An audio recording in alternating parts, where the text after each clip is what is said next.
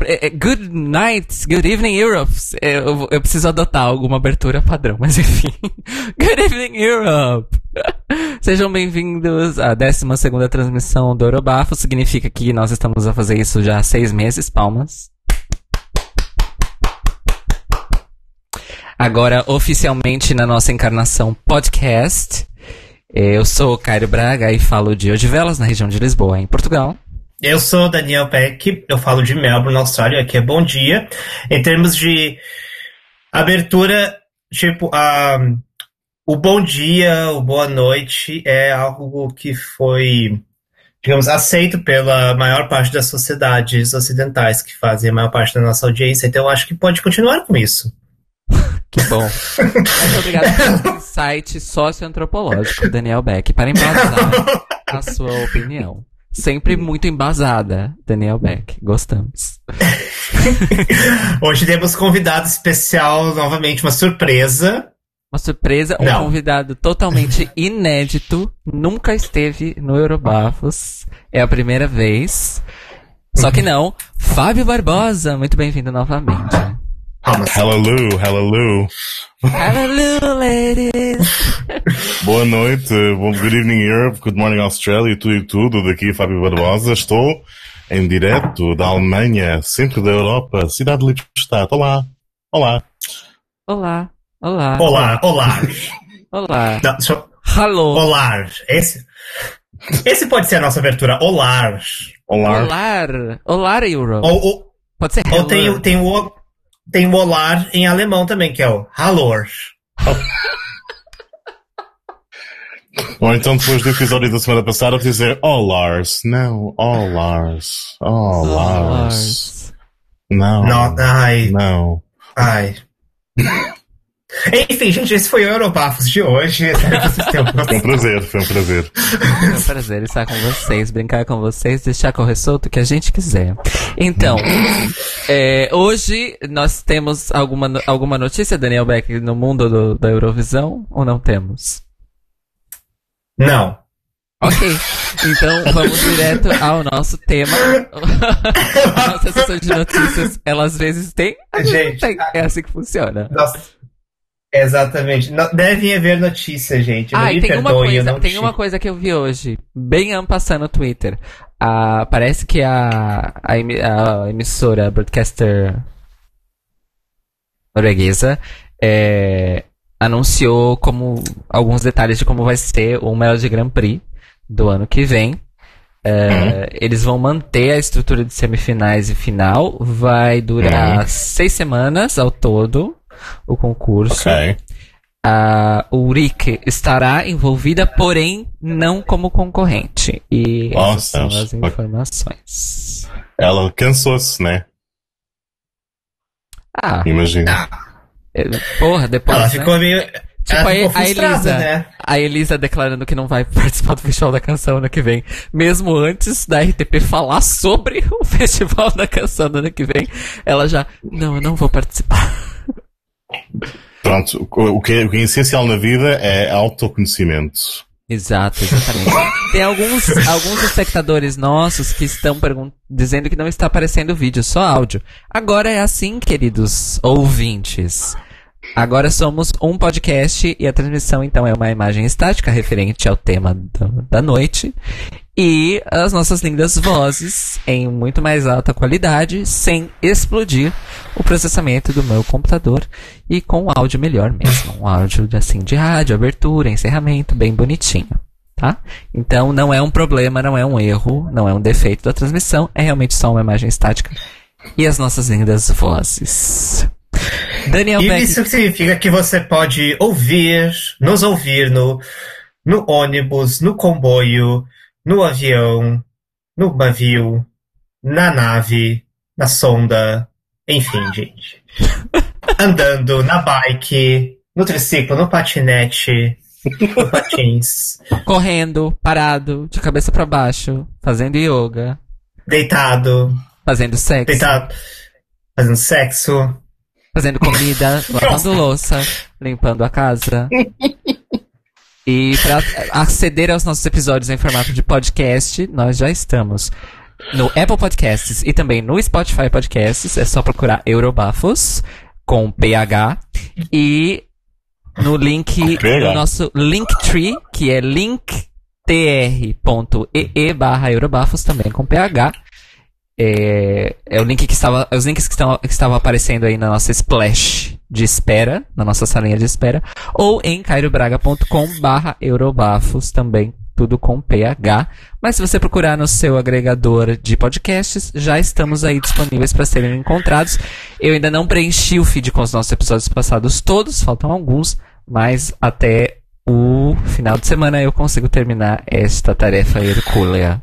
Mas é isso, amores. Sigam a gente, escutem a gente a qualquer hora, a qualquer lugar. Mas para interagir, nós estamos aqui a cada 15 dias ao vivo, no YouTube principalmente, mas também no Twitch e no Periscope, nas minhas contas pessoais. A cada 15 dias, às sextas-feiras à noite, às 20 horas, horário de Brasília, meia-noite, horário de Lisboa. Uma da manhã, horário do centro da Europa, na Alemanha, e nove da manhã do sábado em- na Austrália, em Melbourne. Melbourne. Em Melbourne, que aqui a gente tem mais de um fuso, tá? Exato. É, o que, é que eu tô estreando esse serviço hoje. Até eu decorar e ele sair fluido, vai um tempinho. Mas é isso, amores. Agora somos bem radiofônicas. Meu pai está reclamando que não vai ver mais minha cara e não vai mais matar a saudade. Vai matar a Oh. saudade da minha voz, papi. É isso, amores. Falei pra caralho. Uma. Daniel Uma das Beck, coisas agradáveis. Sim, desculpa. diga. É Uma das coisas agradáveis neste novo, neste novo formato, eu que não cheguei a tempo de ouvir o início na semana passada, é termos um hino nacional a tocar, não é? Portanto, Exato. A nossa fica logo em versão, sentido, a nossa versão EDM de bicha. Afinal, Eurobafos. A ban- evidentemente. A bandeira LGBT está aí no fundo do- das nossas artes visuais. E produzida por mim mesma, essa versão. Tá, amores? Porque aqui... Maravilha. tudo. Fica aí já o merchan e o elogio. Fiquei em sentido. Ai, muito Continua. obrigado. muito obrigada, agradecida. Daniel Beck, qual é o nosso tema de hoje? O tema de hoje é o Ogai Second Chance Contest 2020. O que, que é o Ogai O que, que é o Ogai? Ogai são as, organizações de Eurofans que eh, existem ao redor do mundo. Ah, em tanto em, em- eu todos os países que participaram do Eurovision e mais países que não fazem parte da EBU, que esses que são representados pelo que a gente chama de OGAI Rest of the World, OGAI Resto do Mundo. Então você tem OGAIs em Portugal, OGAIs no Reino Unido, OGAI na Itália, eh, enfim. Tem OGAI na Austrália. O que e o Second Chance, ele é ele é baseado nas, nos países que fizeram National Final, na NFs. E a ideia é que as vogais, dos, desses países que fizeram NFs, as vogais uh, esco- a, a, a, a, a respectiva vogai escolhe, faz uma votação in- interna dos seus membros para escolher uma das canções que, que não foi a canção escolhida para ir para o Eurovision. E aí todas essas canções, elas vão para o que a gente chama de second chance, que a ideia é dar uma segunda chance para músicas que não foram qualificadas nas respectivas NFs. E esse ano, nós, é, ano passado, quem ganhou foi a França, se não me engano. Ah, e mas esse ano a França não está participando porque não, não houve NF na França. Ela foi uma seleção interna. Mas o, o Second Chance Contest vai acontecer. Vai acontecer. Eu esqueci qual cidade. Acho que é em Paris mesmo. Não lembro. Talvez não seja. E acho que a votação ainda está ocorrendo. Então nós não sabemos quem vai ganhar. Mas nós decidimos ver e fazer o nosso próprio júri. E acho que seria talvez interessante, depois de fazer nosso júri, fazer as nossas predições também.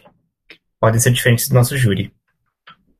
Ah, eu tinha que ter Ah. preparado predições? Eu não tenho predições. Tá louca?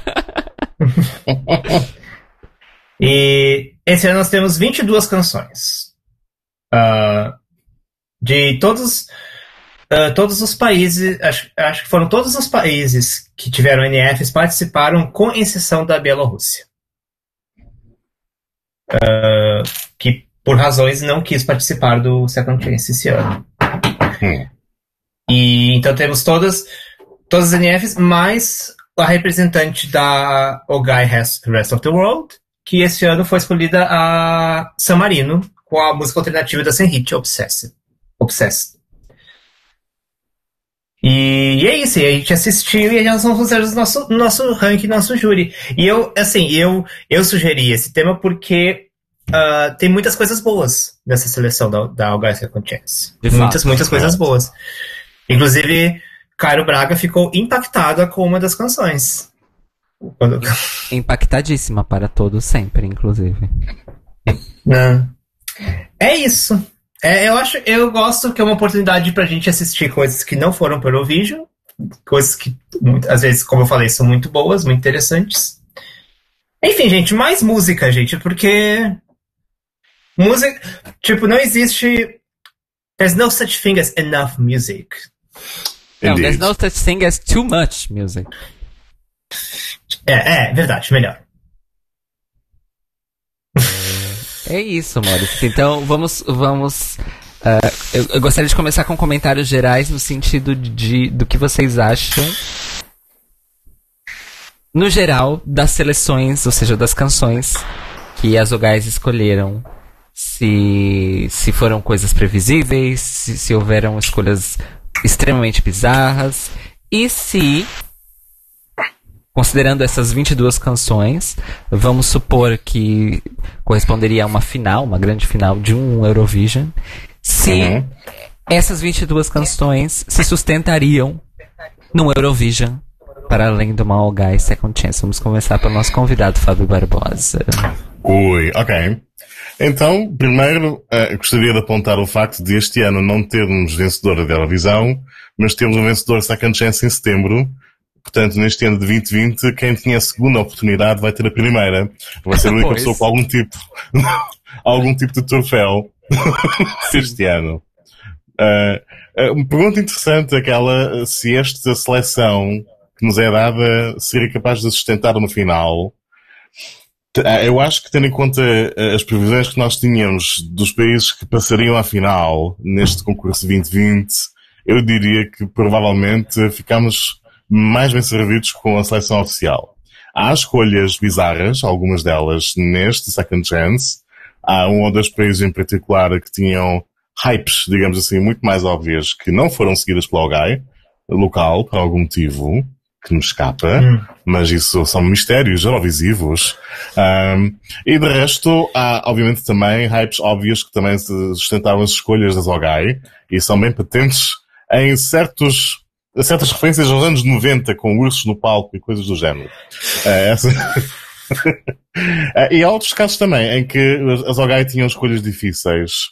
Falando no caso de, de, Portugal, a escolha era um bocado complexa porque há canções interessantes que nunca na vida o membro típico de uma OGAI seria capaz, teria coragem de escolher e vou já comprar na briga. e, e, as opções mais óbvias que restam não são propriamente impactantes e assim ficamos. Acho que terá acontecido mesmo com algumas outras OGAI. Não sei.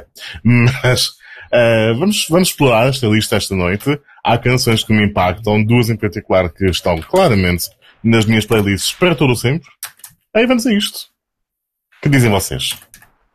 Daniel Beck. Uh, eu concordo, eu acho que na média realmente não era tão bom quanto a seleção oficial.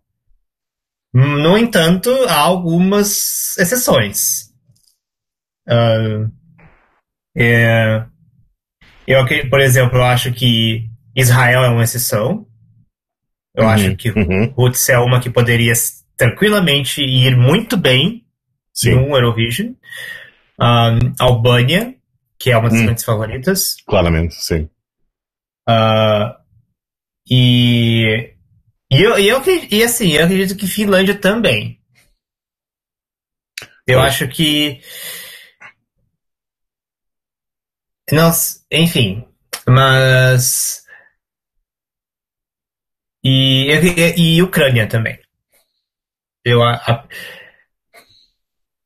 Mas. mas é, é isso. Eu acho que.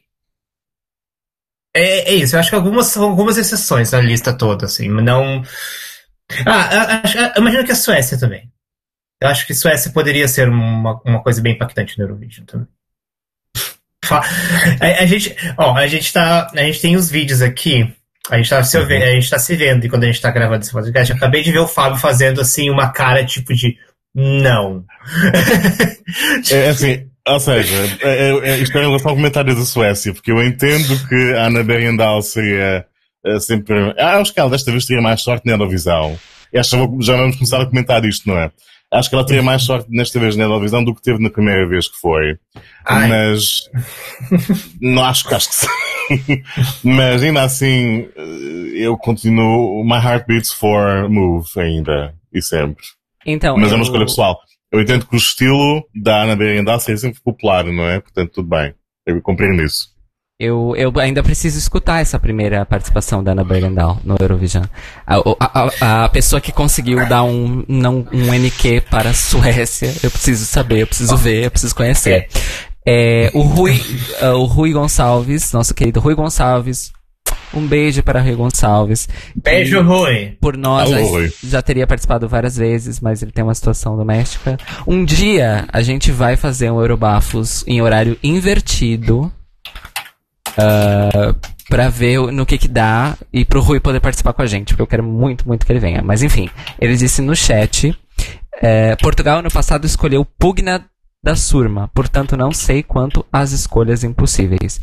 No caso, ele está dizendo pro, pro Second Chance, né? Eu não, eu não, não estou familiarizado Curioso. com Pugna da Surma. A Surma é ótima, uh, já posso ir dizendo.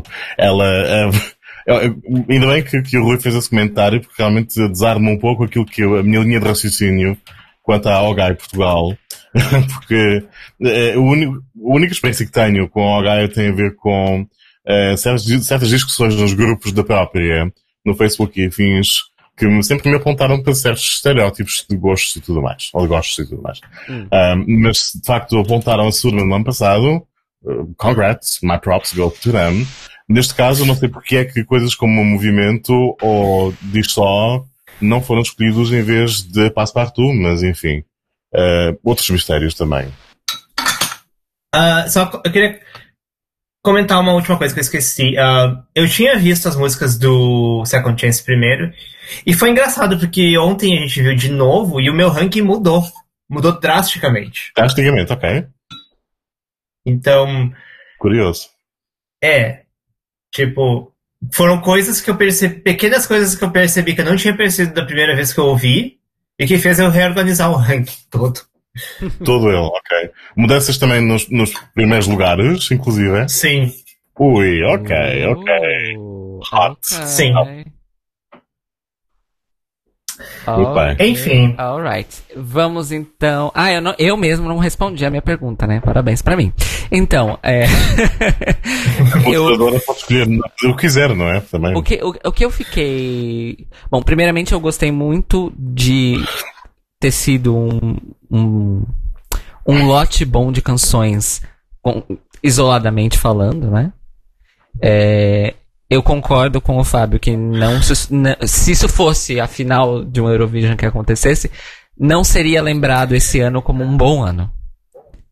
Não teria sido lembrado como um bom ano se essa tivesse sido a lista de concorrentes da final.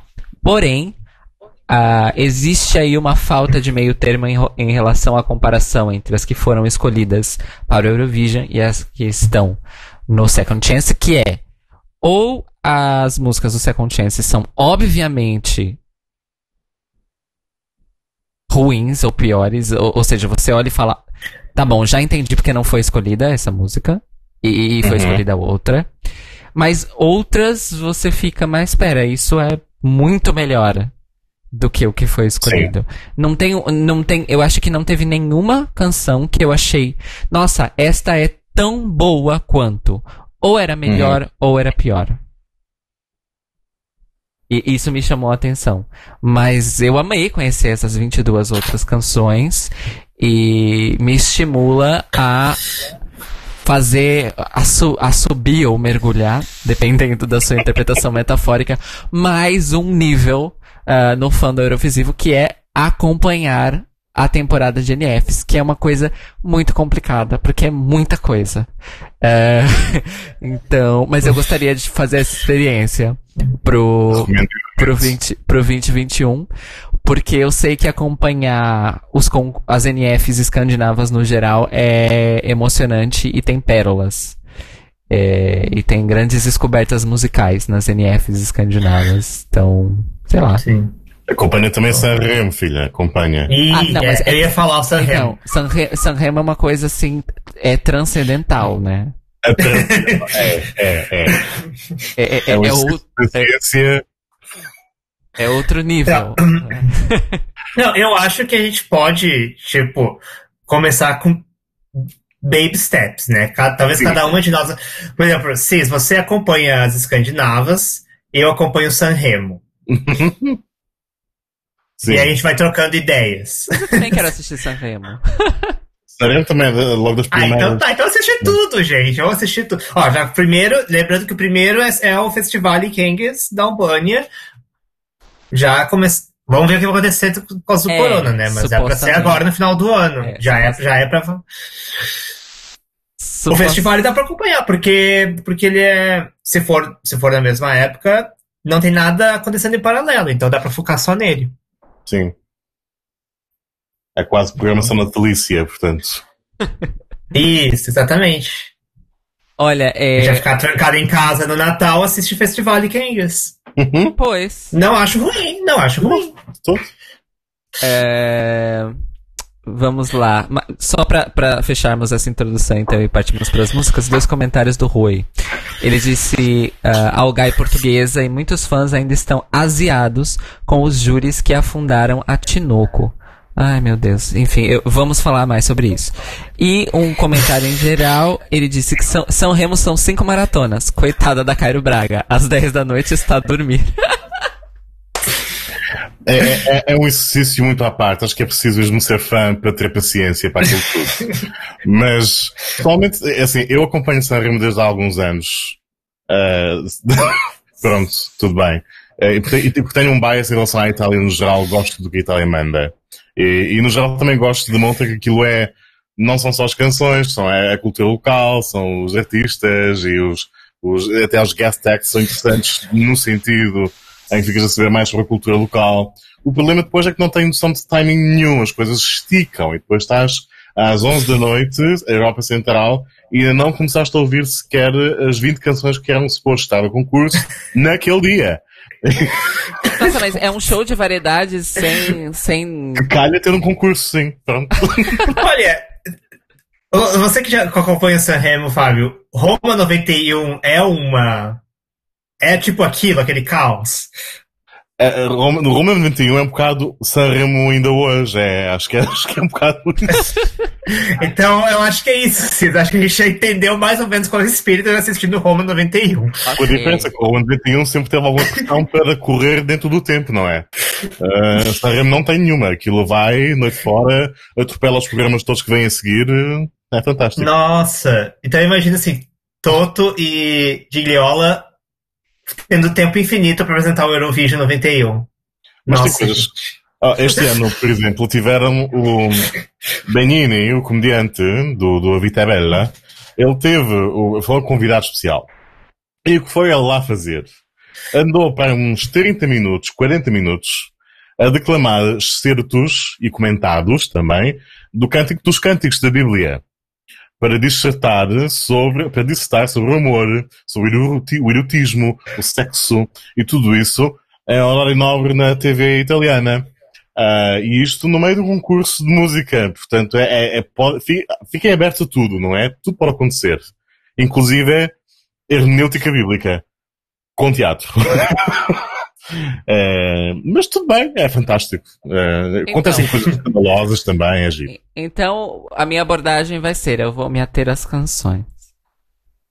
E ouvir as canções. Não, não, não, não, não. A não, gente não, tem não, que assistir tudo. Saremo é holístico, tem lá tudo. Não, não, não, Tem, tem que absorver tudo. É que nem a gente assistindo as, as votações em 91. tem que assistir tudo. Socorro. Não, gente, não. não. Olha, uh, então pra, agora sim pra finalizar o disse a Barraco, a Electra Lamborghini, a Amen e ele disse que o Sanremo 20, 2020 valeu por si próprio. Provavelmente por causa daquela história que nós estávamos a comentar ontem. Da...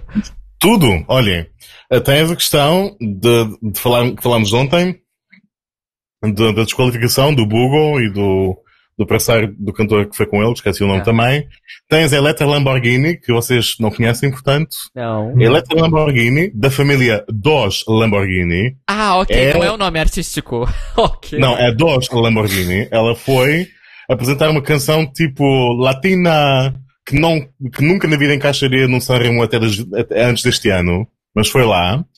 Eh, foi a foi fazer twerk, twerk, no palco.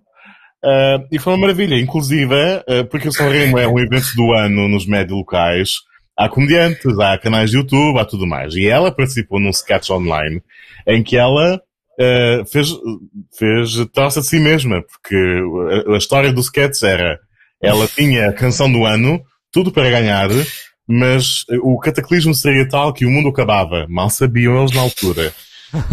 E daí que ela aceitou a canção. Daí que ela aceitou tocar a canção por uma coisa um bocadinho mais rasca. E é essa a história da piada. Ah, e assim surgiu a música El Resto se Compare. Ah, é fantástico. É, é também um evento dentro do evento. Depois tens. ah, cada ano há sempre um artista convidado que é tipo o tributo do ano. Este ano tivemos Tiziano Ferro, que fica a saber este ano que era gay e casado. Portanto, eh, tudo isto é um misto entre tradicionalismo e mofo e várias, vários elementos que abrem a cabeça à força ao público mediano italiano. É tudo. Sanremo é Sanremo. Não tem nada a comparar. Ok. Tá, tá pronto. Pronto, eu vou assistir ano que vem. Não tem. Então é Enfim, isso. Vamos bom, então gente. às canções. Daniel Beck. Ok. Antes de começar, eu esqueci de falar uma coisa. A, o All Guys, o Second Chance Contest tem uma ordem ah, oficial, que é a ordem que as músicas iriam aparecer nas semifinais. As primeiras, a semifinal 1, depois a semifinal 2. Uhum.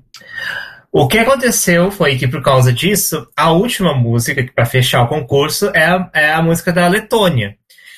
Que não que seja uma música ruim, muito pelo contrário, mas não é uma música para fechar um concurso. E muita gente dentro da Algai reclamou por isso. Como que vai. Ah, daí. E a Algai simplesmente. É a, é a regra, é isso. Aceita. Bom, eu não aceitei. Então a gente fez uma pequena modificação na ordem. Então, a única coisa que a gente fez é que a última música virou a da Itália, que é uma música mais para fechar o concurso. Então, na, na ordem que a gente assistiu ontem, a gente assistiu exatamente na mesma ordem, com exceção da Itália, que foi a última. Certo. Muito Porque bem. a gente. Enfim, a regra, tipo, Itália, ela ficou no meio porque era para votar na primeira semi, então votar na segunda semi não ia fazer tanta diferença, então a Itália é a última, Muito bem. na nossa. Pois Então, apoteótico. no caso, Falaremos mais disso também. Pois é isso. E no fim foi uma boa escolha, né? Como falaremos. Exato. Enfim, Então, primeira ligação. vamos começar. Primeira ligação é a Suécia com a Anna Bergdown com a música Kingdom Come. Ah, ela que está tentando voltar ao Eurovision desde, desde seu, a sua apresentação em 2010, que trouxe a única não qualificação para a Suécia. Ela, Um, ela, tá no, ela tá num arco de redenção aí, numa luta. Sim. É, é- é a segunda vez que ela é escolhida pro, pro, pro Algai, pro Algai Second Chance. Ela foi escolhida no passado. Acho que a Amanda, se não me engano, o nome da música era Ashes to Ashes. Então, ela, os fãs. Eu só Não, não é essa. David Bowie, desculpa. É, então, ela, ela claramente é uma favorita da Algai sueca. Ah, só fazer os meus primeiros comentários. Eu, eu, gosto, eu gosto muito de Kingdom Come. Eu ach, era uma das favoritas para ganhar o Melfest. Ah, inclusive, eu achei que o Melfest ia ser. A batalha ia ser entre a Ana e a Daughter. No fim, não foi. Ah, as, as Mamas vieram por fora e ganharam. Justo. Depois de ver apresentações da final, foi muito justo que as Mamas Uhum. ganharam. Mas mas eu gosto muito de Kingdom Come, eu acho que é uma. Assim, se esse é o ritmo que a Ana tá fazendo, eu gostaria de ver ela, uma redenção dela no Eurovision, sim, porque ela parece estar realmente agora fazendo coisas legais, interessantes. Um, eu acho é, é uma coisa que certamente qualificaria, Uhum. não tem dúvidas. Uh, e assim, uh, não, ah, não sei se faria um top 5, mas acho que talvez faria um top 10. É isso, gente. Uh, comentem aí, eu vou fazer um café pra mim, gente. Ida, ida. Ai, ai. Fábio. Pois bem, acho que o melhor comentário que eu posso fazer em relação a Kingdom Come é que eu não estava à partida muito inclinado para torcer pela Ana Bergendahl, mas, porque não, não, geralmente não gosto de coisas com, com inclinação Schlager, se bem que ela agora não esteja propriamente knee deep em Schlager. Mas o facto é que eu fiquei rendido a Kingdom Come, gosto muito, sempre que, sempre que passa na ESC Radio fico a ouvir e bato o pezinho. E portanto gosto bastante. Eu achei que é, foi de facto uma escolha melhor para o Second Chance do que Daughter. E isto porque Kingdom Come sempre tem mais coração. E precisamos disto no, no Eurovision. Até porque, enfim, para mim Daughter sempre foi uma proposta visualmente interessante, mas que calhar um bocado plástica demais. Seja como for, uh, na, na, na Eurovisão de facto, se isto fosse selecionado em vez de Move, não sei se a prestação seria tão boa quanto Move. Eu sou desse dos poucos fãs que tinha expectativas optimistas em relação à classificação do Move. Uh, e continuo a ter, mesmo hoje. Uh, mas de facto seria sempre uma. Seria desta vez uma qualificação. E seria um bom resultado na final. Que não. Lado esquerdo da tabela, sim. É, eu, con eu concordo, eu concordo bastante com essa, esse alumbramento em relação a como seria a qualificação. Mas uhum. eu, eu lembro também dessa questão da Dotter, porque ao longo do Melfest eu só uh, li, não ouvi propriamente, mas só li burburinhos. Dotter, Dotter, Dotter. Aí começaram a questão da Ana, porque uhum. não, é, é, é, porque, eu repito, a questão da, do arco de redenção dela é real. Porque as pessoas estavam literalmente comentando sobre isso. Não, porque esse ano a Ana vai se redimir. Esse ano uhum. a Ana vai se redimir. Mas a Dotter tá. A Dotter é o grande obstáculo. Então, assim. Mas a Dotter também tá no seu arco de redenção, que ela esteve quase outra vez também. Então, mas, o arco, é. mas o, o, arco de redenção da, da Ana é um arco de redenção é Eurovisivo, não é, Mel, sim, não é Melfestiano, é Eurovisivo. Sim, exato. Mas aí qual é a questão? As, e, e aí até aí o, a conversa, o burburinho era esse. Uhum. As pessoas estavam literalmente não prestando atenção em Move. Uhum. E aí todas levaram um grande tapão na cara naquela final. Drag her, slay her. Sipping on that true tea, hunty. Gag. the gag of the century. And gag it was, bitch, porque eh, ou era Dotter ou era Ana na cabeça das pessoas na internet, e aí veio um terceiro elemento surpresa e. Bam. E, e assim, não assisti, a da, não assisti nem escutei a da Dotter, ainda preciso fazer isso. Mas vendo a da Ana, eu, eu acho que o movie é realmente muito melhor do que do que essa música da Ana, que eu já esqueci o nome. Ah, Kingdom Come. E minha memória é meio ruim. E mas ela é, ela é muito melhor, mas não chega a ser uma diferença do tipo, Movie é boa e Kingdom Come é ruim. As duas são boas, Sim. mas uh, mas Movie é melhor. Movie é superior. E eu tenho, mas aí eu tenho um, comentário a fazer em relação ao staging da Ana Bergendahl, que era um staging muito interessante e, e eu acho que faria ba bastante sucesso a performance e o staging no Eurovision da, da Ana. Assim, eu acho que realmente faria um bom sucesso e concordo contigo, estaria no lado esquerdo do quadro. Com certeza, com certeza. Quem? Próxima ligação? Próxima ligação. Ok, essa temos muito a falar. Hum. Porque é a minha representante, gente. Uhum. A segunda é a Austrália. com a Jaguar Jones e com a música Rabbit Hole. Uh, eu tenho bastante coisa a falar sobre isso, mas eu quero que vocês comecem. Mas antes, só para dar um contexto, Australia Decides teve 10 músicas, a Jaguar ficou em quinto. Então eu fiquei levemente surpreso que escolheram ela, porém, no entanto, muito feliz. Uh, mas eu tenho muita coisa para falar dela, mas eu quero que vocês comentem primeiro. Uh, Cairo? Então, é, eu achei engraçado porque no começo a, a, primeira impressão que tem da performance, mesmo, né, do, do, vídeo e tal, é ai, olha, Billie Eilish tá diferente, né? Mas aí passam 15 segundos e realmente não tem nada a ver com Billie Eilish. É um número de rock, é uma performance que tem dois momentos, se não três, diferentes. E muito surpreendente, a música é muito boa. E, e, e, é realmente um ato de banda, né? Não é a cantora que tem uma backing band.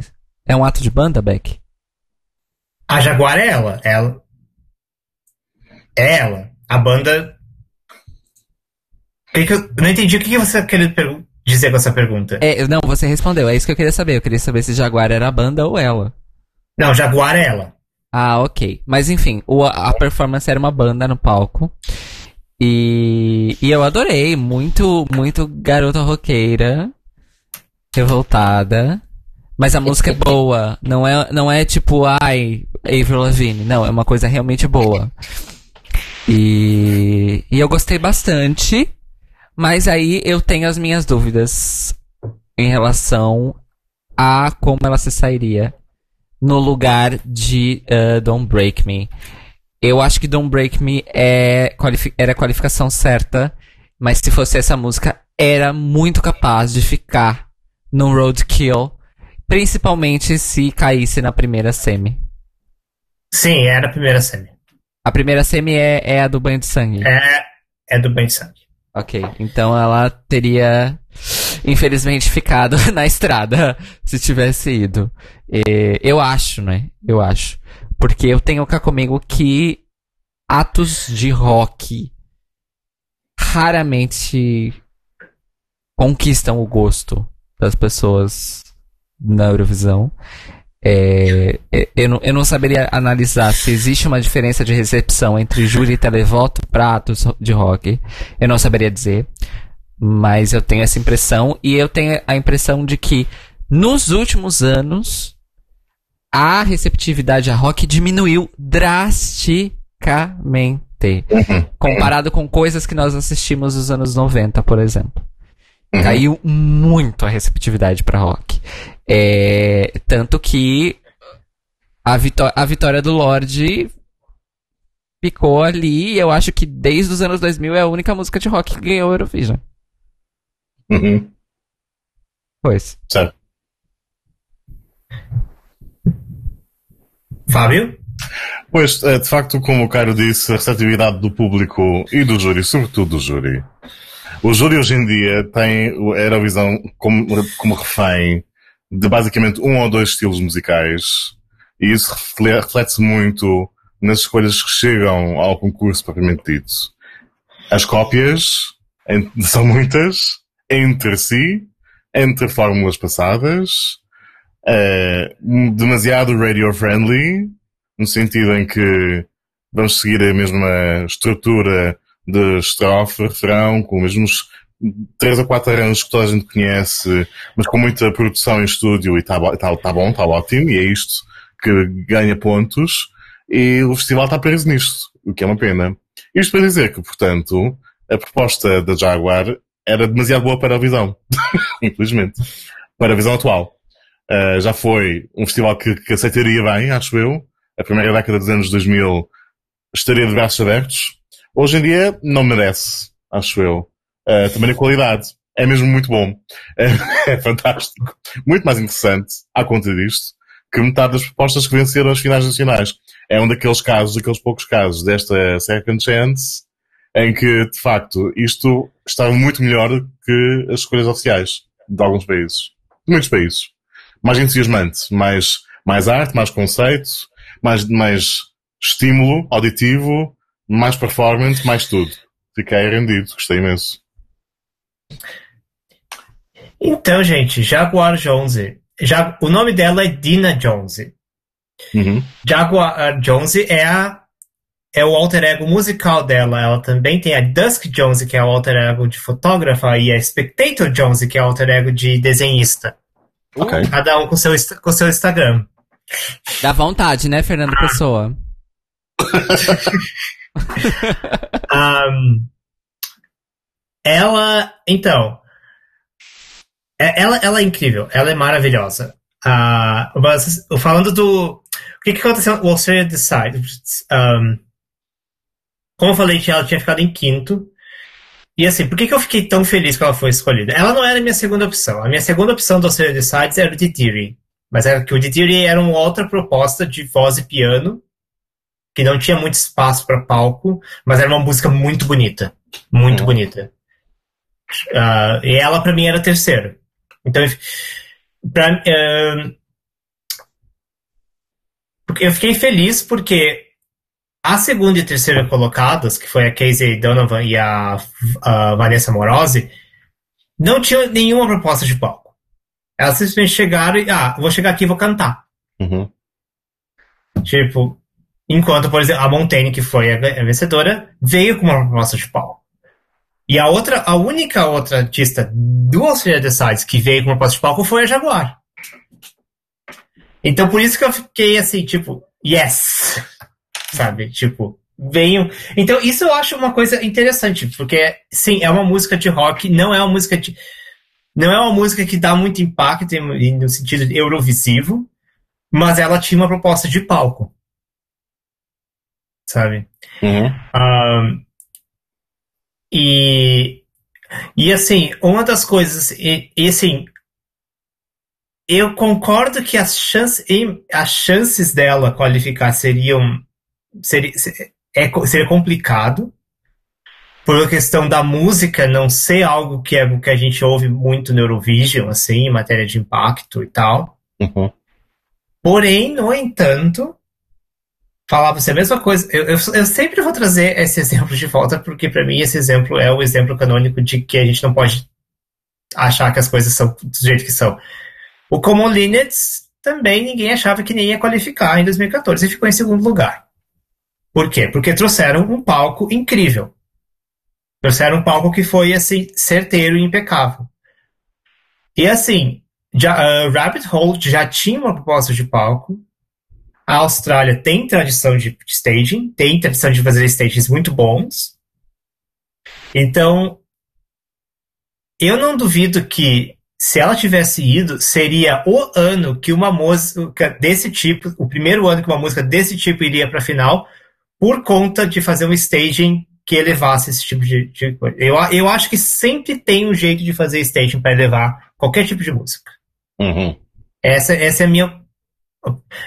Não seria fácil, com- tipo, não é uma música fácil de você levar, mas eu acho assim.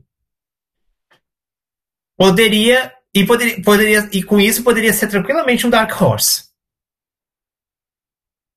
Eu não sei. Eu acho que. Então, assim. é, eu, eu gostaria de ver um ato assim no Eurovision. Eu gostaria de ver um ato assim com um staging que elevasse e para justamente jogar. Porque eu concordo com vocês que, tipo, o, o- realmente o júri não está sendo muito receptivo com o rock. Eu acho que a última vez que a gente teve. ah, bom, a última vez que teve uma banda no. Deixa eu ver. É, acho que a banda. A última vez que teve uma banda de. A, a o maior sucesso de banda foi. Tá, teve fora o Common Linnets, que ficou. Que, que, o Common Linnets era uma música country.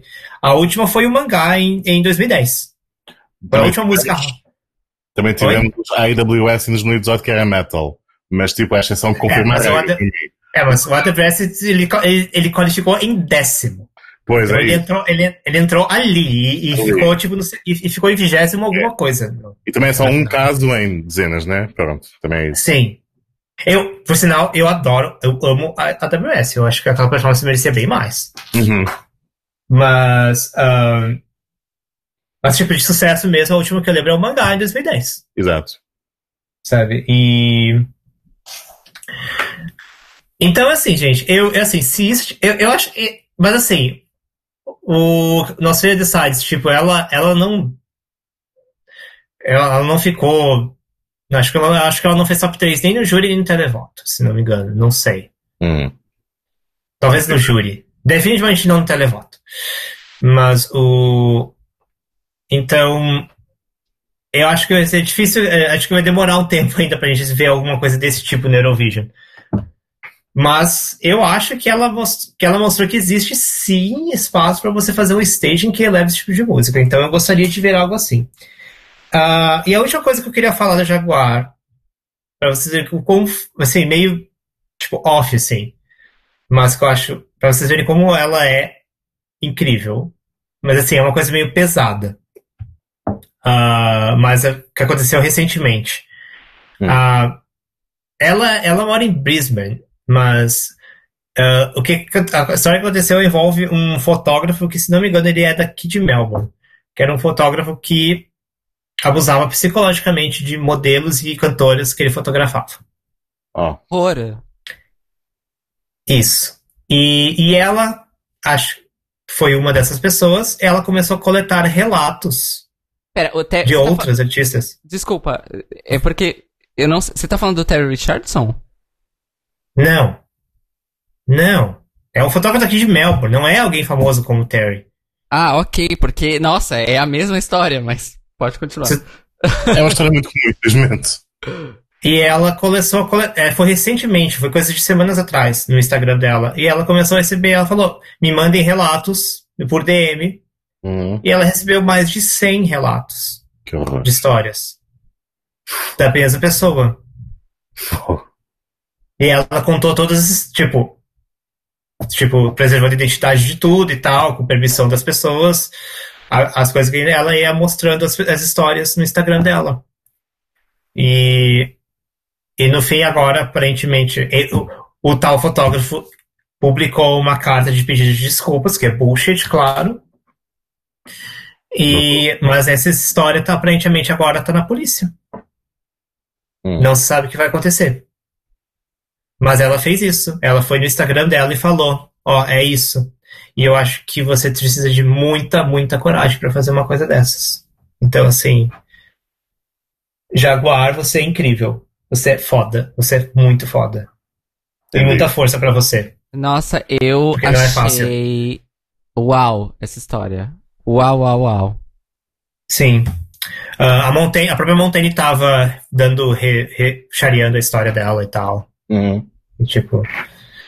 ahn, e foi bem. É isso, gente. Jaguar, essa é Jaguar Jones. E, e uma coisa mais. Ó, outra coisa. Ela acabou de lançar, mais recente ainda, ela acabou de lançar uma cover de Toxic da Britney Spears, que vocês têm que ouvir.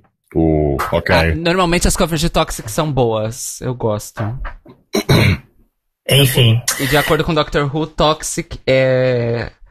No, no futuro em que a Terra está para ser destruída, Toxic é a antiga canção do meu povo. De acordo com a último, o último ser humano vivo, que é a Cassandra, Cassandra alguma coisa, esqueci o nome dela.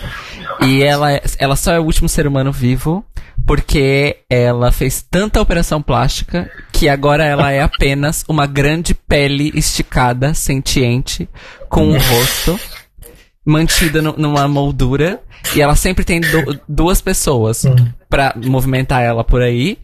E ela fica, e como ela é uma, uma pele esticada, ela precisa de hidratação. Então a cada três minutos ela fala, moisturize me, moisturize me. E aí vem um cara e faz um spray assim de hidratante nela.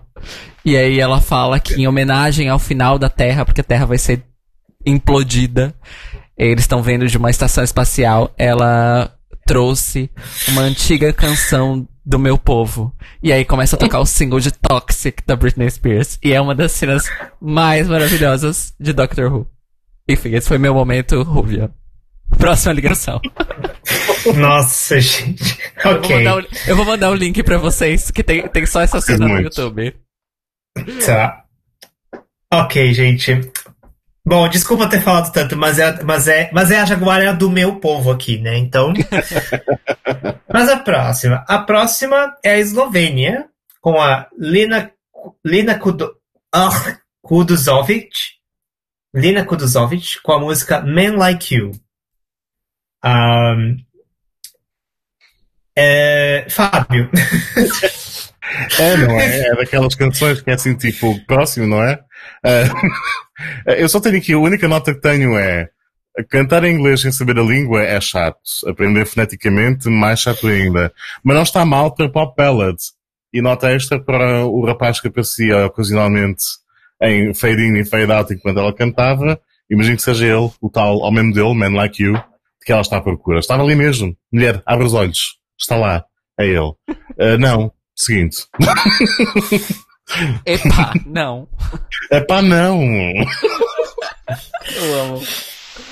Ai, Epá, ai. não. Olha, eu tenho aqui a minha anotação que é a seguinte: Ah, o boy serving face e a cantora fofa. É isso. O teu radar é melhor que o meu. O teu radar é melhor que o meu. Não, mas o, o boy era o boy era o, era, era o clone do John Steers.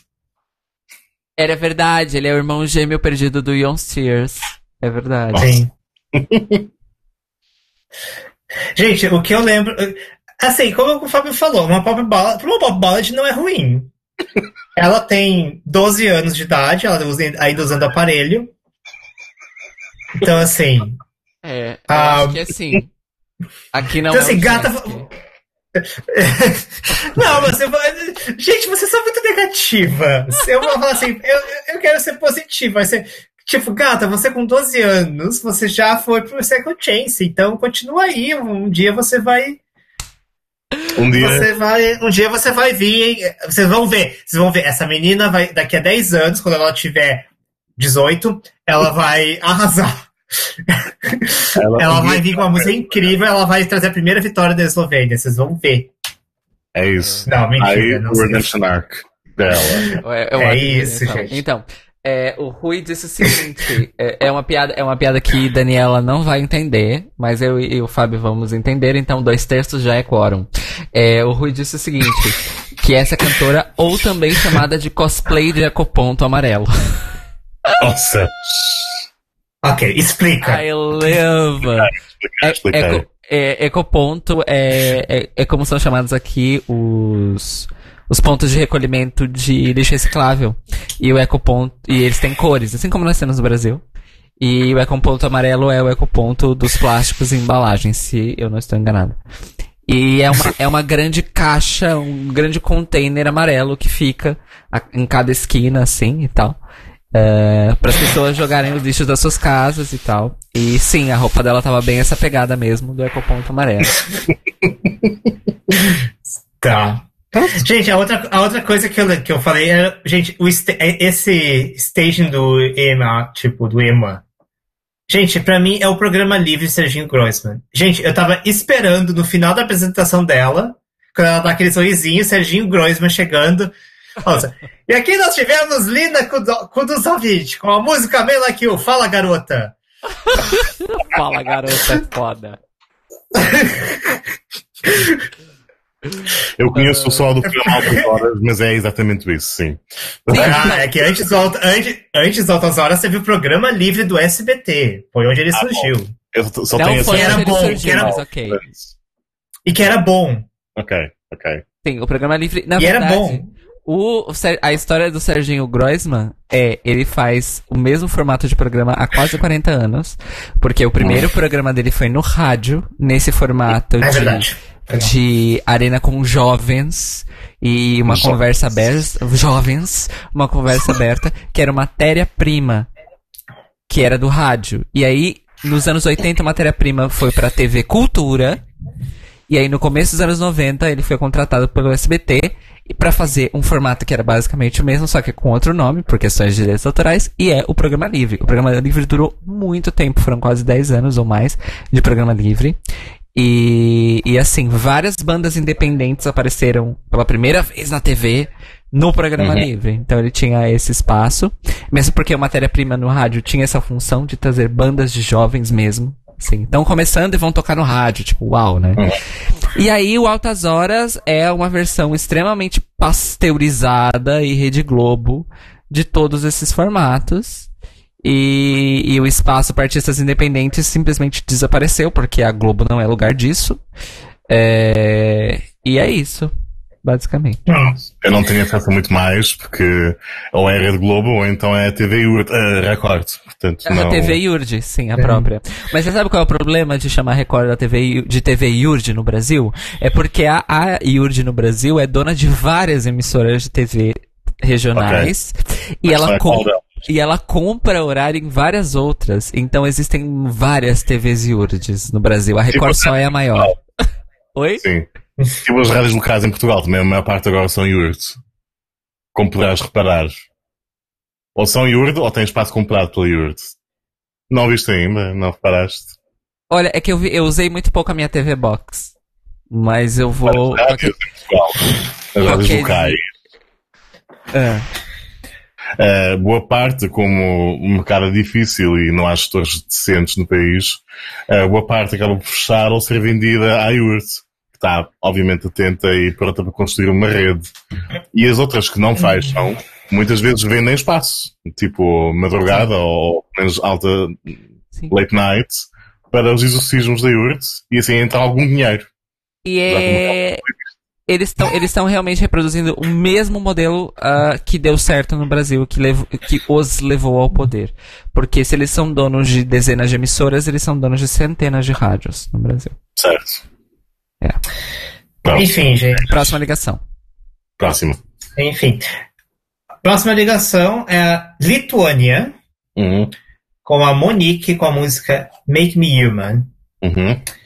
Ah, comecem vocês. Começa Cis falando. O que, que você acha? Eu, a minha anotação é muito simples. É me, não chega a lugar nenhum, mas tem o, a primeira aparição do Trend Alert do Guys Second Chance desse ano, que é humano. Humanidade. ser humano. Uhum. Mas não, não gostei. Próxima ligação. Fábio. Pronto. Eu até gostei. Eh, eu lembro-me na altura pensar que a final nacional da Lituânia até era das melhores deste ano, porque havia várias canções que, com diferentes graus de preferência, eu podia ver perfeitamente na Eurovisão. Ao contrário de certos países que lutam, Portugal, em ter uma.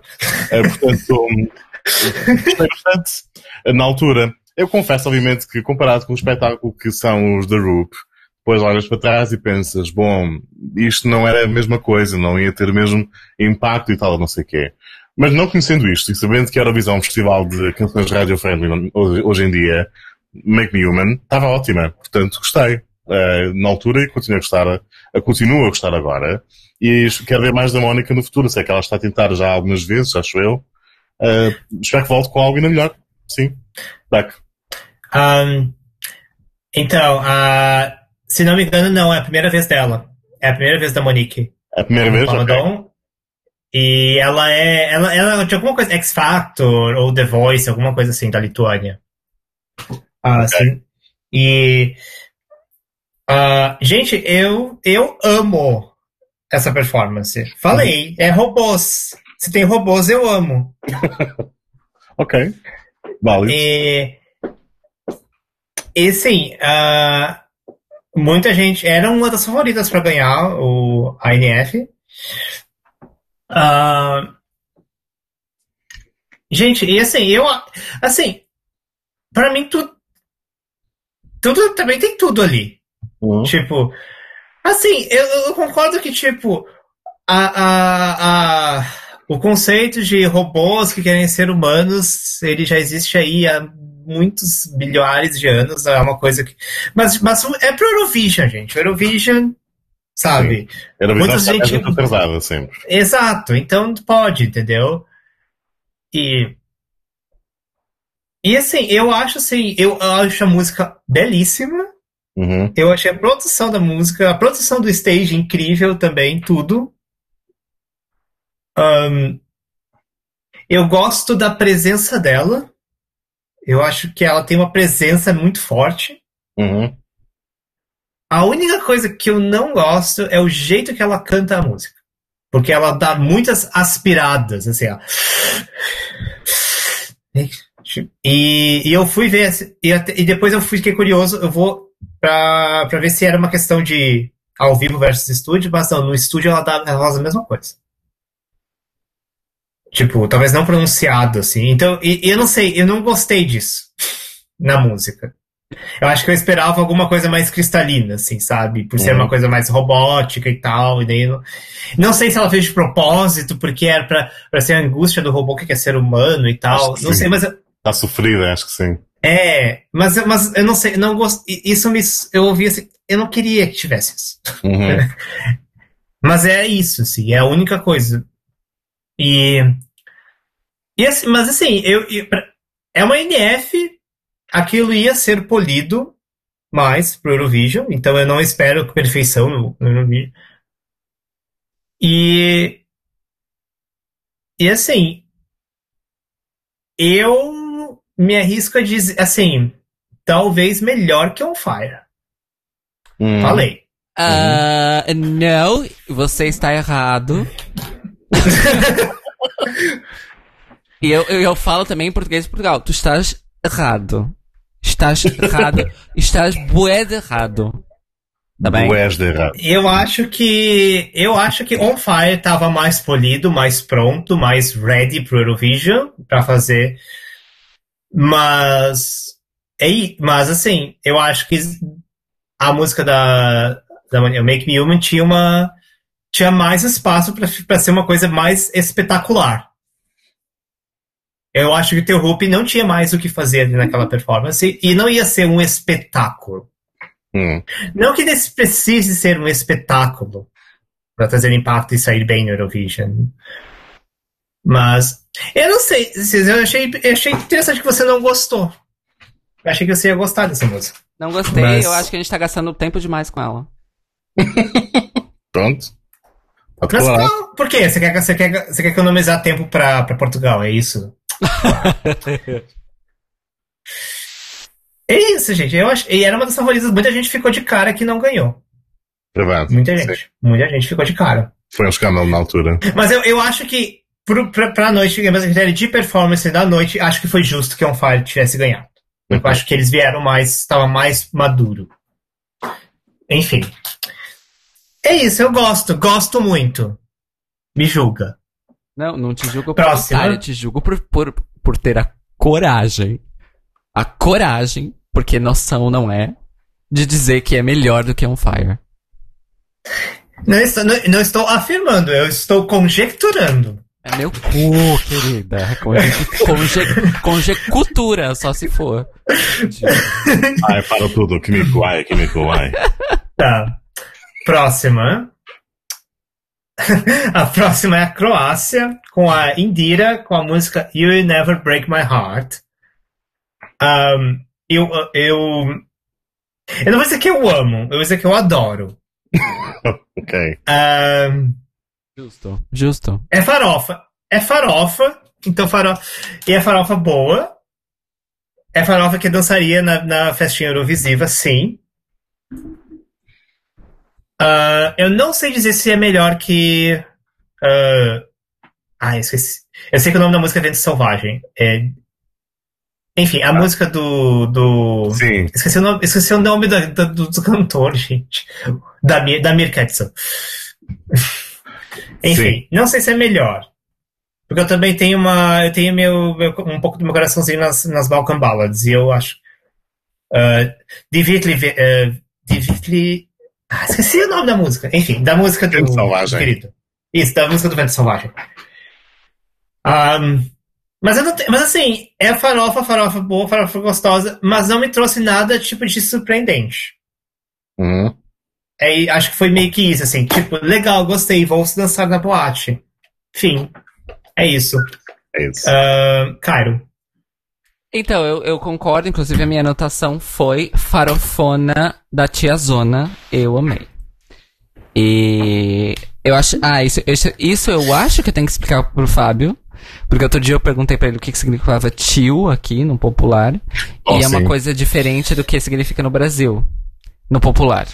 Além de ser Então, tio, ir- irmão do pai ou da mãe, ah, tio e tia no Brasil, ou tiozão e tiazona, são pessoas ah, mais velhas, normalmente ma- maiores de 40 anos, que ainda. que são, enfim, tiozão e tiazona, e normalmente são solteiros e não têm filhos. E aí tem a expressão ficar pra tio ou ficar pra tia. Significa. Também temos essa expressão. Ah, então. É, então, nós usamos o tiozão e tiazona embasados nessa expressão. Do ficar Ok. pra e ficar pra titia. É nessa Mas- linha de raciocínio. Sim, desculpa, continua. Mas tem uma extensão semântica aí que são pessoas de meia idade ou mais velhas que se comportam como adolescentes de uma maneira cringy. Também Que foi existe por essa causa do- acepção.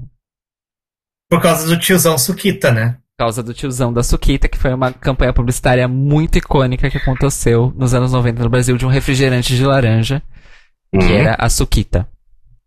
Ah. E, e que era uma propaganda extremamente problemática, machista. Nossa. É, Hoje, então, hoje em dia a gente sabe que ela era extremamente problemática. E borderline pedófila. Sim. É, Sim. Mas é isso. E aí, tiozões e tiozona, e tiazonas.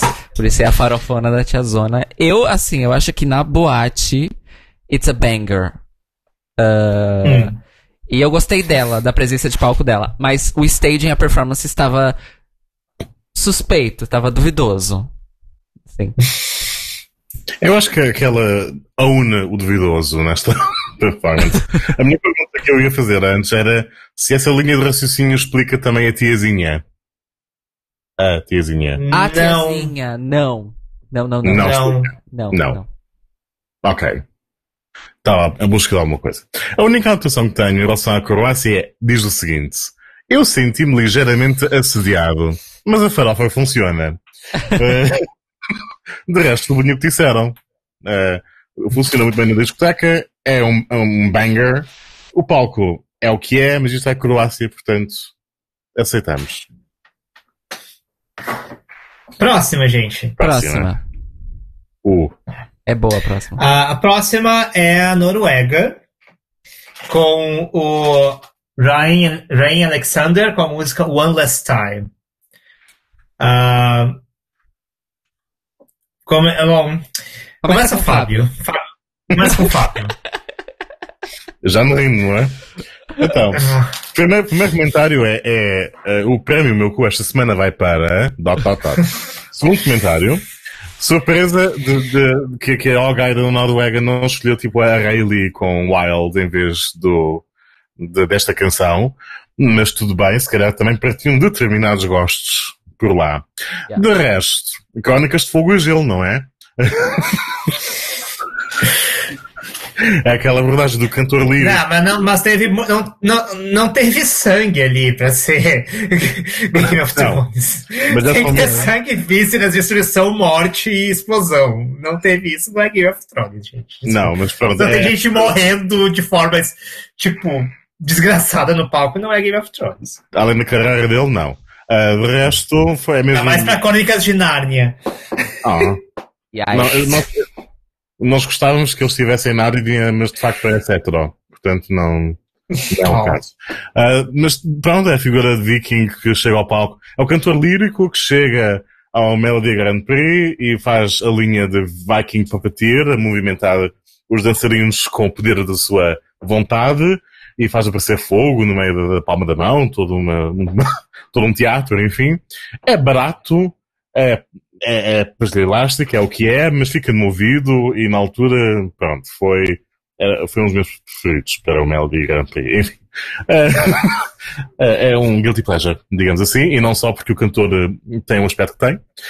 É, pronto. É, o que é que de dizer? Fábio, você acha melhor que Attention? Ah, não. Não. Isso aí, eu, eu também, eu lembro que quando a Tension ganhou, as pessoas ficaram muito revoltadas porque lá está, não era Wild. Eh, e toda a gente quer um Shipper parte 2 ou 3 ou lá em quantas vamos neste momento. Replay, replay, replay. Eh, mas de facto a Tension, a Tension era outra coisa. A Tension era outra coisa. Eh, muito por causa da Ulrich, que ela também é outro patamar. Não. Hum. Ela, ela, a canção é, é uma balada romântica, é o que é, mas o, o Rico conseguia levar aquilo para outra coisa. Tinha momentos, ela conseguia fazer aquilo al- algo emo- emocionante. Portanto, o One Last Time não era de facto melhor que Attention. Uh, mas pronto, mas foi um bom esforço e nós gostamos de ver gente irressuta na Eurovisão. Gostamos, Ok. gostamos. É, Gostamos. O Rui fez o comentário aqui sobre a questão da, da a briga Wild.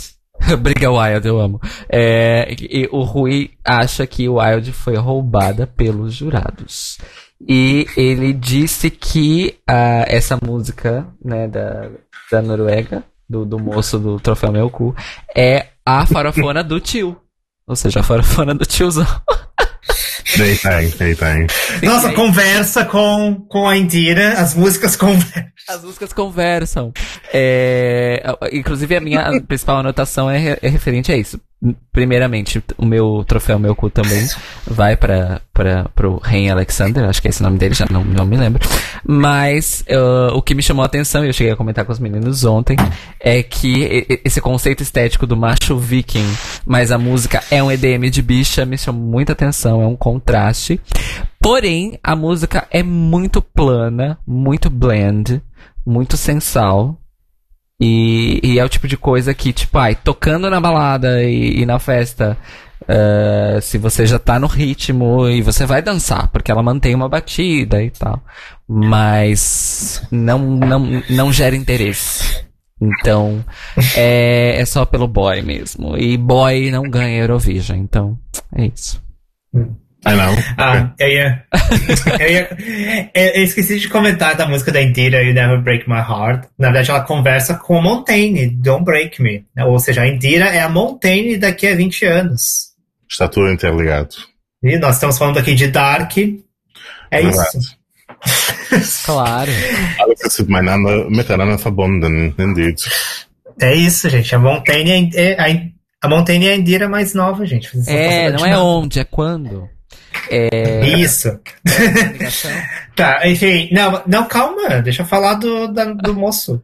Uhum. Ah, uma coisa que, uma coisa que eu comentar, tem uma coisa que comentar do MGP é que as músicas que foram pra final foram ah, teve um problema no, na votação do público e daí eles tiveram que fazer o plano B, que foi uma votação só dos júris. Exato. Só que os júris só ouviram as, as versões em estúdio da música. Toda... Então, por isso que One Last Time não foi pra final. E muita gente. né, o pessoal tinha, tinha muita gente do, do- de Wild, mas tinha muita gente fã dessa música também. E o pessoal que ficou fã dessa música ficou puto. Porque One Last Time realmente é uma música que você precisa do palco. Você, tipo, é, uma performance pra palco. Então, se você só ouve a música, a, a versão estúdio da música, você só ouve. Tipo, não. Então.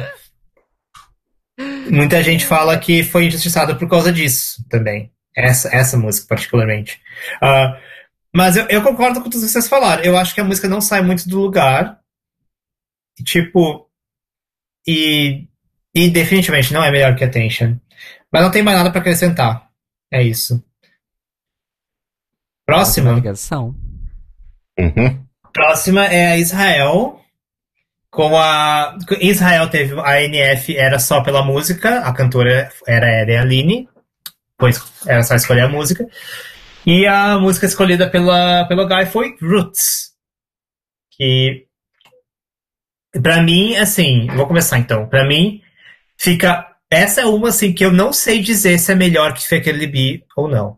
Porque eu acho Roots uma música muito, muito boa. E eu acho que poderia ser tão impactante quanto Fake LB.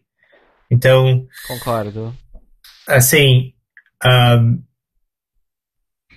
e eu, eu, amo, de- eu amo muito essa música. Eu acho, eu, eu, eu acho que talvez eu tenha uma, uma leve preferência por essa, assim. Mas não mas assim, não é risco dizer se é melhor ou pior. Assim, eu acho que uma, tem uma leve preferência pessoal por essa.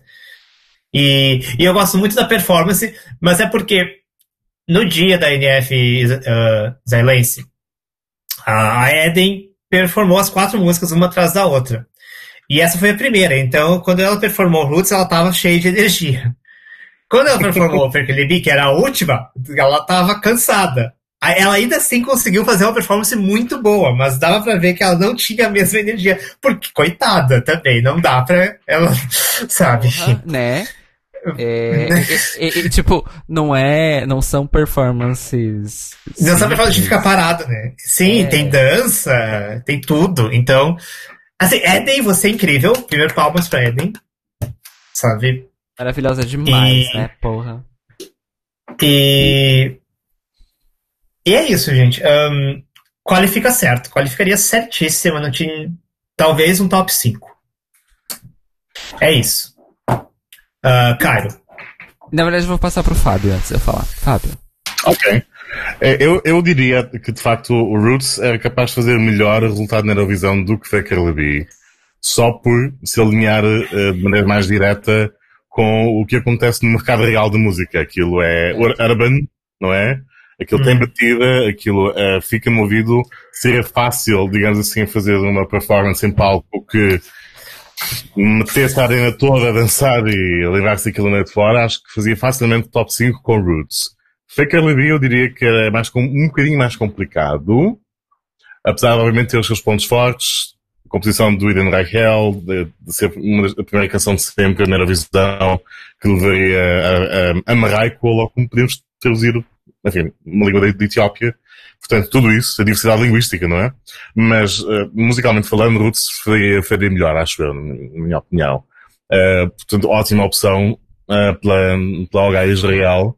Eh, que dizer, não é? Apesar de, apesar das letras de, desta e de outras, da letra desta e de outras canções que estavam a concurso, terem a marca do Dora Medalha, que, que, que bate as mesmas metáforas como aquela dos pecadores, dos pecadores desse sem fim. Ah, sim, Roots, fantástica. Hum, De facto, seria uma ótima opção e, e certamente ficará eh, bastante colocado no meu top pessoal esta noite. Caio. Exato. É, eu, eu concordo com o que o Fábio disse em relação a como poderia ter sido a performance de Roots no lugar de, de Libby. Essa questão mercadológica realmente eu acho que faz diferença e tem influência. É, mas eu acho interessante porque eu acho as duas canções ousadas, mas ou, cada uma ousada à sua maneira. Então, Uhum. a, a- uma- a primeira diferença que eu comentei ontem com vocês é que Roots é cantada inteira em inglês e Fecker Libby é cantada em quatro línguas diferentes. É, e, e Fecker Libby tem uma estrutura de canção muito mais complexa do que, Uhum. do que Roots. Mas ao mesmo tempo, eu. É, é porque assim, eu acho. E aí entra a questão que eu falei antes. Eu acho que Fecker Libby é melhor que Roots enquanto canção, pra mim, assim, do que eu gostaria de ver também no Eurovision, porque eu sou do time que gosta da ousadia, que gosta do experimento, que gosta dessas loucuras. Mas eu, mas essas duas foram as que chegaram mais perto pra mim de serem, porra, as duas estão no mesmo nível, assim. É, então eu tenho que dizer que pela questão da linguística, Fe- é, Fecker Libby acaba ganhando e aí, pra mim, Roots fica um pouco abaixo do que eu preferiria, vamos dizer assim. Mas assim, é bem pouco abaixo. Porque é incrível, a, a apresentação é incrível. É, outra coisa que vale ser mencionada, o staging, a performance que foi apre- apresentada na, na NF israelense de Roots, estava muito mais próxima do pronta para Eurovision do que a performance de Fecker Libby. A performance de Fato. Libby era muito bonita, mas dava pra ver que era um um, um Era cru. processo. É, era um processo que estava acontecendo. É, tinha ali uma base excelente para ser construída uma coisa avassaladora em cima. É, e, e aí eu digo pra vocês, eu acho que Fecker Libby, se tivéssemos o Eurovision desse ano, Fecker Libby seria tipo a, o vencedor surpresa, porque eu realmente acho que eles levariam uma performance devastadora de Fe Fecker Hum.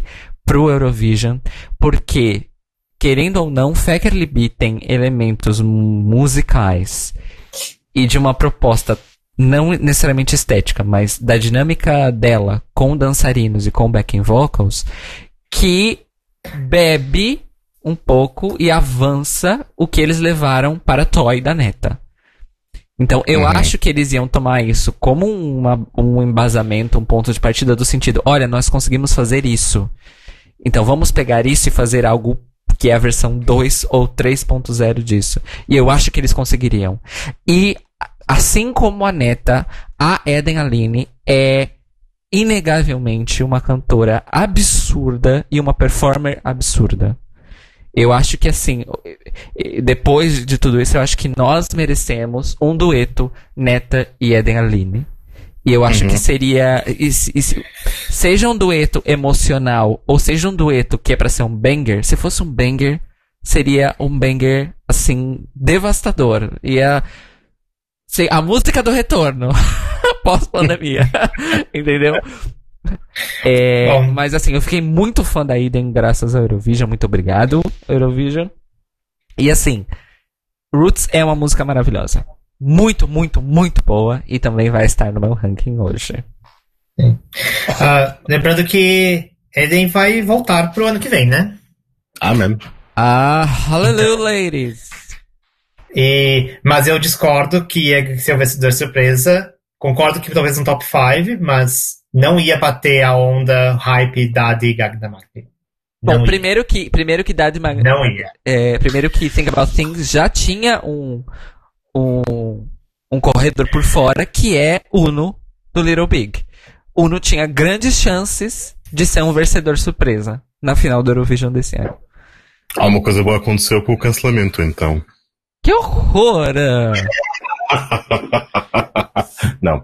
Ah, Horror! Mas olha, eu quero fechar esse nosso comentário sobre. ah, e já fazer um segue, um link, um gancho. O Rui disse o seguinte. Questionando alguns comentários que fizemos antes. Por que que música animada tem que ter performance animada? A Roxy com Sherry Red inventou um conceito. E a nossa próxima ligação é... A próxima ligação é a Romênia, com a Roxy também, uma NF onde a cantora já tinha sido escolhida. E é, a música era que a NF era para escolher apenas a música. E a música da, da Guys Second Chance foi Cherry Red. Ah, então, gente, como começar? Gente, então. Assim, eu vou. eu- ah, tá, eu vou falar. Assim, eu vou falar, eu vou falar porque o que aconteceu, porque eu acompanhei isso. Então, assim, quando eu tava, acompanha- eu tava acompanhando a- as músicas da NF romena. Cherry Red era, pelo menos que eu tava acompanhando, era a grande favorita pra ganhar. Tava todo mundo dizendo, é Cherry Red, Cherry Red, blá blá blá blá. E, e eu olhei assim, gente, tá, a música é legal, mas, gente, e eu tinha outras que eu gostava. Eu, eu gostava mais de Alcohol You, gostava mais de Storm também. Até Colors eu achava melhor. Eu achava que tinha. Pra mim, Cherry Red era a música que ia ser um, um waste, assim, tipo, da voz da Roxanne. Na época que eu achava que aquela voz dela era boa. aí, aí o que aconteceu? Ah, nas, eu não pude acompanhar diretamente a NF romena por causa de, de um dia, por questões de fuso, que sempre tudo de madrugada. Eu sempre acordo do outro dia pra ver o que aconteceu. Aí eu fui ver o que aconteceu, ah, Alcohol You eleita. Aí fiquei, ah, legal, que bacana. Vamos ver os comentários. É, o pessoal falando. Porque ela se sabotou, porque ela não queria Cherry Red e ela sabotou a própria performance. Porque não sei o quê, porque isso é um absurdo. Se você vai sabotar a sua própria performance, pra que fazer uma seleção? Simplesmente escolhe a música que você quer. Porque não sei o quê. Pessoas revoltadíssimas, dizendo que ela se auto-sabotou. Aí eu falei, gente, como assim ela se auto-sabotou? Aí o que, que, aconte- que que aconteceu? Ela, ela, eu não sei se ela falou depois, acho que ela falou depois, que tinha sido eleita, que a preferida dela era Alcohol You. uhum. Assim, não tem, tipo, se, se- não é claro que você vai ter uma música que você gosta mais. Então, acho que você, se você dizer assim, não, eu gosto das cinco músicas igual- igualmente, não, é mentira, você não vai estar mentindo. Você vai ter uma música que você gosta mais. Então, acho que ela vai estar sendo honesta. Aí a gente foi ver a performance de Cherry Red. E assim, só pra. Assim, eu fui ver e olhei assim, tá, o que, que ela fez, né? Ela, ela, quê? ela sangrou no palco, ela pra se auto-sabotar, sei lá o que ela fez. Aí eu fui ver e a gente. eu olhei assim essa performance e eu olhei assim, gente, isso.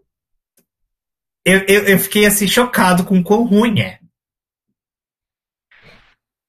Só que, assim, enfim. Um, o que eu acho, assim, o que, o que, só que o que eu acho que aconteceu não foi que ela se sabotou. O que eu acho que aconteceu é o seguinte: ela não dança. Isso já está bem claro. Ela não é, ela não dança. Para mim, o que aconteceu foi o seguinte: ela chegou e falou para a produção e falou: Gente, então, tem essa música, eu vou fazer uma melhor. É uma música latina, eu vou fazer uma melhor, mas eu não sei dançar. Aí a produção falou: Hum, tá, legal. Então o que, que a gente vai fazer? Então a gente, já que você não sabe dançar, a gente vai trazer, entre aspas, dançarinos. Mas para fazer uma coisa mais inovadora, Aspas. nós não vamos, nós não vamos trazer dançarinos. Vamos trazer lutadores de capoeira.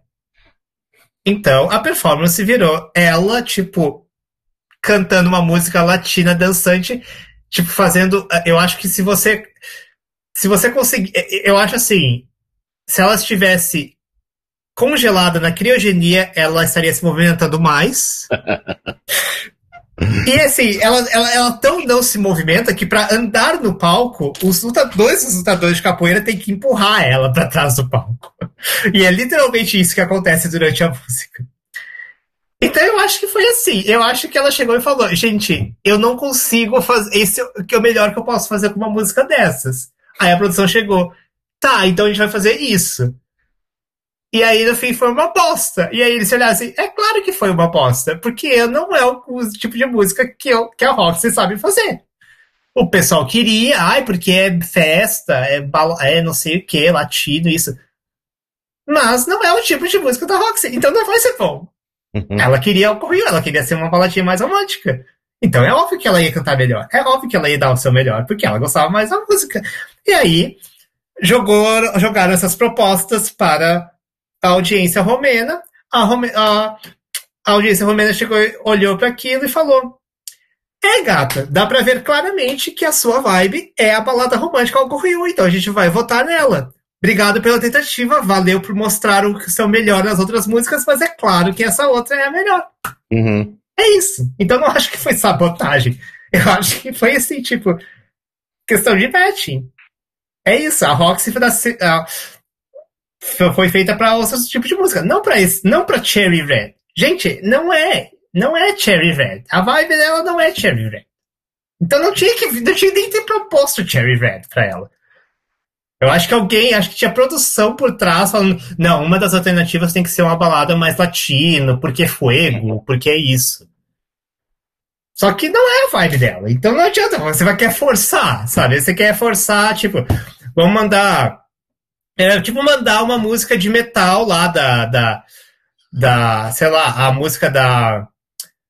Pensa assim, a música da Finlândia 2007 lá, da, cantado pela, cantado pela Kiara, sabe? Imagina fazer uma NF com a Kiara e uma das alternativas é metal, sabe? Agora quero isso, quero ouvir. É isso! E daí, sabe?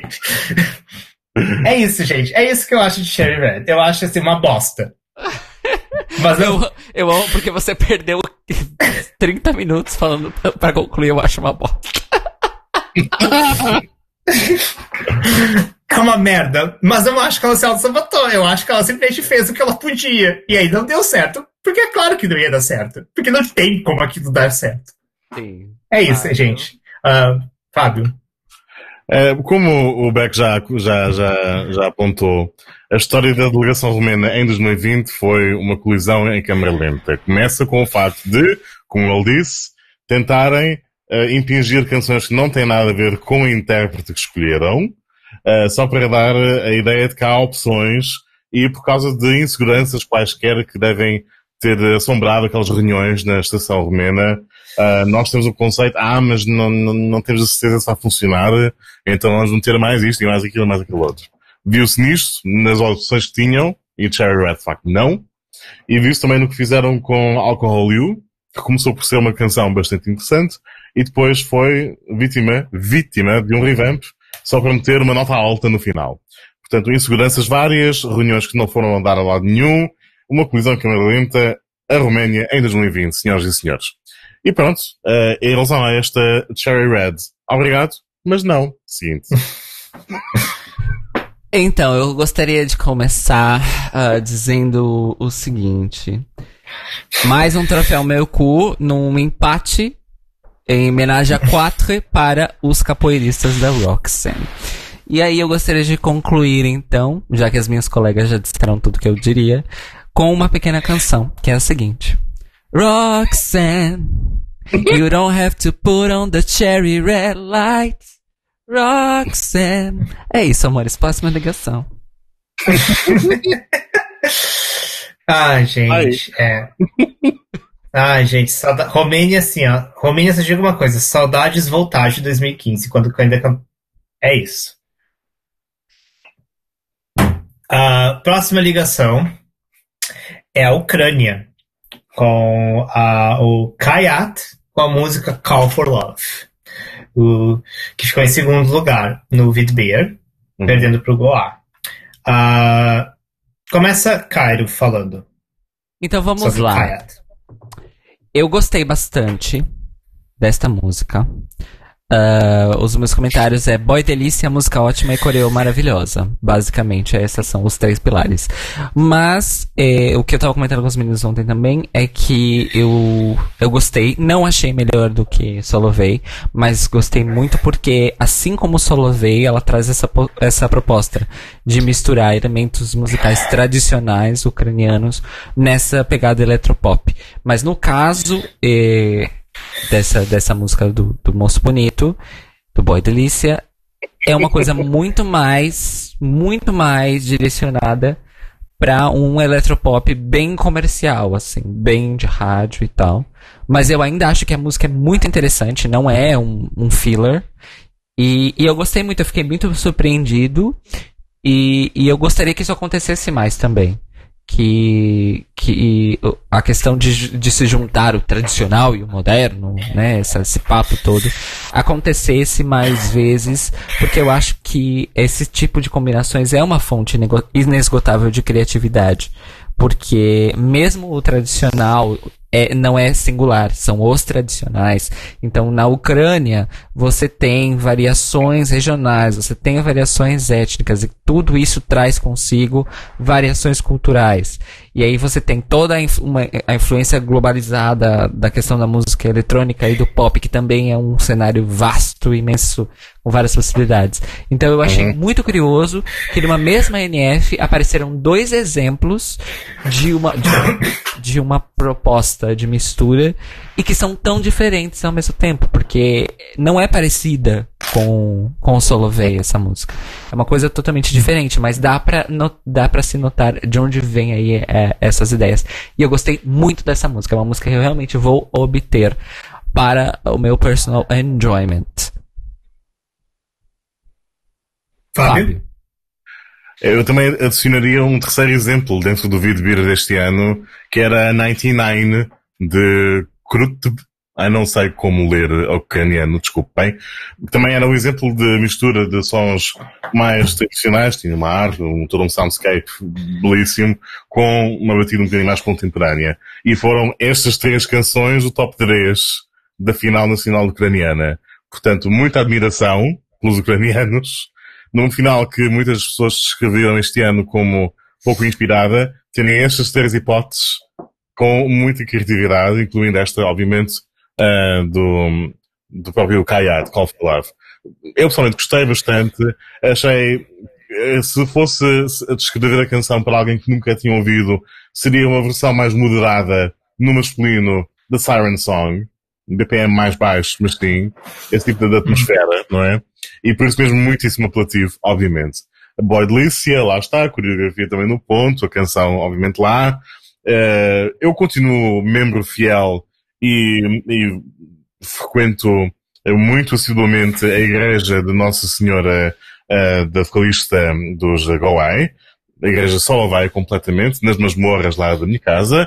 Uh, mas esta canção, sim, uh, também seria uma boa hipótese. Não tão boa, acho eu, mas também muito, muito digna. Beck. Um, então, eu concordo, eu também prefiro Solovei, mas é porque Solovei é um hino, é um. Solovei é, é Solovei, é tipo. Uhum. topo, assim. Coloque no pedestal. Então, algo que. Então, dizer que eu não gosto tanto quanto Solovei não é dizer. é- não diz nada. Eu. Eu confesso que quando eu ouvi Call for Love pela primeira vez, não me chamou tanta atenção. Eu acho porque eu tenho uma coisa meio assim, tipo. Ah, um vocal masculino cantando música. Eu, não sei, eu acho que eu fiquei traumatizado com qualquer coisa eletrônica cantar masculino, com boy masculino, ah, desde o Israel 2017, aquela coisa horrorosa. Ah.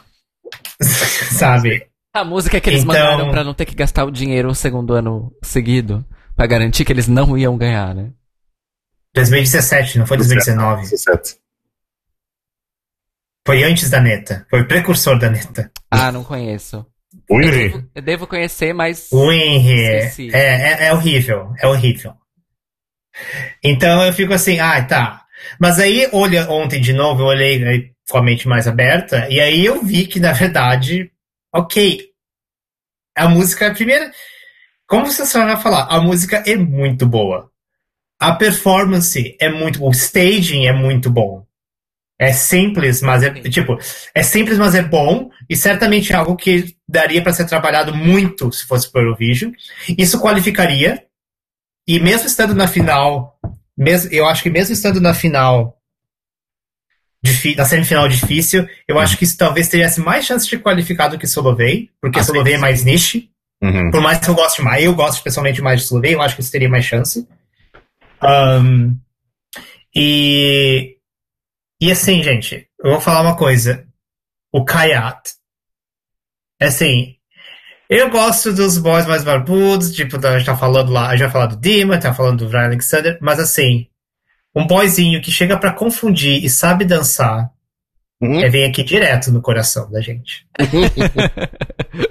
Então, assim, troféu meu cu, o meu troféu meu cu vai pra ele. Eu sinto meio pedófilo porque ele tem 23 anos. Ele já é maior Mas- de idade, fez.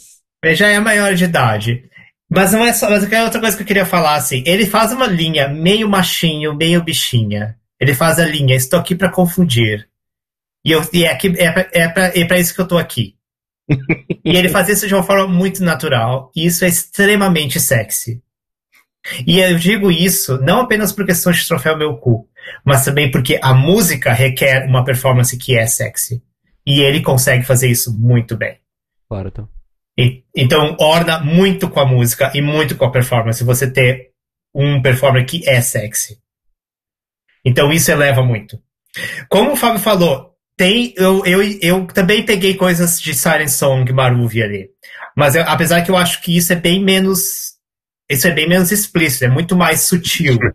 Sim, sim. Ma uh, Maruvi, é uma outra, Maruvi era uma outra vibe, né? Era mais É. explícito.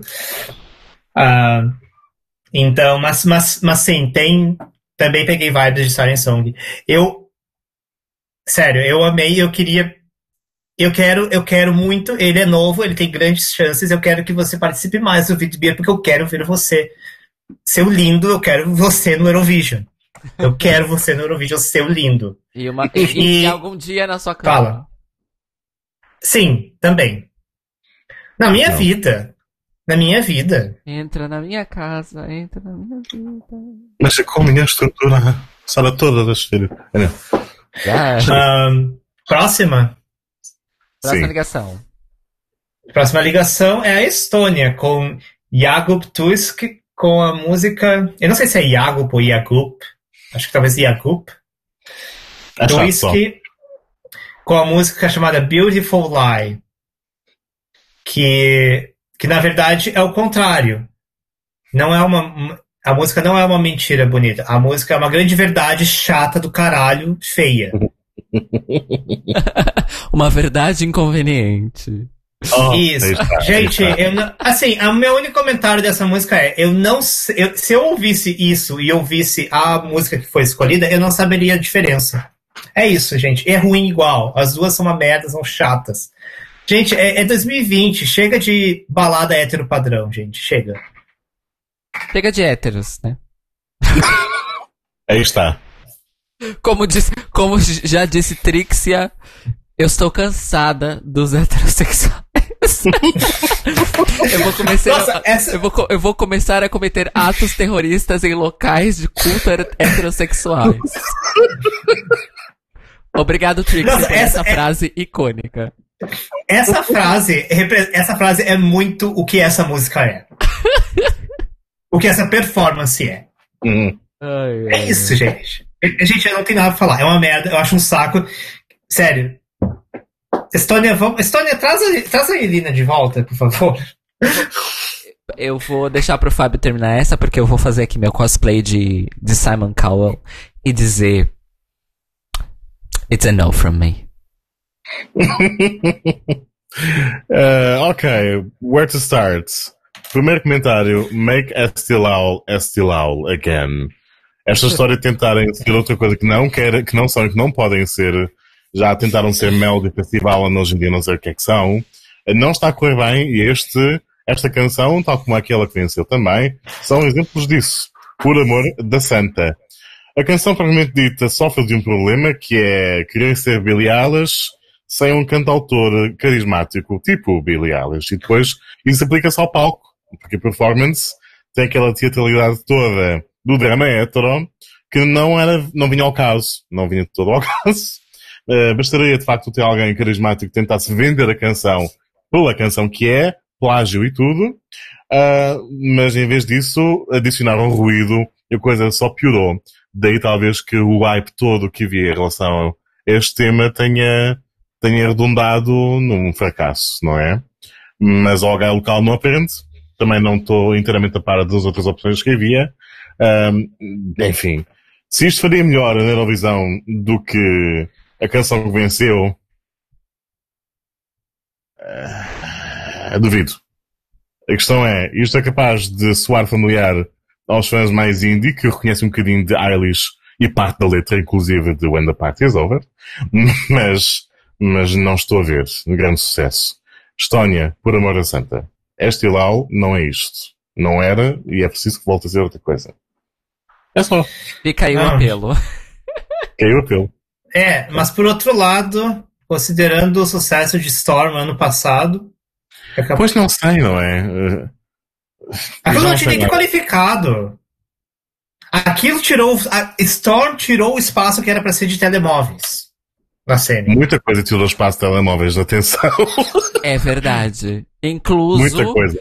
Incluso a música que eu amava na versão de estúdio e que foi assassinada pelo, pelo próprio cantor na semi e na final, que é Sei Nananá. Que quando eu vi, quando eu assisti Sei Nananá, eu- o Beck tava comigo, nós estávamos no Brasil, nós assistimos juntos. No bar, na festa, que a Abacaxi promoveu, beijos pra Binha. E, e foi a decepção da vida, porque ele assassinou a própria canção. E, e mesmo assim, passou. Mesmo assim foi qualificado. E o Conan ficou como roadkill. Ai, gente, enfim. Nunca superaremos essa, essa mágoa, né? É, gente, esse- mas e- e ainda assim, não- ainda assim é melhor que Storm. Storm é ruim, Storm é uma merda, Storm é um lixo. Sim, Pronto, verdade. eu, eu tenho muita raiva. E eu, eu tenho mais raiva ainda, porque assim, pra mim é assim, ó, Storm e Like tinham que ter ficado de fora, Hum. e pra ter espaço pra uh, telemóveis e Palichet. É isso.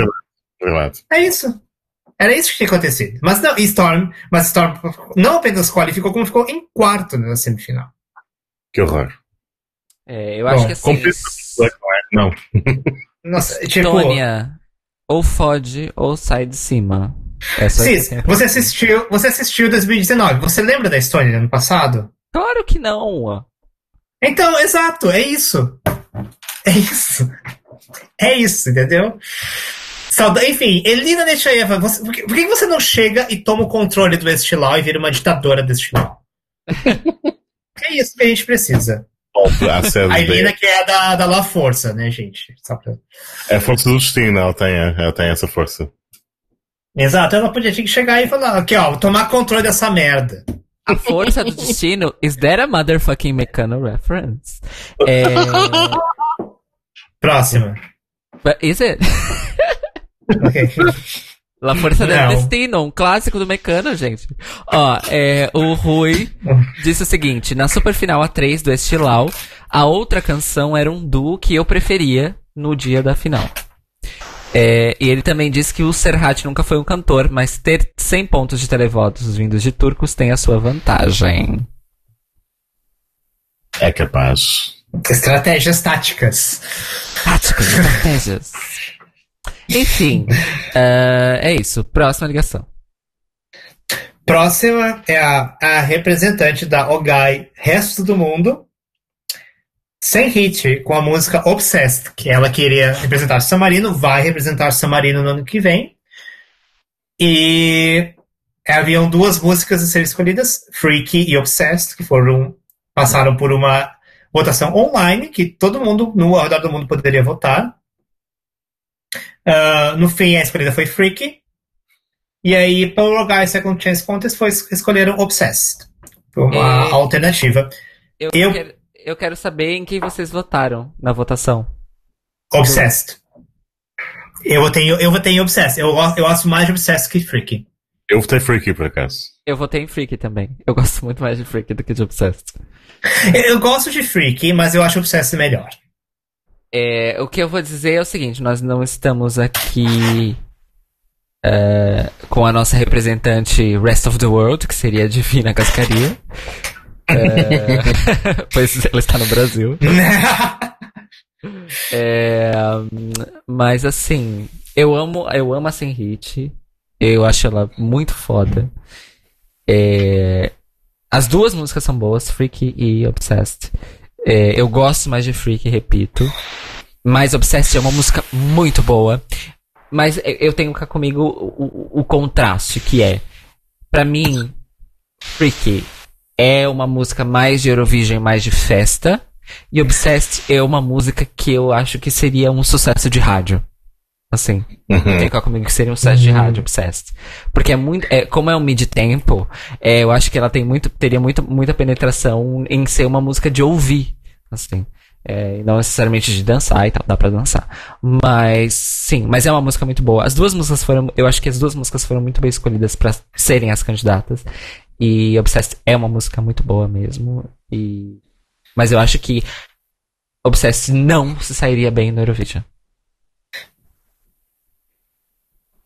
Fábio?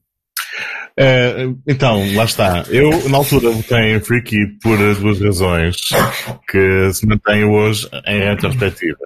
Uma delas foi ouvir Obsessed e pensar, isto é bom, mas Runaway With Me já foi escrito pela Carly Rae Jepsen, portanto, vamos tentar outra coisa. A segunda opção, o segundo, o segundo motivo, tinha a ver com, se bem que a Eurovisão hoje em dia é um, um- todo um, um cemitério de canções radio-friendly, os países continuam a ter expectativas agarradas, estereótipos agarrados a eles, funcionam mais ou menos bem com certos estilos. E San Marino, San Marino está a construir uma marca que é aquele país que leva coisas um bocadinho fora da caixa, um bocadinho silly, um bocadinho leve, livre e solto, e que resulta porque, pronto, é San Marino, não é? E acho que Freaky beneficiaria disso. Ah, tendo em conta que ainda por cima é uma canção muitíssimo melhor e uma intérprete muitíssimo melhor do que o Serrat. Portanto, ahm, daí está. E acho que foi que é todo um statement muito, muito mais impactante, por diversas razões, que o videoclipe também ilustrou e bem. Ahm, pronto. Mas, seja como for, Obsessed é bastante bom. A San Marino, isto não, não é o mesmo país que lançava canções de Ralph Siegel com a Valentina Moneta mas, todos os anos. Não, não é o mesmo país. Ela está dedicada ao seu Airbnb e faz muito bem e tem os seus problemas que divulga em público. E pronto, são, são destinos de vida, não é? Mas em relação ao Obsessed, pois bem, gosto. Sim. Você, cuidado falar da, pra, pra rainha, a grande rainha eurovisiva Valentina Moneta. A grande. Pois, eu sei. Mais bem sucedida do que a Beyoncé, porque ao menos esta já esteve na televisão várias vezes. Exato. Exatamente. Ok. Exato. Ai. Crisa, Mas sim. Crisa, Crisálide roubada em 2013, gente. Crisálide, como que aquilo não qualificou, gente? Então, o. eu- antes do Ah. comentário do Beck, o comentário Ah. do Rui, que, posso, que eu acho que vai ser interessante pra vocês, que é o seguinte. Ele disse que prefere Cleop- Cleopatra, é, que deveria ter sido da Sem Hit, como era o plano original. Eu não sabia deste bafo, deste euro bafo. Wink wink. Eu não Gente, isso eu não sabia também. Fábio? Eu continuo a não gostar de Cleopatra, portanto deve ser a única, não sei. Lá Cleopatra. lá, lá, lá, lá. Não, então desculpem lá, Cleopatra e depois metem o mantra budista no meio, nem ringa-me ao. O que. Esquece. Fiquei confusa uma até hoje. É, Tem uma expressão britânica que serve pra esse tipo de mistura, assim como serve pra performance da Roxanne de Cherry Red, que é, é uma expressão britânica chamada hodgepodge. Hodgepodge. E apropriação. É. Olha, gente, eu não sabia que Cleopatra. Olha, Cleopatra na voz sem hit, gente. É, é interessante, mas eu não sei se eu ia querer o canto budista no. no- Porque assim, a. A Efendi, tipo. Ai, sei lá quem é a Efendi. Mas a. a- mas a sem hit. eu- É porque eu, eu também não sou muito fã do canto budista na música. Eu, apesar de eu gostar da música. Então eu não sei se eu ia querer que a música da Sem Hit fosse algo que tivesse isso no meio. Eu também Sabe? acho que seria. bizarro. Eu amo Cleopatra. Eu acho que se fosse, se tivesse Cleo- Cleopatra sem o canto budista, aí eu acho que sim, na na- com a Sem Hit. A Cleopatra. Porque ia ser tudo. Porque realmente. A Sem Hit é muito mais Cleópatra que a Efendi. mi- Mil vezes. vezes. Yeah. E A, sim. Mas faça seu Um, comentário sobre Obsessed. Não, e- não então, eu, eu, eu acho que assim, agora conversando, eu acho que vocês têm razão. Eu acho que Freak teria mais chance pra fazer um espetáculo eurovisivo, assim. Ah, mas dito assim, eu acho que nem Freak nem Obsessed ia qualificar. Hum. Infelizmente. Apesar de estar na semifinal. que não, não, não qualificaria. Eu acho que não. Eu, eu acho que. Assim, eles teriam que fazer alguma coisa muito boa com o palco, assim. E não que tenha. Eu acho que, assim. Fazer coisas boas com o palco teria espaço em qualquer uma das duas músicas. Obsess podia ser um palco, realmente podia vir com um palco super moderno, incrível, que poderia, poderia ser feito, sim. Mas o Samarino não faz isso. Pois, Tipo, pois o Samarino faz tipo. Tipo, o palco de Serra Nanata era, era bom, assim, mas também porque mas não tinha nada de revolucionário naquele palco. Não tinha- Não. Era um palco bonito, na vibe da música, sim, mas não tinha nada de revolucionário. Então, o Samarino não tem essa, essa coisa do palco, assim, sabe? Então, Obsess é uma música que poderia, sim, qualificar, poderia ser um sucesso se houvesse um palco muito bem pensado. Uhum. E eu acho que o Samarino não traria isso. Mas posso estar errado. Mas eu, mesmo, digo- eu digo mesmo pra Freak. Eu acho que Freak ia ser um, um stage padrão, assim.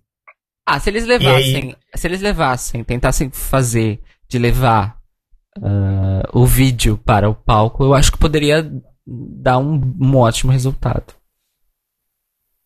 Hum.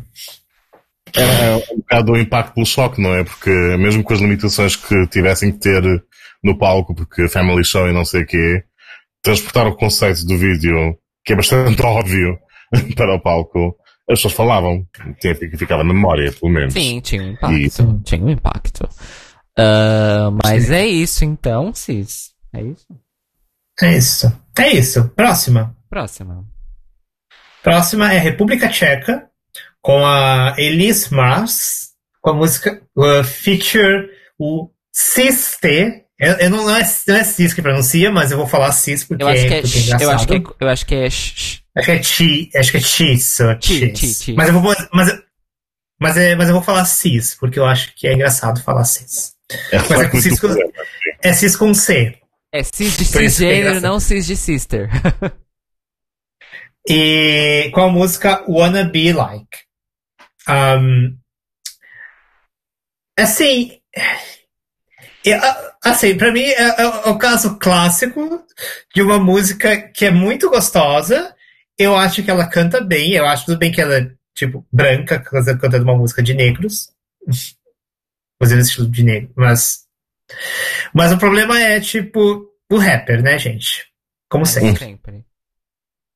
Então, não é melhor que Quemama de jeito nenhum. Nunca. Uhum. Não é. Não. Quemama é muito melhor que isso. Mas.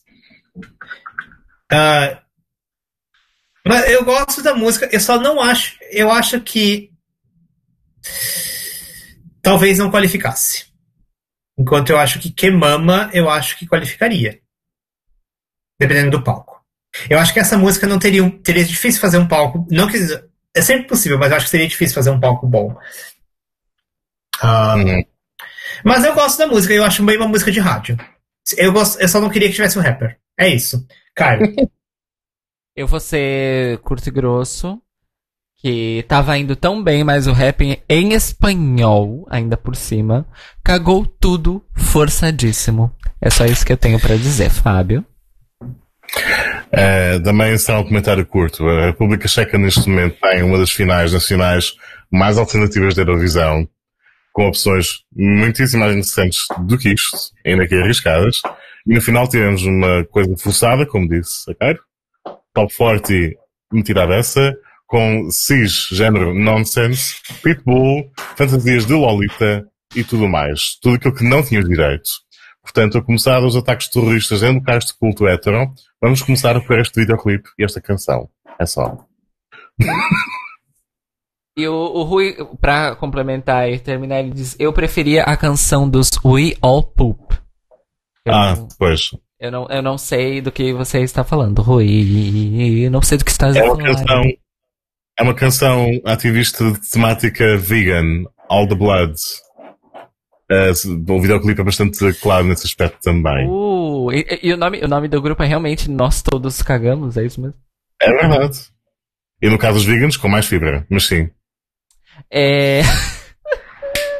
A precisar. Mas eu. Eu, eu, acho, eu traduzi errado, eu peço desculpas aos ouvintes. We all poop seria. é, nós todos fazemos cocô. Porque poop é a maneira censura livre de dizer cagar. Né? Então, Sim. Ah, eu não acompanhei as, as, os candidatos tchecos. Olha, Rui, Então. manda, manda, manda o link ou no Twitter ou. No Twitter, manda o link no Twitter porque eu quero ver esse We all poop. Blood, enfim. Sangue no cocô. eu quero Próximo. Tem que ver. Ah, uma curiosidade. Posso fazer só uma curiosidade linguística? Eu acho. Eu vou tratar isso no meu futuro podcast sobre a língua portuguesa. Spoilers. É, mas eu acho muito engraçado que aqui em Portugal se pronuncia cocó. Sim. E no Brasil nós Pois, co- medida, Antônio, Antônio, etc. Pois.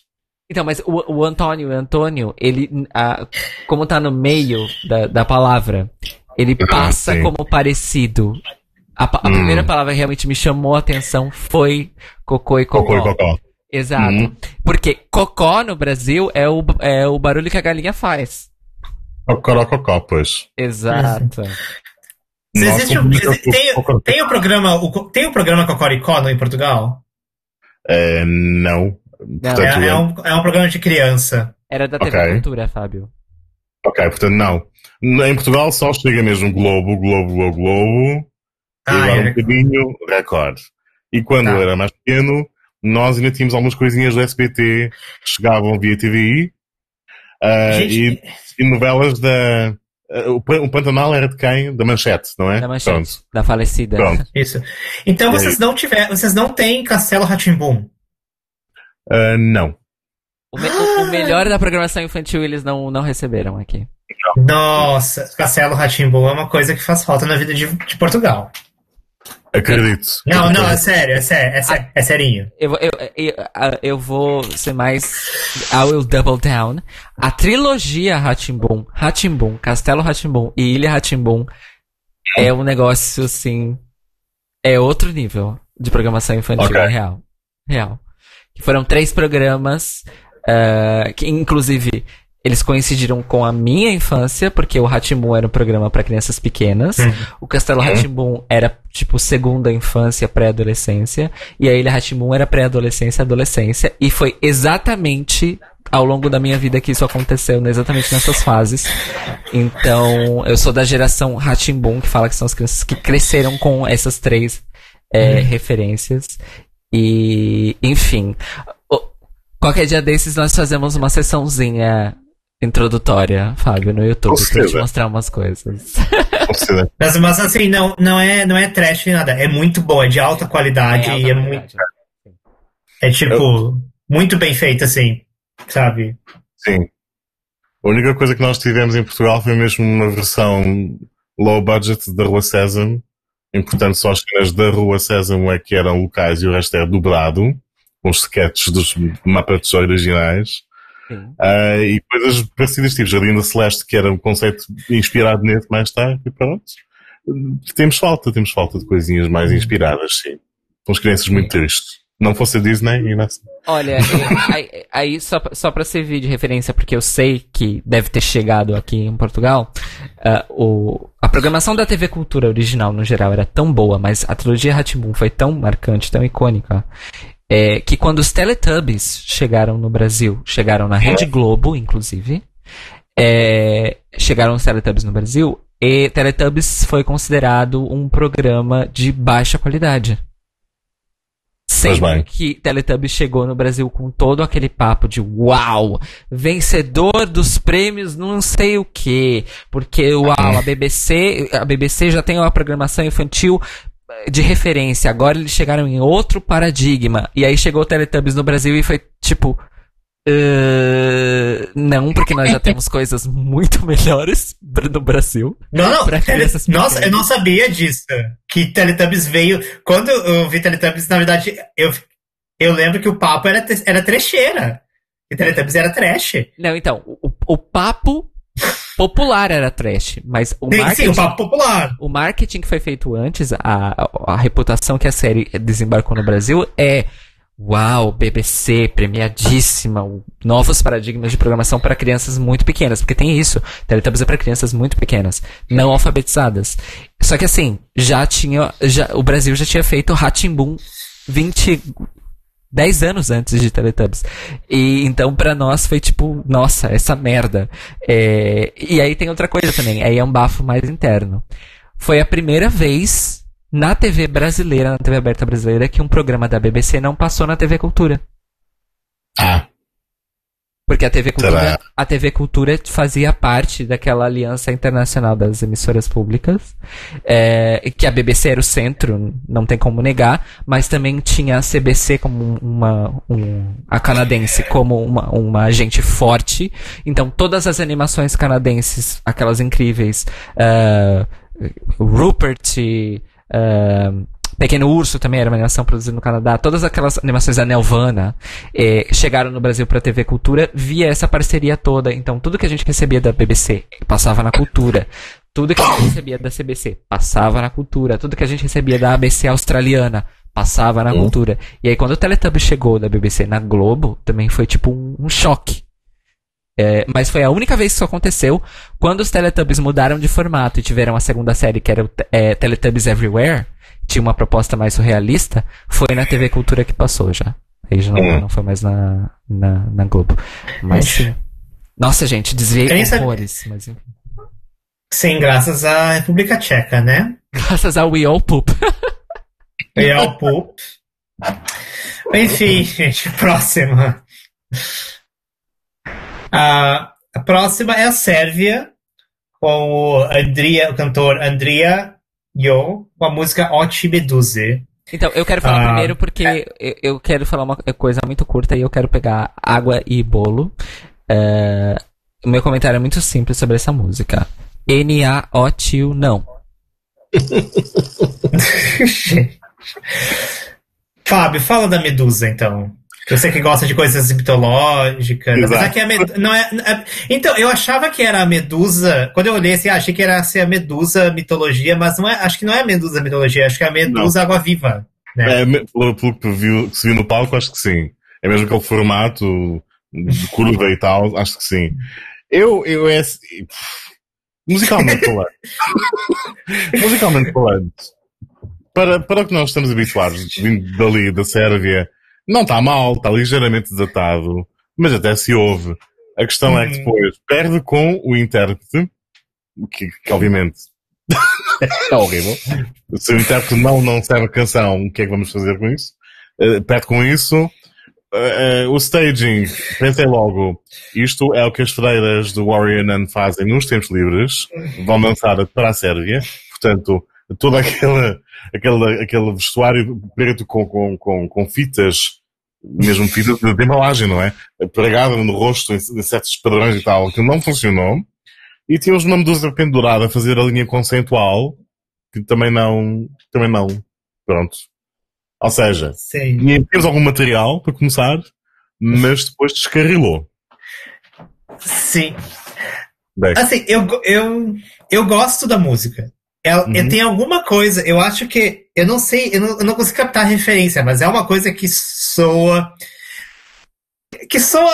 Eu, eu, vou- eu, vou, eu vou confessar, sim, soa datado, mas eu ainda assim eu gosto. uhum, Porque eu gosto daquele tipo de música. E eu acho que é tipo início dos anos 2000 ou 2010. Eu não é lembro. por aí. Acho que sim. Eu não sei se é 2000 ou 2010. É isso que eu não. Eu não eu- mas, mas é uma coisa que me soa muito familiar.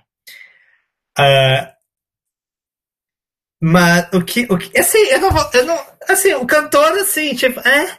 É. Precisa de alguém pra cantar a música. O que, o, que, o que eu acho, assim, tipo, que, eu, que o grande problema dessa performance é realmente o staging, porque, gente. Aquela medusa parece tipo sei lá, teatro da escola, que fiz com, tipo, tentáculos de papel crepom, sabe? É tipo, eu olhei aquela medusa, gente, gente. Tipo, assim, a gente entende que é uma NF, a gente entende que o orçamento é baixo, sabe? A gente entende que, sabe? Eu, eu tento ser uma pessoa com o coração aberto, sabe? Sim. Mas, gente, mas sabe? Mas sabe, as pessoas. As pessoas são criativas, sabe? Quando não tem, sabe? As pessoas sabe, trazem coisas as próprias. O Hurricane trouxeram uma coisa muito, Uhum. sabe? Pra mim, o melhor exemplo de que é possível fazer uma coisa interessante com baixo orçamento foi o Doredos no 2018, Uhum. sabe? Então. É. Então, assim. Eu acho que, assim. Você trazer uma medusa de papel crepom. não, sabe? Sabe, sei lá. Não, não. Ah, não. Então, tipo. E daí, assim. E, aí, e a performance fica aquilo, sabe? Eu fico olhando aqueles, aquelas. Sabe? E assim. Se a música fosse trash, fosse uma performance trash, eu acho que até ia ser engraçado, mas não é. A música é pra ser séria. É. Então. Não sério, não. Então, então não dá assim, sabe? E e e fora o fato assim que definitivamente não qualificaria se fosse para Eurovision. Por mais que eu ache a música gostosa, mas é, é uma música de rádio, não é uma música de Eurovision. E assim, não é não de longe não é nada perto de La Vista. E depois, pronto, temos uma água viva que, à conta do, do, do figurino da escola, em vez de ser uma figura poderosa, está ali presa. Ela, ela, ela me transmitiu uma sensação de ser uma presa de uma aranha. Estava retida na teia e não podia sair. E, eu- e- Não, e foi- sim. Pareceu aquele tipo de setup que a gente viu no filme do Eurovision. sim. Que é aquele papel crepom ia, ia pegar em alguma coisa, ela ia cair, ia ser um escândalo, ia ser triste. Sabe? É tipo. Pois. Gente, era feio! Como é que, eu fico assim, como é que alguém não olhou para aquele palco assim nos ensaios e não olhou? Gente, isso é feio. Eu acho que foi. As pessoas pensaram logo, pelo os Hurricane vão ganhar, ponto. O resto é enfeite. Façam o que quiserem. Eh, é um bocado como a Mas, história. você- É como a Tatiana do filme da Eurovision, não é? Portanto, já temos uma vencedora. O resto, façam o que quiserem. Não sei. Ah, sim. Tipo, aí você olha. Ou, ou então acho que, acho que olharam assim, tipo, tá feio, né? Mas tá muito em cima pra gente fazer mudança, então vai assim mesmo. É. É isso. Então, com sorte não ganha. Se ganhar, pronto, temos um problema, mas Hum. com sorte. mas foi escolhido pelo lugar, gente. Isso que eu achei. Tô aqui. Também não sei as opções que tinham. Eu Mas... também não sei. Enfim, eu sei que teve a. Eu sei que o, a NF teve o. Teve a Baby Doll cantando, cantando, entre aspas, Brasil, né, gente? Ah, sim. Esse momento está. Ai, gente, é tão. Tararara, África. tararara. Não, não tem, não, não tem África. Não, Não tem, interessa, é. é, Brasil. são nomes aleatórios. Não, é. É que é? Brasil, Brasil, Espanha, Colômbia, Cuba e América, samba rumba, tchá tchá tchá. Tá vendo? Dá pra fazer uma versão, uma versão dessa música em que trocam esses nomes toda vez. Vai dar na mesma. Isso, tipo- nada. Tipo o videozinho do, do Yaku, né? Do Animaniacs falando os nomes dos países, né? Eu amo, eu amo esse vídeo. Animaniacs Forever. Aliás, supostamente ia ter uma série nova dos Animaniacs. Enfim. Não, Sério. Notícia boa, finalmente. né? Enfim, gente, próxima ligação. Sim, Mas pera, qual era essa? Próxima ligação. ligação? esta era Essa é a Sérvia. Sérvia. É Vocês Sérvia, a gente tá passaram falando da tudo Sérvia. isso falando dessa merda?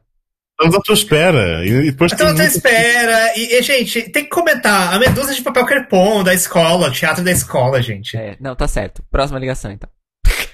É, não, é porque assim, a- o meu. Vocês Não, já deixa eu só falar. Próxima ligação. Não, não, não, não, não, deixa eu falar. A minha, a meu questionamento era: como é que alguém não olhou pra aquele palco e não falou assim, tá feio, troca? Amiga, não. né? tipo, eu, então eu acho que o que aconteceu foi o seguinte: falaram assim, olha, tá feio, mas tá muito em cima, foda-se. É, é o é- é a, a falta do famoso departamento do vai dar merda, né? É necessário ter esse, esse departamento. Sempre. Enfim. Mas enfim, tá. A próxima ligação é a Polônia com o Lake Malawi com a música Lucy. O Lake Malawi, que foi representante da República Tcheca no passado. E eles são uma banda tcheca, até onde eu saiba.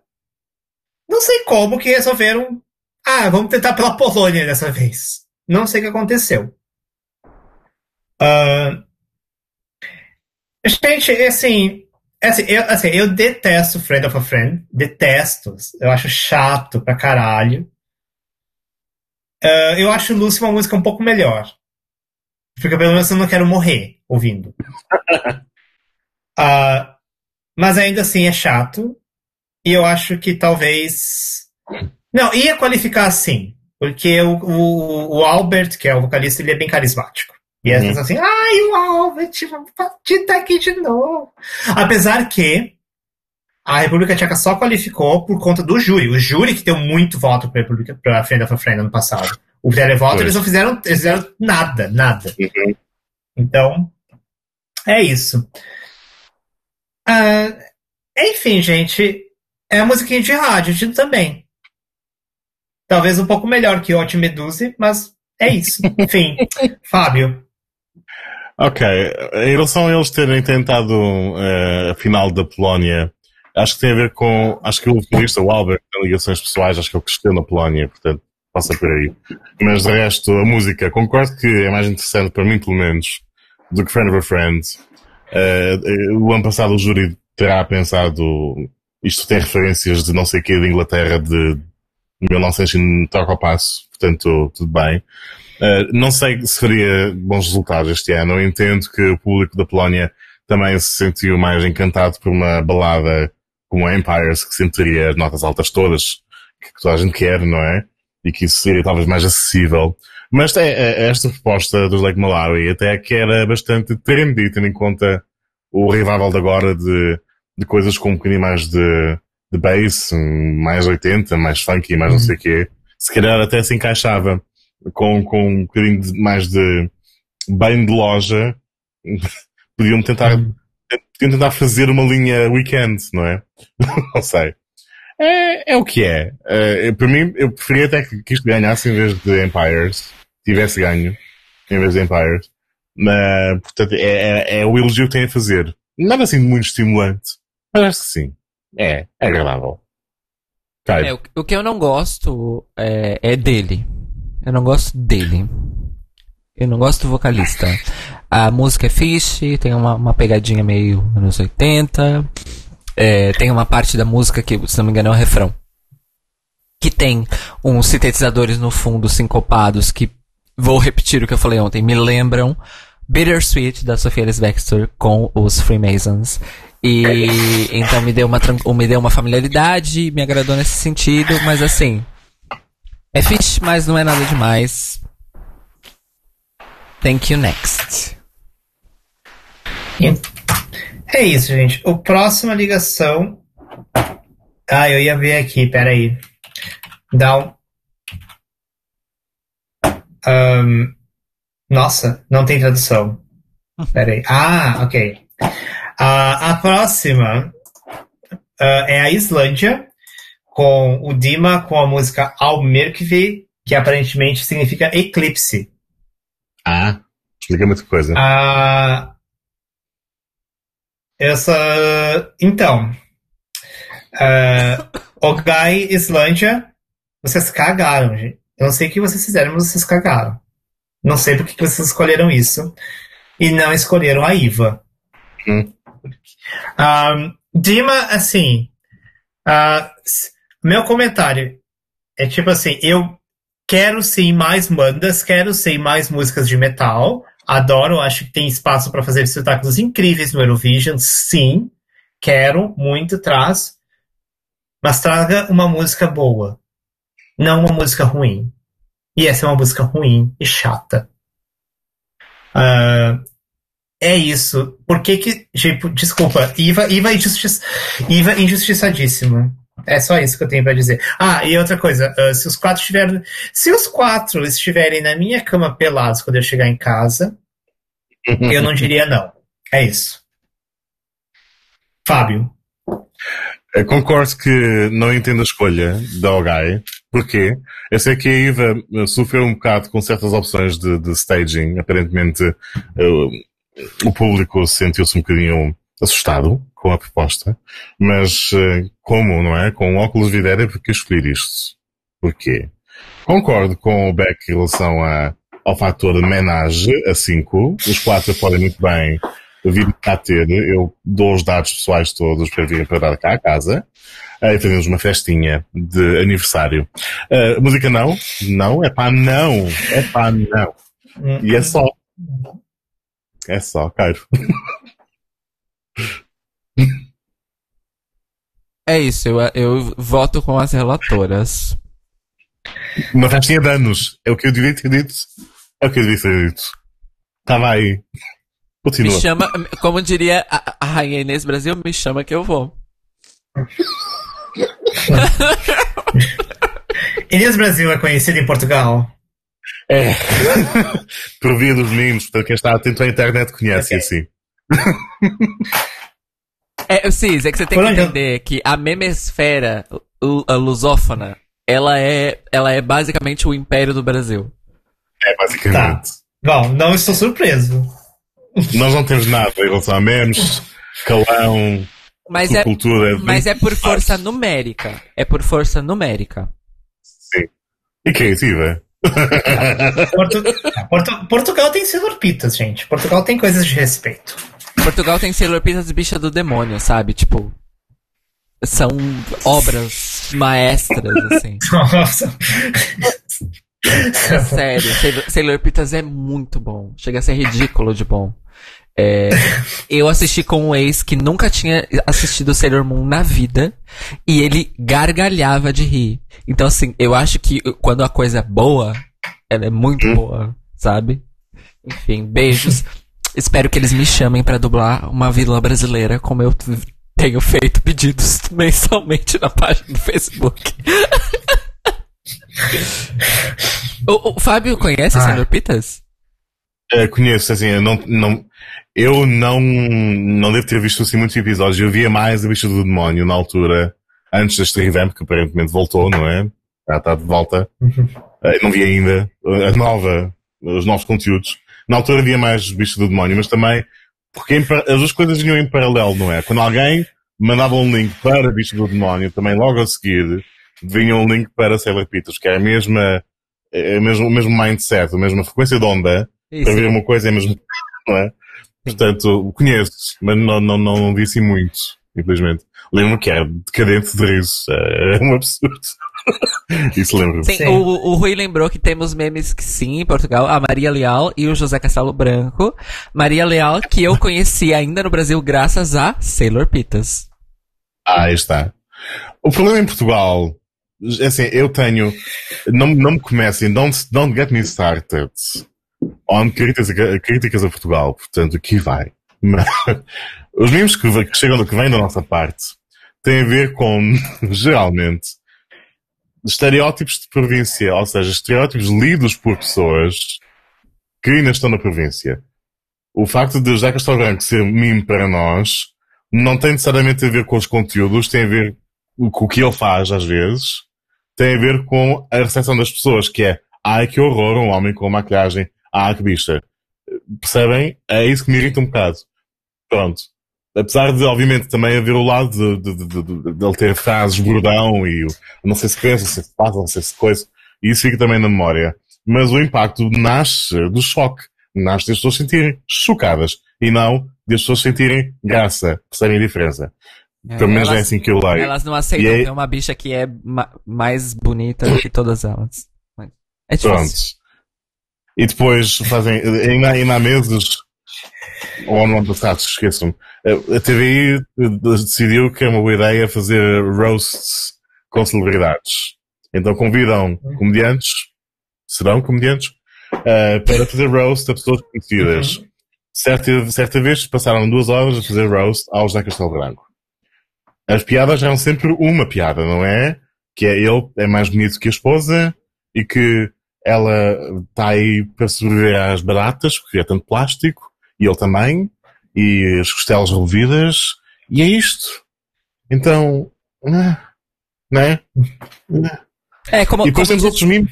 É, é igual a reação da Katia quando a, a Trixie começa a falar de comediantes hétero e a reação da Katia é. "Ugh, É um bocado isso. ugh." Por outro lado, também temos memes que são pessoas que entram nos reality shows e que são, que não têm filtro nenhum, que não têm vergonha na cara, então isso é divertido no sentido em que, pronto, temos, é de passar um link depois para coisas tipo Bernardina na Quinta das Celebridades, Tuga, e isso é, é meme porque a sequência de palavrões que saem daquela boca no horário nobre é uma coisa que não cabe em lado nenhum. Então. Mas não é, mas não, não são memes criativos no sentido em que vês aquilo e, e é, aquilo que nos chega do Brasil encanta-nos porque é mesmo puta que pariu, como é que isto saiu da cabeça de alguém? É engraçado, nós nunca seríamos capazes, toda a gente tem muita vergonha e pronto, não é? Uhum. É, é isso. Pronto, já me estendi, não é? Continuem. Sim. Um episódio educativo É. do Eurobafos hoje, amores. É isso, né, gente?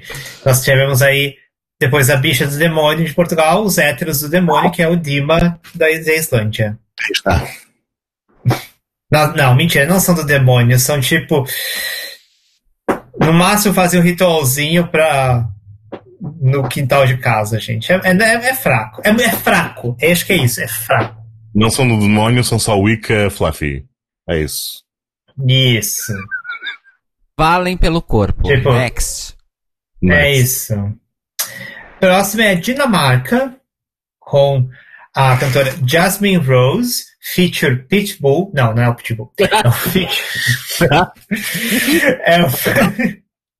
é o feature Roxor Loops, com a música Human, trazendo aí de volta a grande temática do Algai, humanidade cibernética e coisas. Enfim, Eu quero começar. Humano, máquina. É um Kraftwerk, gente. É um Kraftwerk tra- influenciando aí o Algai Second Chance Context. É, o Craft, Um, a influência do Kraftwerk é eterna, né? Sempre. É, Sim, exato. Você quer começar? Começa então. Eu quero começar porque a minha ano- anotação é muito simples, é assim. Meh. Fábio. É, é, é a temática robótica, porque na altura nem suspeitavam que a nossa vida hoje em dia seria toda ela digital. Are we still human? A proposta da Dinamarca pareceu engraçada em estúdio, mas depois no palco foi tudo mal inspirado, não é? Começando com os fundos no background, passando pelo, pelo que fizeram ao, ao, ao intérprete, ao, ao que ele era, ao beatboxer, e acabando no façam mais barulho numa sala vazia. Pronto. Eh, Ai, coitados, gente. E é só. Ele estava querendo trazer a alegria para um momento tenso. Como robôs não poderão ler as cues emocionais. É só isso. Então. Então, eu vou falar uma coisa que é engraçada, assim, do MGP dinamarquês. Muita gente ficou puta que isso não ganhou. Porque isso era verdade. muito melhor. Tipo, das palavras das pessoas, não minhas, que isso era muito melhor que Yes. Muito melhor que não sei o quê, porque isso era incrível, isso era arte, isso era transgre... isso era contemporâneo, isso era não sei o quê. E bem, e Yes era só uma baladinha. Sabe o que também é contemporâneo? A Covid-19. Nem tudo que é contemporâneo é bom. Vamos enfiar isso nas nossas cabeças. Obrigada. Nossa! Enfim, gente, esse foi o Eurobafos de hoje. Espero que vocês tenham. É do ano. Eu vou, eu vou dar nota. Nossa.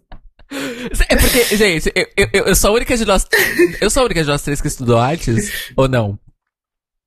É, foste, porque eu nunca tive diploma, portanto, sim. É, então, Ah. assim. É, é, Eu frequentei uma faculdade de artes, ainda por cima, ah, uma, uma arte considerada nova, que é o audiovisual, porque é os multimeios e o média e blá.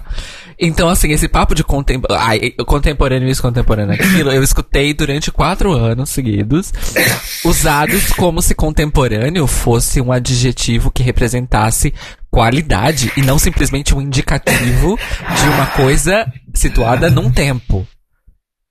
E eu odeio isso, porque você fala, ai, é contemporâneo, pra dizer que, ai, é artisticamente mais valioso do que as outras coisas, então estamos chamando de contemporâneo. Contemporâneo quer dizer nada mais do que o que acontece no mesmo tempo que você.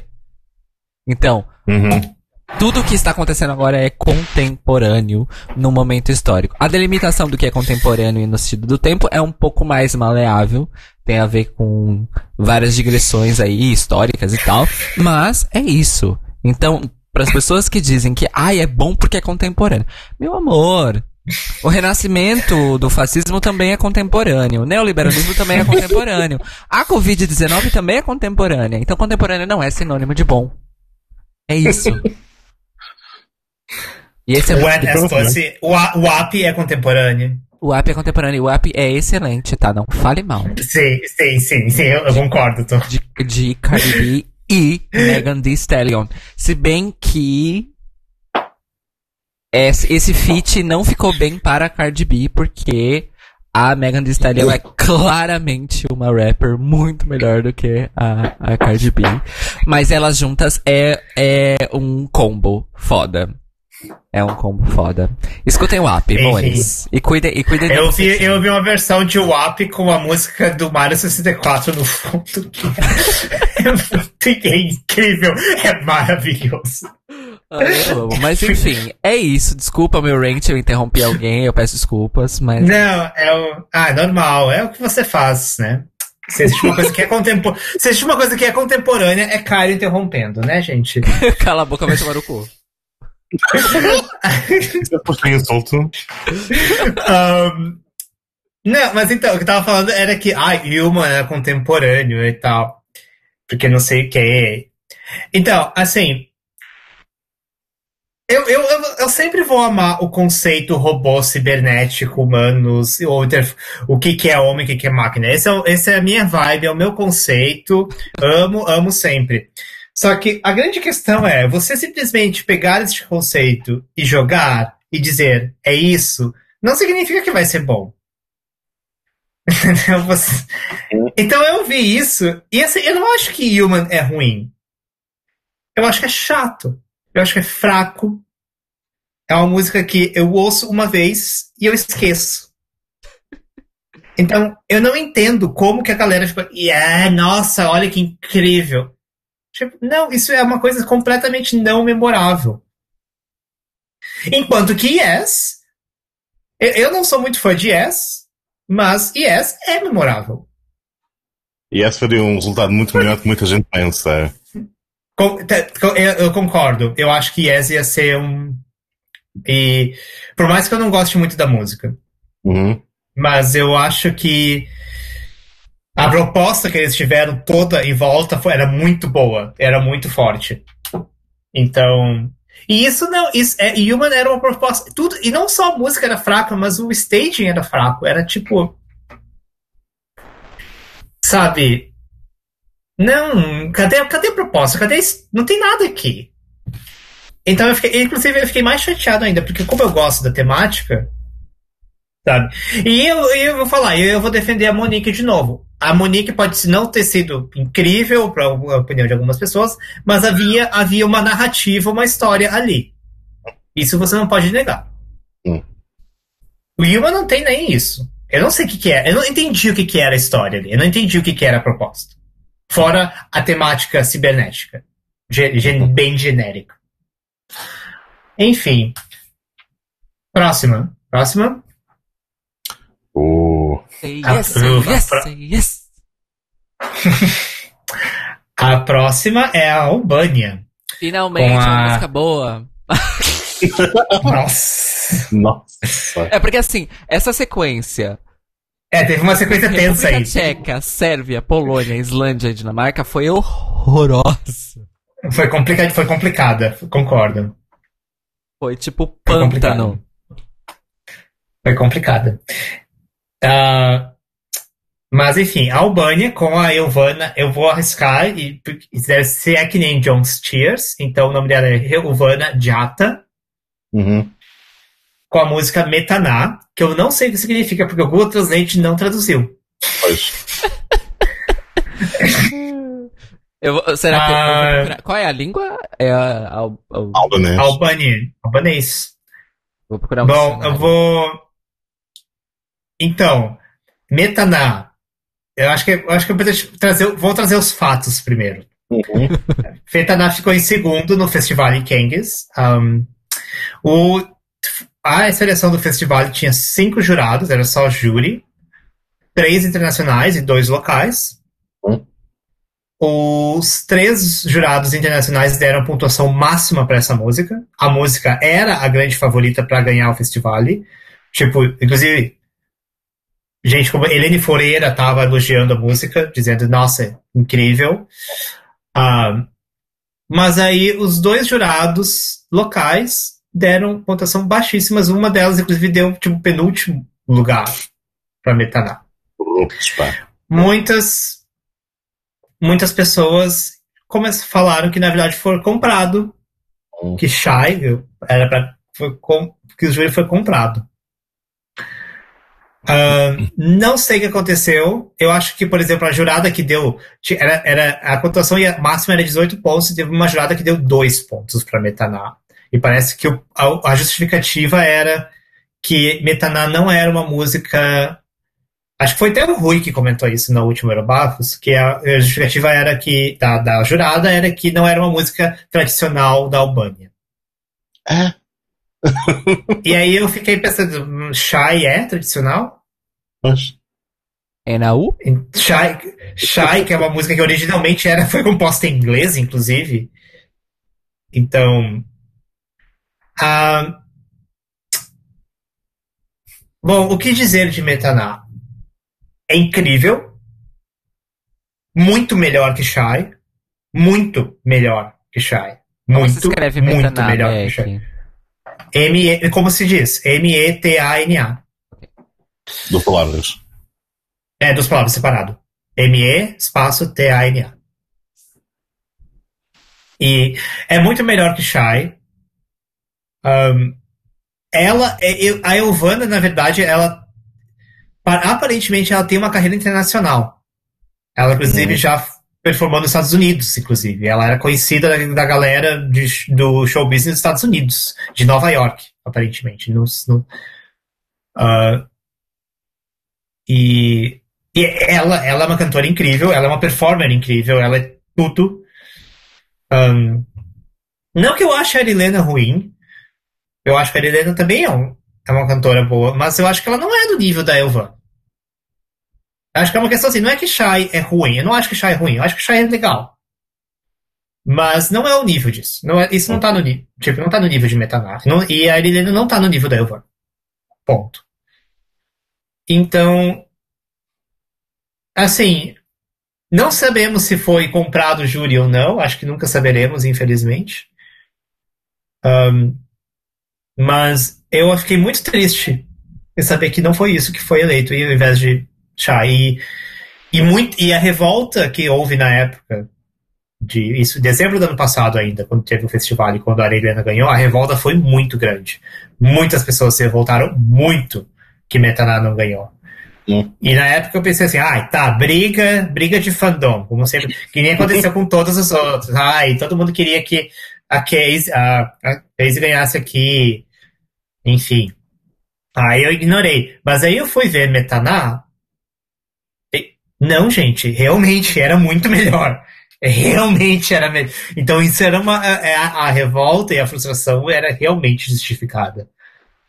Um, eu acho que Elvana, Elvana era uma pessoa que eu gostaria muito de ver no Eurovision, mas eu acho que, considerando o que aconteceu nesse festival, é capaz de nunca vermos. Acho. Porque se ela já tem algumas coisas engatilhadas internacionais, talvez ela nem precise mais de Eurovision. E talvez ela fale assim, ou do, até do festival. Talvez ela ache assim, ué, festival é cagado, eu não preciso do festival. E aí quem perde somos nós. Quem perde é o Eurovision, quem perde é o festival. É isso, gente. Thank you for coming é to my TED Talk. uh, Fábio. Pois, este foi o meu primeiro desgosto da temporada Eurovisiva. Houve diversos. E quando. Nossa! Porque precisamente por ter perdido, não é? E quando, quando Metana é capaz de perder uma NF, eh, ficamos logo a saber, quando isto perdeu, que 2020 seria um ano terrível, não é? Porque só assim, o alinhamento astrológico estava todo baralhado portanto seria impossível hum, coisas boas acontecerem. Metaná é aqui, tudo aquilo que precisamos e tudo aquilo que conhecemos, tudo aquilo que queremos na Eurovisão, uh, elementos de farofa com conteúdo, até hoje não sei o que é, de que é a canção fala, enfim, não sei julgar a letra, a letra, mas musicalmente é aquela mistura que corre bem de, de, de elementos tradicionais, julgo eu, não, uhum. ignorante que sou, com um tema dançável, uhum. com uma coreografia que tinha pernas literalmente para andar, uh, dependendo do investimento que a televisão albanesa que quisesse investir uh, na, na, na, visão de facto, isto seria certamente com um bom staging e tudo mais, um sério candidato à vitória, diria até, num ano que, que em que não havia muitas propostas deste género, ou se calhar nenhuma, eh, pelo menos tirando as pessoas que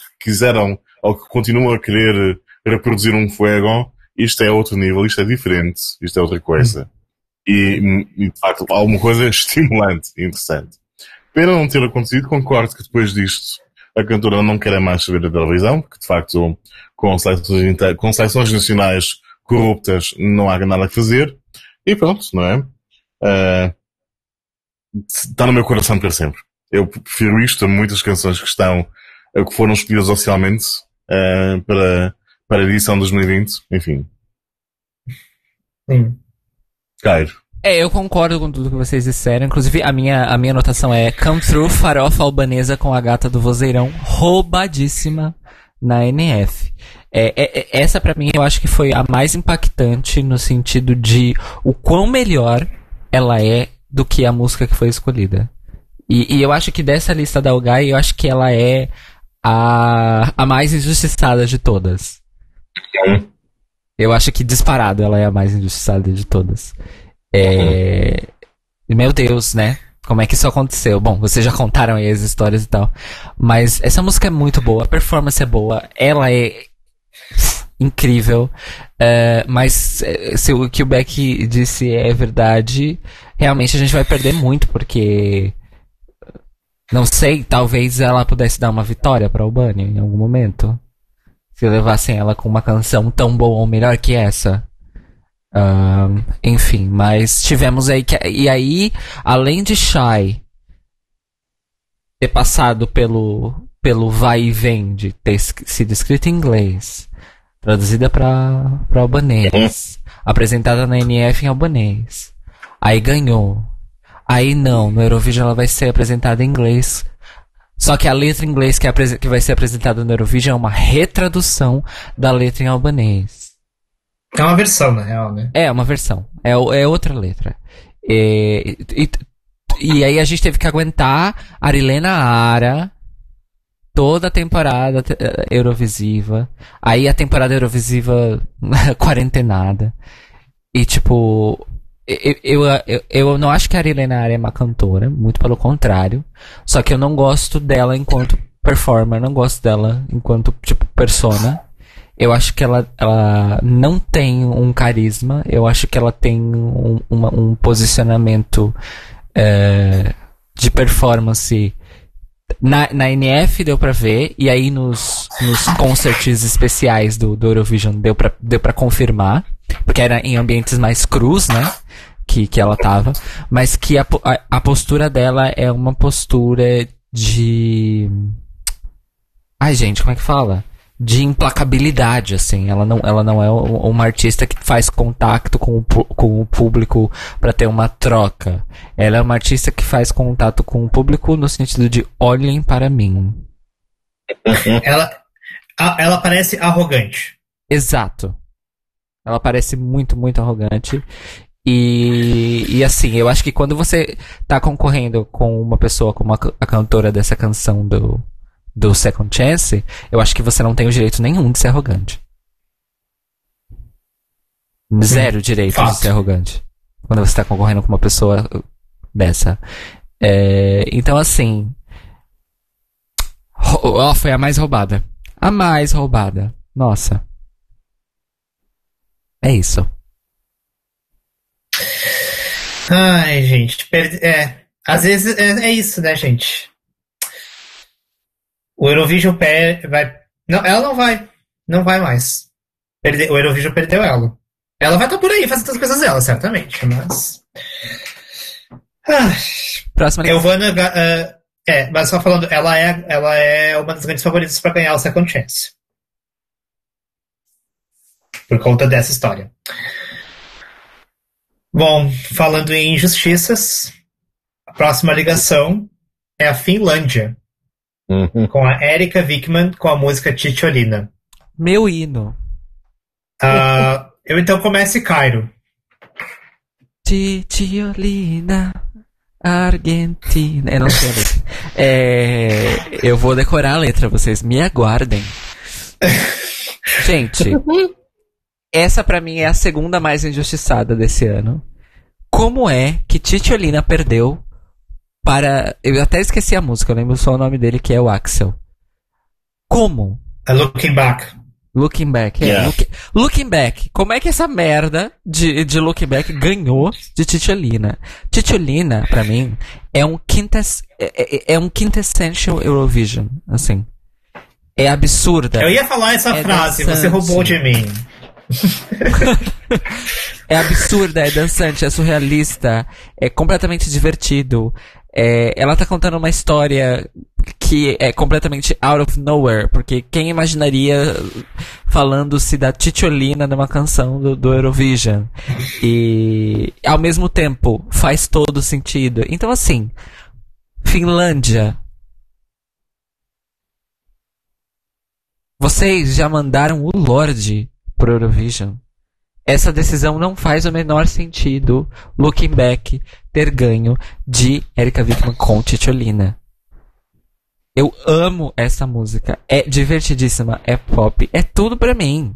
E eu vou dan- eu mal espero pra poder dançar essa música numa festa. Ah, eu amo. Beijos, Erika Wickman. Fábio? Vão-me matar, não é? Eu não. Eu, eu não. Pronto, eu, eu não, eu não estou. eu não faço parte dos. do Ela, ela- está, ela- ela está receosa. estou muito. Não, não, aqui Muito. nós, aqui, aqui nós somos abertos a todas as visões de mundo. Por mais que elas estejam erradas. Aqueles. Nós somos abertas a visões de mundo, incluindo as erradas. É raro.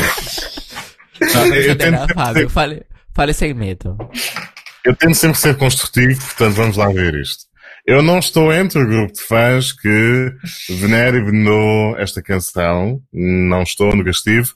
Também não é que eu estivesse entusiasmado com o Axel, seja como for. Mas, mas pronto. Eu reconheço que isto tem, teria todo o potencial para chegar longe na Eurovisão. Reconheço isso. Por causa de todas as tropes que, que já, que já referiram, não é? Sim. Ser divertido, ter aquele eletro, euro, tudo, tudo. Everything in a kitchen sink, não é? Uh, lá metido, uh, pelo staging absurdo que tem. Acredito que sim. E reconheço o potencial. E, e depois de ver a letra também, que tem muito a ver com esta história do. Ela refere a Ticholin precisamente porque as pessoas criticam a percebo muito aberta e auto. e, e, e, e autoconfiante e connected com o seu corpo e tudo mais. Vocês criticar-me se fosse outra coisa qualquer, mas eu, né, sou, estou orgulhosa do que sou. Tudo bem, boa mensagem também. Ainda assim, por causa da estética toda, precisamente do Euro, Eletro, tudo, que já foi, eu não consigo. eu, eu, eu, eu, conheço pontos mas... positivos, mas não me toca. É isso só. mas, Fábio, os ursos no palco. Os ursos no palco que acabaram tapetes.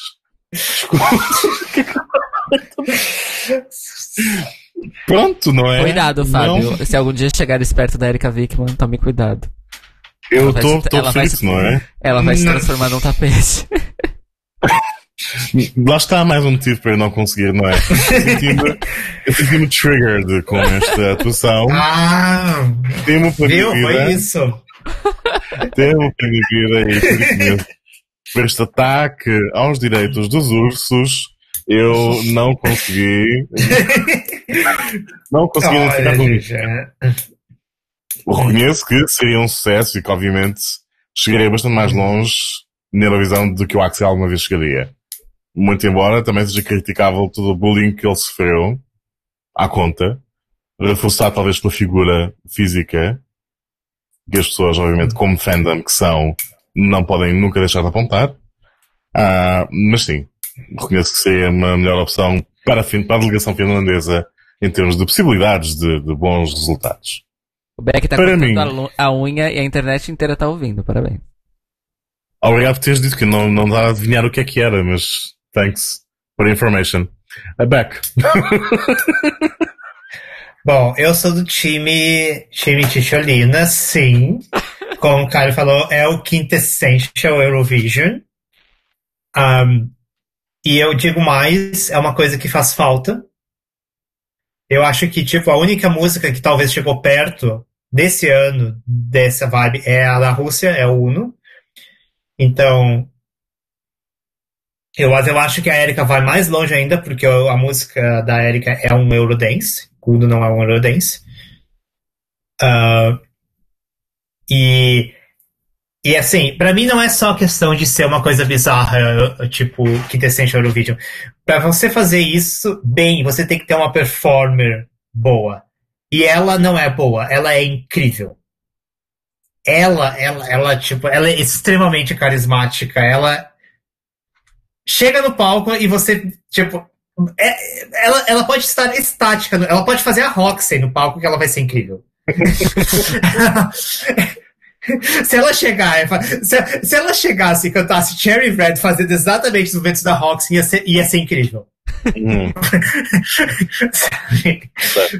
um, gente, e, assim, eu, eu, lembro que na questão da, da do MK, um, eu lembro que quando eu, eu vou falar assim, eu vou falar que vou falar a verdade assim, que Looking Back, na verdade, é o meu guilty pleasure de Eurovision desse ano. Eu gosto de Looking Back. Chocada. Uhum. Eu gosto. Eu gosto. eu gosto, é o meu guilty pleasure. Eu gosto. Também.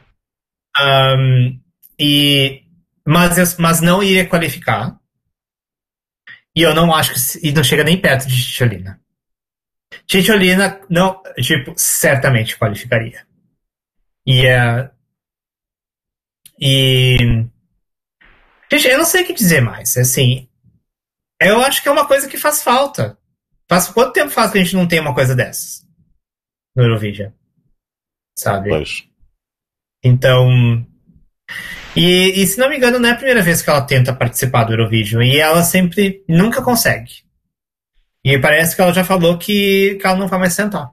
Então, ah, ela cansou. Não, volta.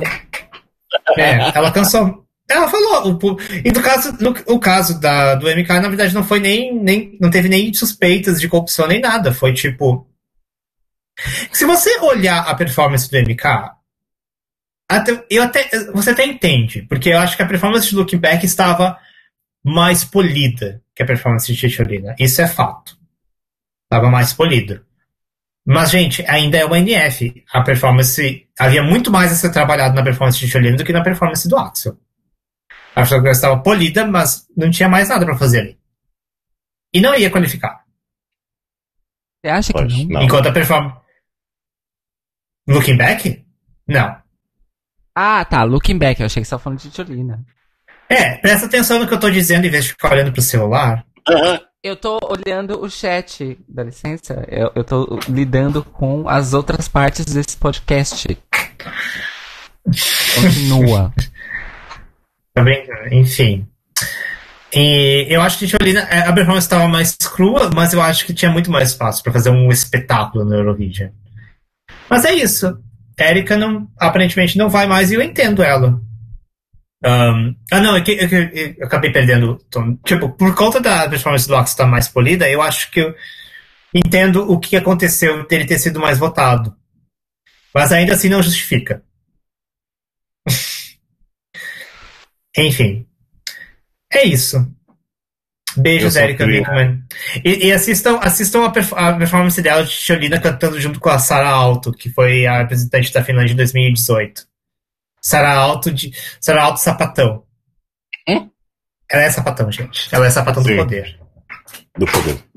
Sapatão do poder, Sara Alto, gente. Eu só queria dizer que se era para escolher entre Chicholina e Uno, eh, que vencesse a Finlândia este ano, sim, claramente. Eu tenho um pó enorme descomunal, infinito, a Uno. Não posso. Uhum. Só isso. Tens o quê?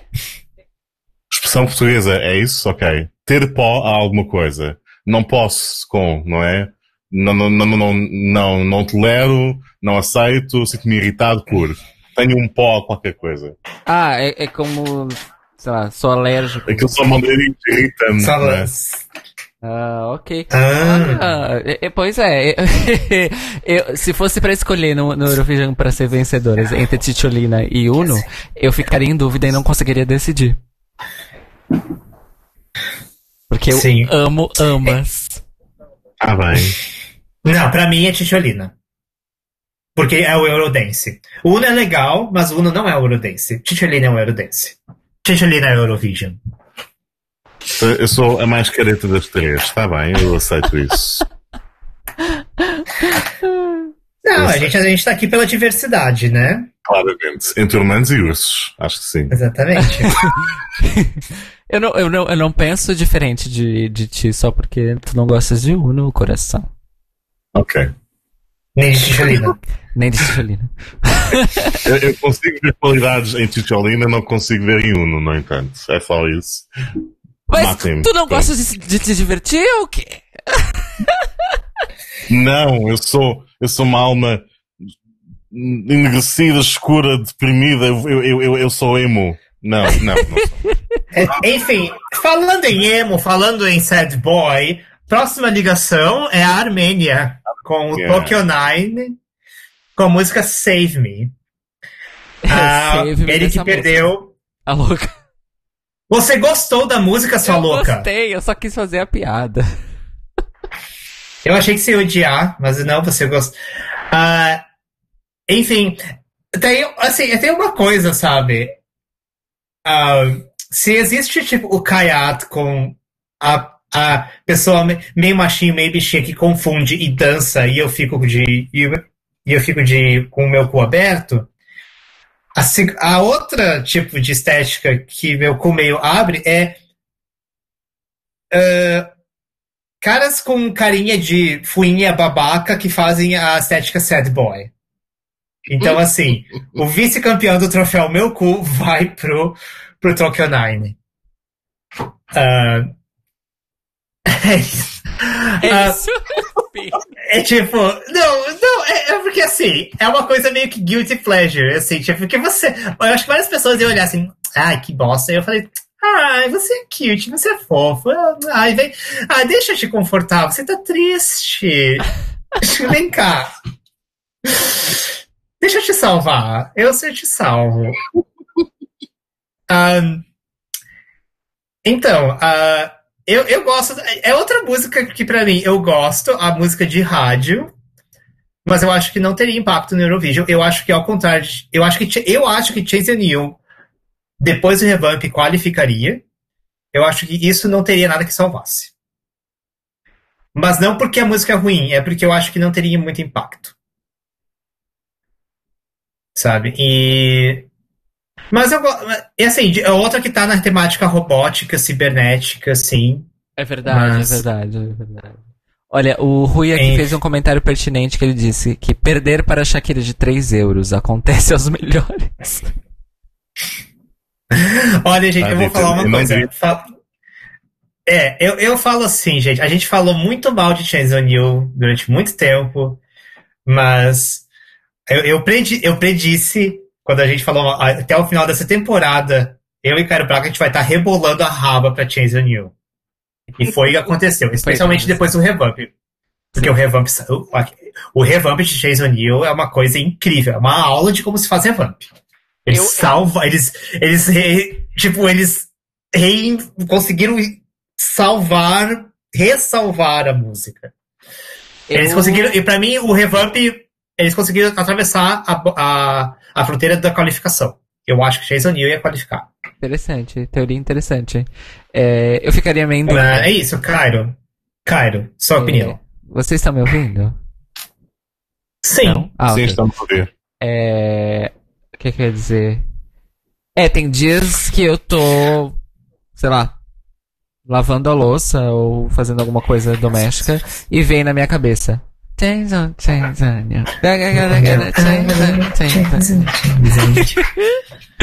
Ah, eu- antes de eu fazer meu comentário sobre o Sad Boy cibernético, a, a nossa cis, minha do Beck, Alexandre Sobreiro, está no Facebook. E ela disse o seguinte sobre ter pó. Ela disse que vai aderir, porque ela de fato tem alergia a pó. E ela achou, então, such a statement. Um beijo para a Alanis. Nossa Ai, beijos, Alanis, nossa irmã. Nossa, Beijo Cisalanes, que é das línguas e das letras, então ela gosta de- desses, desses rolês. Ah, ela não gosta. Ela, ela, ela, ela, ela fica, ela fica irritada quando eu falo com ela em português de Portugal. ela fica irritada, ela fala, eu falo português do Brasil, você não precisa fazer, falar português de Portugal quando tá falando comigo. Aí eu falo, "Oh, mas você tem que treinar, pá. Ela fica puta. Beijo, cis, te amo. É, vamos lá. Sad boy gostoso, eletropop futurista. Esse foi o meu resumo ah, dessa apresentação. E, e eu gostei mais do que Chains on You. Ah, mesmo depois do revamp. Mas eu gostei mais dessa do Uou. que Chains on You. Uh, É. Você acha que você acha que teria mais chance no Eurovision?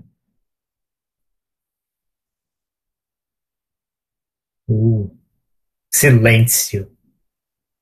Putz, é difícil porque o Chains on You é tipo um, um pop urbano super contemporâneo que tá sendo feito everywhere. Mas esse eletropop do, do Sad Boy também é uma coisa que tem um- ainda uma penetração e tem um gosto. Eu não, eu não, eu não saberia. Porque eu realmente acho que Ch é, Chains on You teria um apelo muito grande com o público mais jovem. É, mas assim, é de certo que teria. Mas essa do Sad Boy talvez tivesse um apelo com jovens adultos e não adolescentes. Eu não s- é, eu- e aí essa é a minha dúvida. Qual é o impacto dessas duas, desses dois demográficos num resultado de Eurovision? Eu acho que os jovens adultos não adolescentes iam votar na Islândia. Ah, sim, claro. Hum. É, Sim. Think About Things ia ganhar a Eurovision, todo mundo sabe disso, mas. Não, mas aí que tá. As pessoas votam só no. O televoto, as pessoas normalmente votam só em um, né? Então eu acho que eu ia perder votos pra, por causa disso, talvez. Enfim. Fábio? Também não faço parte do, do gráfico de Chains on You. Sorry. Mas, uh, naturalmente, por isso gosto. por isso, normalmente gosto bastante mais daquele dance da Arménia. Eletropop, para jovens adultos, check, check, check. Acho que sim. A ascensão na NF foi um bocado questionável, mas tudo naquela NF foi um bocado questionável. Yeah. Não havia pernas para andar. Foi bem feito, sim, sad boy. Uh, eu também ajudaria a ficar um bocadinho mais contente se ele me deixasse. Tudo bem. Se- respondendo à questão sobre qual dos dois, das duas opções, uh, se daria melhor na Eurovisão, também concordo que Chains on You seria mais acessível. Pronto. Nenhuma das duas chegaria muito longe, mas Chains on You sempre será mais imediatamente acessível. As pessoas sabem logo o que é e para quem é, não é? Pronto. É, é isso. Para mim, podemos seguir. Ok. Então, gente, a próxima ligação. Ai, meu Deus. Fantástico. A próxima ligação é importante para nós. Para nós que somos, que somos um podcast que, de língua lusa, né? Lusófono. Então, é importante a gente comentar sobre Portugal com a Bárbara Tinoco com a música Passe Partout. Então, gente, já vou deixar as coisas bem claras. Eu tenho coisas positivas a falar sobre essa música. Como é que, que vocês querem que eu comece para amaciar ou vocês querem deslanchar? Eu quero. Eu ou vocês quero, preferem eu quero. Eu vou, eu vou usar a carta da nacionalidade e o Fábio vai começar. Tá, então vocês comecem e daí eu, amacio no fim, é isso? É, pode ser, pode ser. Tá bom. Pode ser um morde a Ok. sopra. Tá bom. Então, eh, também tem alguns pontos positivos a apontar, na medida em que numa final nacional que parece como está, está geralmente de costas voltadas para o que era a visão, no sentido de que vamos lá mandar uma canção e ver se cola e o palco não existe. Tu tentou, não é? É isso. De resto, sempre achei, e continuo a achar, uma proposta pretenciosa, que tenta puxar pela, pela- a narrativa é um- é alguém que eh, rompe um relacionamento porque essa pessoa não gostava do mesmo tipo de referências de cultura dita e erudita que ela. E essa pessoa, o eu poético, procede e não pronuncia bem sequer o nome dos artistas que ela cita.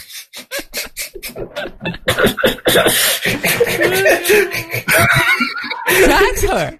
Slay her!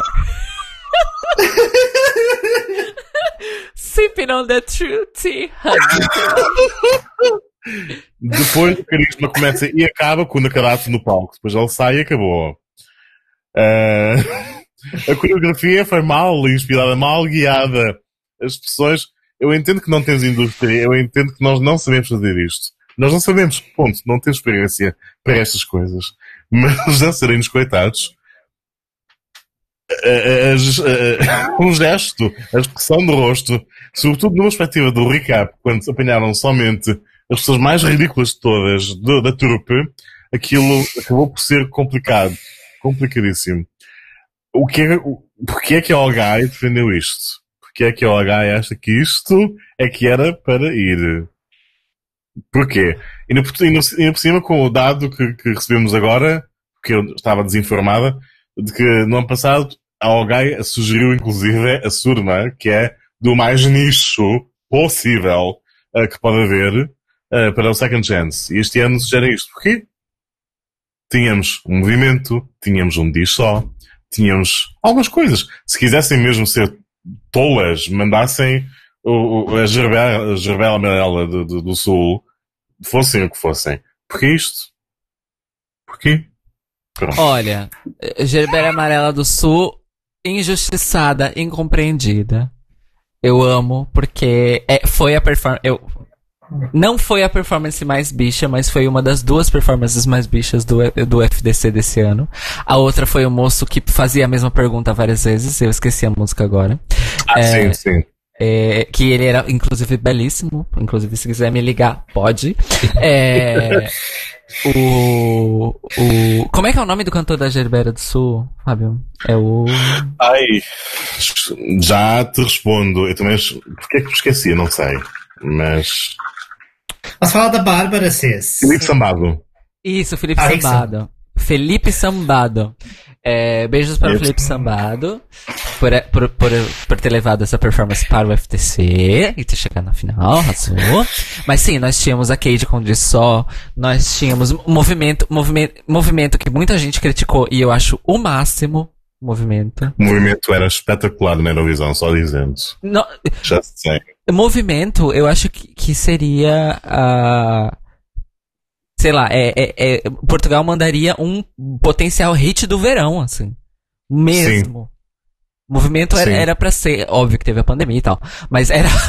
é- é- tem, to- tem todos os, o- o- as coisas pra ser hit do verão. O Sim. movimento é muito boa. E a performance que eles levaram pro, pra final do FDC, que é a questão da dinâmica do grupo com o cantor principal e toda a questão do movimento, de fato, foi muito boa, porque não, é, não foi complicada. É, e foi eficiente, divertidíssima, e eu tava dançando com eles aqui em casa, enfim. É, como vocês podem perceber, eu não quero falar da Bárbara Tinoco. É, mas eu tô aqui demonstrando e reforçando que essa, essa obsessão com passe partout é o que no Brasil nós chamamos de síndrome de vira-lata. Eu não sei se existe essa A expressão aqui. complexidade é sentido disso. Oi? É, desculpa, está a interromper. Mas o sentido é complexo de inferioridade, é isso? Exato. Exatamente. Porque o La La Land francês made in Portugal é, é- é uma coisa que nasceu pra dar errado. Entendeu? E assim, eu não, eu, eu não chego no incômodo linguístico do, do Fábio, mesmo porque eu não falo francês. Mas eu acho que, é, infelizmente, conta contra ah, a Tinoco. Ah, É que nem é o francês, a questão é que muitos dos, dos- dos nomes que ela tira para ali, tipo, mesmo name dumping, são anglófonos e depois para dar rima é Barbie. Enfim, gente, Tá, é o então- seguinte, se vocês querem ouvir uma lista de nomes. Se vocês querem ouvir uma lista de nomes, assistam um supercut que tem no YouTube ah, de todos os name drops que a Willam fez na quarta temporada de RuPaul's Drag Race. É muito mais sincero, é, a Willam é muito mais carismática, a Willam é muito mais engraçada, e os name drops da Willam são linguisticamente corretos. Então eu acho que assim, conta mais para suas vidas, ao invés de assistirem Passepartout, assistirem esse supercut da Willam fazendo name droppings. Ah, agora é o seguinte, vamos lá. A Bárbara Tinoco, o carisma, ela, é- eu acho que ela não chega a ter anticarisma, mas ela não tem carisma. Pra vocês verem, ela é tão sem graça que nem anticarisma ela tem. Ela só não tem carisma. E quando eu falo de anticarisma, é, eu lembro que eu, eu e o Beck nós atingimos esse conceito na época da Rebecca Black Friday, E que a Rebecca Black é, atingiu o anticarisma. É, e, e, e aí deu a volta, né? e ela atingiu o anticarisma. Então, assim, agora, depois desse conceito do anticarisma, quando a pessoa não tem carisma, sendo que ela pode ter carisma ou anticarisma, significa que ela realmente é sem sal, sem açúcar, sem água, sem nada. E aí, toda vez que é- dá um close na, na performance do FDC, dá um close na cara da Bárbara Tinoco e ela tá dando um sorrisinho e enquanto canta o sol sorrisinho, eu só, tudo que vem na minha cabeça é falsa do caralho. falsa. Você é falsa. Rapariga falsa. Falsa. Fake. Faux. Faux. Já que é pra ser francês. É, enfim, eu odeio, eu detesto. E, e- eu lembro que eu escutei as canções do FDC assim que elas saíram, todas. E Passe Partout não me desceu na primeira audição e não desceu em nenhuma outra audição. Não desceu. E quando eu vi a performance só ficou pior. É uma pretensão. E outra, mandar um, mandar um não é nem um simulacro, é um arremedo de chanson Uhum. francese pra representar Portugal no Eurovision. É, é, é, é, hum, não. É, Eu vou, eu vou citar o meu amado Fábio. Epa, não. Epá, não. Epa, não. Não, eu odeio. Meu único comentário aqui na minha, na minha pautinha sobre ah, o Passepartout é ódio, es- escrito em, em all caps. Nossa. ódio. Ódio profundo. E, enfim, se tudo correr bem, não vai chegar nem no top 10 do, do Second Chance. É, mas Não, eu não. digo, eu digo para vocês uma Não, não coisa. vai, não vai. Eu digo pra vocês uma coisa. O, o Rui vai me ajudar. Eu quero saber como é que eu entro na Ugai portuguesa. Porque eu, eu preciso ter minha voz ouvida pra não acontecer mais esse tipo de coisa. Entendeu? Ai, Chega, basta. Muda Brasil. não. Ai, enfim, Ai. odeio, detesto. Vá pro quinto dos infernos e não volte nunca mais. A sério. Nossa. Tanto que, tanto Nossa, que eu, gente. eu chamava Passe Partout de Fopé Partout. Tá? De tão ruim que é que, que eu- de tanto que eu odeio essa merda. É isso. Tá. Então, gente, eu tô... Então, gente, a próxima ligação. eu não tenho mais. Tá, eu falei que ia falar coisas positivas pra maciar, é isso, então. Então vai. É dif... Gente, eu tô com medo, porque eu acho que. tipo, Eu não Agora eu tô com medo. Eu tô... Então, não é que eu ame de paixão. Não, não, não amo. Eu gosto. Hum,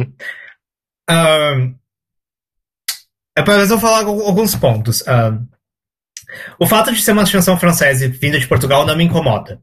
A gente já teve. Se, se se isso me incomodasse, eu não gostava de Como Linux, que é uma música country vinda da Holanda. Então, tipo.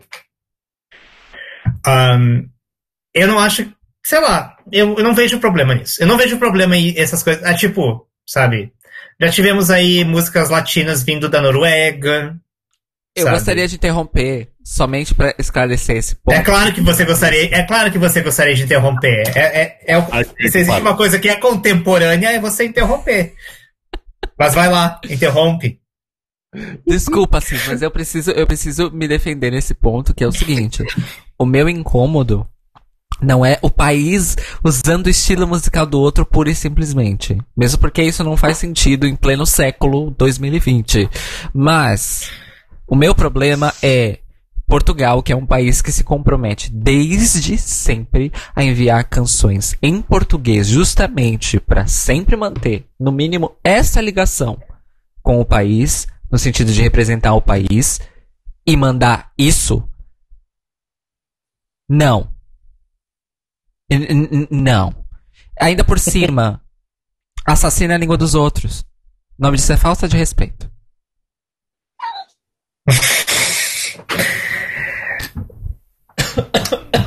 É, é, eu, eu, ainda, eu acho que ainda não é um problema por ser uma. Se fosse, por eu acho, eu, eu, eu ficaria incomodado se fosse, por exemplo, se fosse algo que a relação de poder estivesse reversa. Se fosse, por exemplo, por exemplo, se a Bárbara, ok, eu nunca isso ia acontecer, mas se a Bárbara cantasse uma música de Angola, por exemplo, aí eu acho que seria um problema. Mas como a relação de poder é reversa, é da França, não vejo problema. É esse, é- acho que é, é. Ahn, a outra questão que eu ia falar, que eu, bom, assim, as coisas que, assim, eu, eu não discordo das coisas ruins que vocês falaram. Então eu não vou falar das coisas ruins, não vou repetir.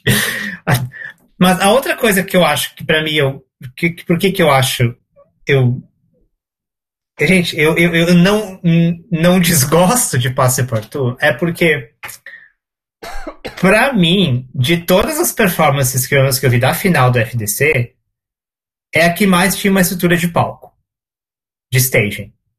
E talvez isso não se importe pro FDC, mas eu acho que talvez eles estavam pensando pro Eurovision.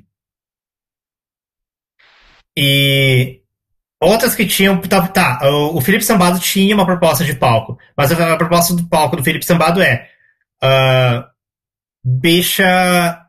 bicha extravagante no trono.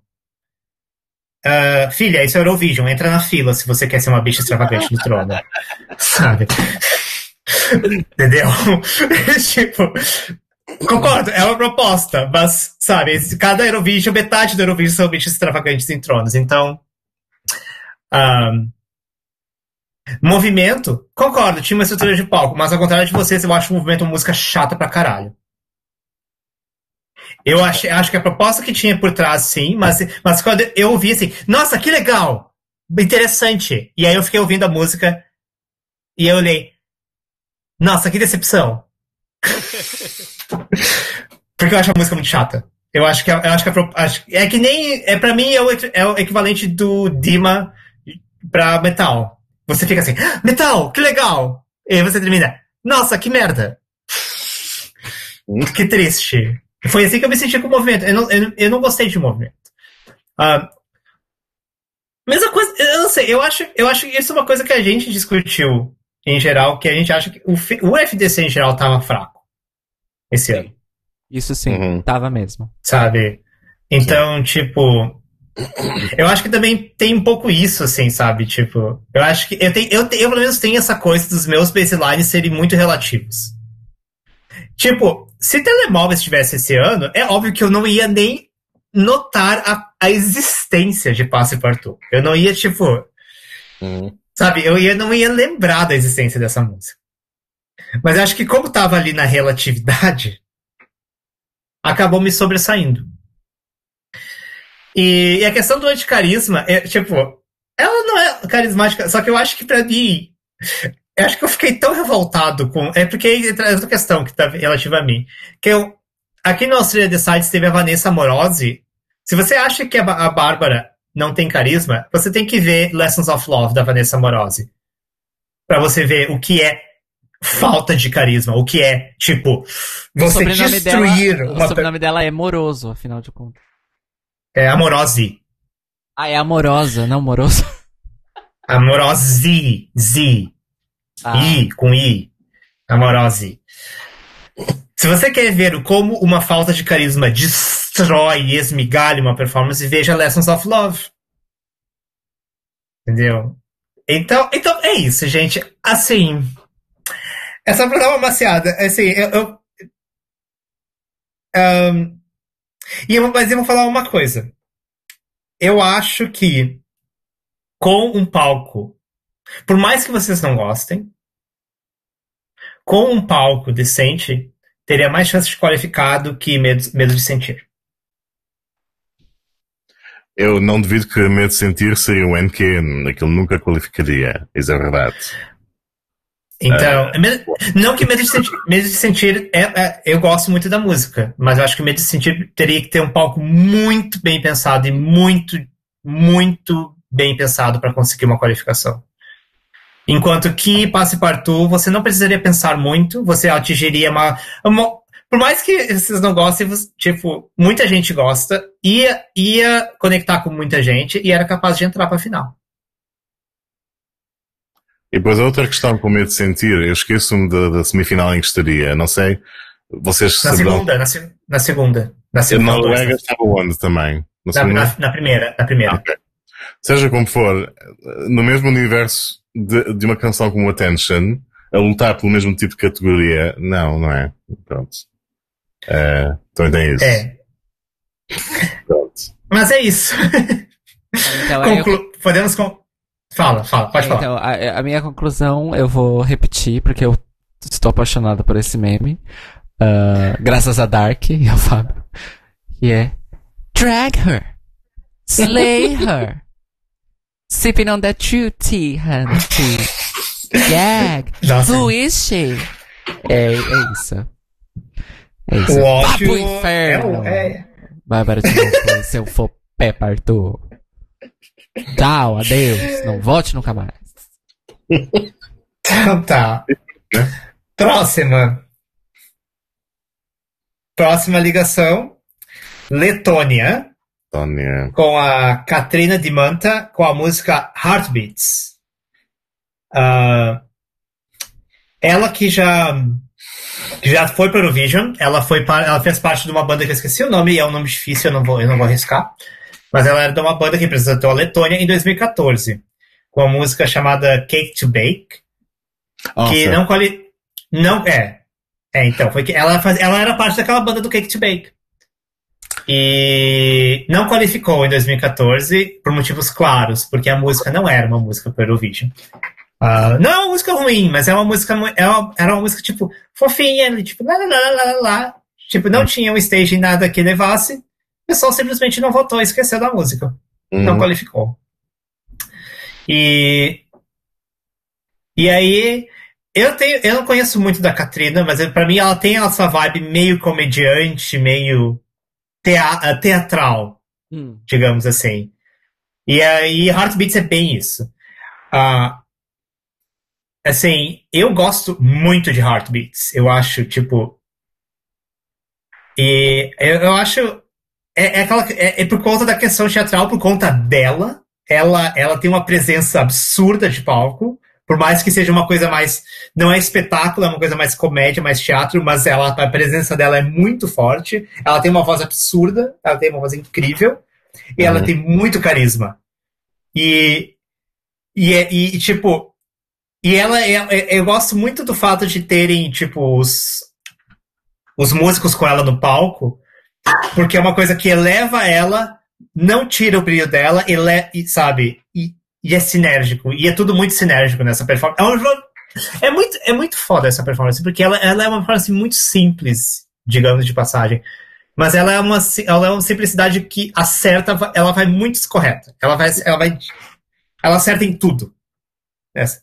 Então, um, eu, eu, eu, não, eu ainda prefiro Still Breathing. Eu ainda prefiro, porque Samantha Tina é uma força da natureza. Mas. Mas assim. ah, eu, eu assim. O que eu, a única coisa que eu acho de Heartbeats também é que talvez. Eu acho que Still Breathing qualificaria. Eu não sei se Heartbeats qualificaria. Teria que ser um, teria que ser um, teria que ser um palco muito bem pensado. Uhum. Tava na semi 2, tinha chance. Então, eu acho que eu precisaria de palco muito bem pensado. Mas eu amo, eu acho, eu acho que havia, eu acho que sim havia espaço ali para trazer algo interessante com chance de qualificar. Uhum. Enfim, é isso. Uh, Cairo. Então, eu marquei aqui teatralidade, reverência, canção, gogó, carisma. É maravilhosa essa apresentação. Ah, assim, ao mesmo tempo que eu concordo com o Beck também, eu acho que Still Breathing venceu justamente, se for comparar as duas, a, a NF. Ah, mas essa performance é muito boa. E aí eu tenho, eu tenho cá comigo o seguinte, eu acho que essa performance eh, da Letônia, ela, se fosse, sei lá, 15 anos atrás, ela se sairia muito bem no Eurovision. Muito, muito bem. Numa era em que estávamos a viver os absurdos da Espanha e alcohol is free e, enfim, essas doideiras todas que o pessoal tava bem experimental. ah, eu acho que essa performance teria sido muito bem sucedida neste contexto. E poderia até ganhar NF nesse contexto. Mas, mas realmente muito boa, muito boa, muito boa, muito boa. E, e é uma música divertida, assim. É uma música divertida. E, e, e é um pop de popular mesmo. Porque tem cara de música de, de bar. Não é nem música de festa, é música de bar. É, eu amo. Foi muito, muito incrível. Muito, muito incrível mesmo. E os, e os dançarinos muito maravilhosos. Muito, muito irreverentes. Ai, foi muito bom. Muito, muito bom. Moi. Eu também concordo com tudo o que disseram até agora. Continuo a achar que efetivamente Still Breathing é Still Breathing, não. E sim, eh, a teatralidade, o carisma, o conceito, o sentido de arte em palco, basicamente é tudo o que poderia ter acontecido continuou que se houvesse mais, mais coisa. Poderia, o que poderia ter sido no mundo ideal, não é? Pronto. Eh, a Letónia esteve aqui no Heartbeat. Gosto bastante, sim. Sublinho o que disseram. Sim. Uh, eu ia falar mais uma coisa que esqueci. Um... Ah, eu, eu esqueci. Enfim. Uh... Beijos, Katrina de Manta. O... Tem um amigo meu aqui que é amigo da Katrina. O Liam, que é. O Liam, que faz parte da delegação da Estônia, ele conhece a Katrina. Ele é amigo da Katrina. Gente, o e ele tava torcendo pra Katrina. O Beck está a um grau de separação de várias estrelas eurovisivas, acho bafo. Fantástico. Não é várias, é só ela. Então, a delegação da Estónia? É. Conhece alguém da delegação ah, da Estónia? Sim, ele conhece todo mundo. Tipo, o Victor Crone de Storm, ele conhece o Victor Crone. Tipo. Não. O Victor, o Victor, Crone, o Victor Crone foi pro Melfest, ele tentou passar, ele foi pro Melfest esse ano. Uhum. E aí ele tava me falando que o, o Liam, que é esse meu amigo, falou que ah, o Victor Crone mandou uma música pra mim no Facebook antes. Uh. Ah, eu... Mas não, não, não, não, mas ele foi uma conversa, era, uma, era no meio de uma conversa bem casual. Não é que ele chegou e iniciou a conversa com essa, com essa não, informação. Não, mas, tô, mas, o meu não foi nesse sentido, foi de tipo. Uh, o nível de intimidade é, ele mandou a música pra mim no Facebook antes de ir Eu amo. Sim. Um dia a gente vai trazer o Liam aqui. Se você. No Se tiver tempo, eu tenho certeza que ele topa. Um episódio em inglês do. do, do, do... É, teria que ser em inglês. Ele é uma pessoa muito legal. Ele, eu, acho, eu acho que ele toparia dar uma entrevista pra gente. Enfim. A próxima, gente. A última. A última Agora, da noite. Sim, o dia pra mim. Ao gran tá finale tá desta noite. Ao gran finale, que foi trocado, que é a, a Itália. Com a Elodie com a música Andrômeda. Um, e bom, eu vou, eu vou deixar, eu vou, eu vou começar falando então, tipo, eu, eu amo, ponto. um, o que eu amo, eu gosto muito, tipo, é, eu, eu, eu, eu vou ter que usar essa palavra, gente, desculpa é contemporâneo. sabe? É contemporâneo. Uh, mas é um contemporâneo bom. É um contemporâneo ótimo. E eu não ouvi mais dela. Eu quero. Eu certamente quero ouvir mais da Elodie. Uma coisa legal das entradas do, da Itália, do, do Sanremo, é que sempre eles têm álbuns e carreiras para você ouvir. Muita gente do Eurovision assim, lança, tipo, Poligenova. Amo Poligenova, Poligenova do meu coração, mas ela tem tipo um álbum e só. E alguns singles esporádicos. E daí você, ah, quero mais, quero vir mais.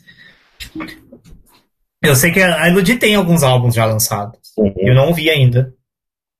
Eu acho, eu acho que ela tem álbuns. Um, é, eu, eu, assim, eu não vou falar muito da música porque eu sei que vocês duas vão falar mais, mas assim, é, o que eu quero falar assim eu não sei dizer se isso é melhor que Fire Rumore ou não. Eu acho que Fire Rumore ainda teria, por, por, uma questão de Eurovision, talvez tivesse mais impacto, por ser uma música mais impactante. Mas é só. Tipo. Uh, mas assim, uma coisa assim, a Itália. Uma coisa que a Itália faz muito correto, pelo menos tem feito nos últimos anos muito correto, é que ela tá cagando pro Eurovision. Ela manda o que ganha do Sanremo. Ponto. E fim, e acabou. E, e, e isso, na verdade, Itália, por favor, continue fazendo isso. Então. Um, e é isso, gente. Ela é incrível. Eu preciso ir no banheiro, então eu vou passar agora para uh, Fábio. Ok. Então, amo de paixão, não é? É tudo de bom, tudo de fantástico. Eu deito para ela, uh, é tudo.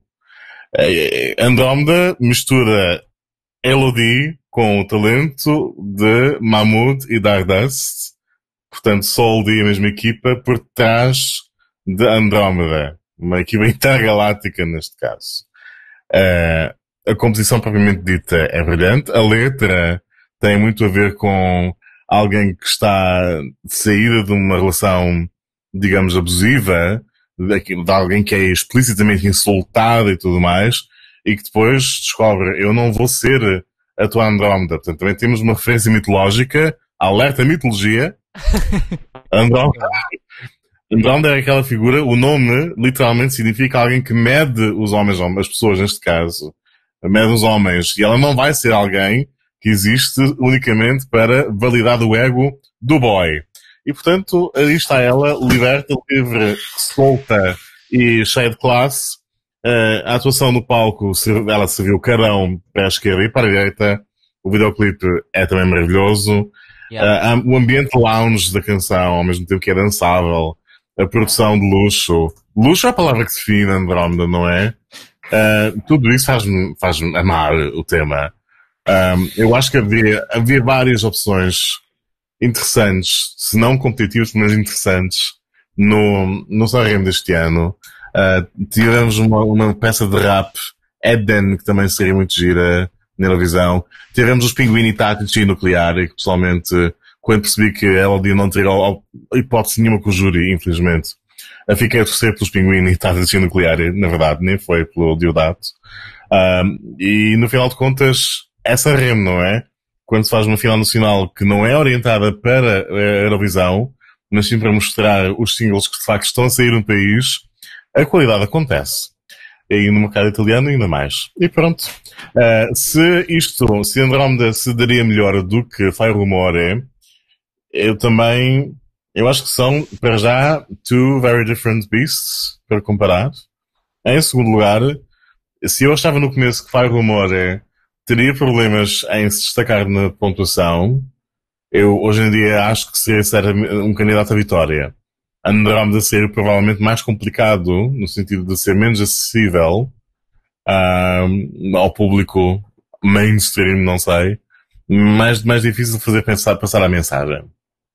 A Rumora tem a marca já toda feita, não é? Uh, vemos o Diodato, ele inter interpreta ouvimos-lo, mesmo quem não recebe italiano sabe do que é que se está a passar, não é? Está aí.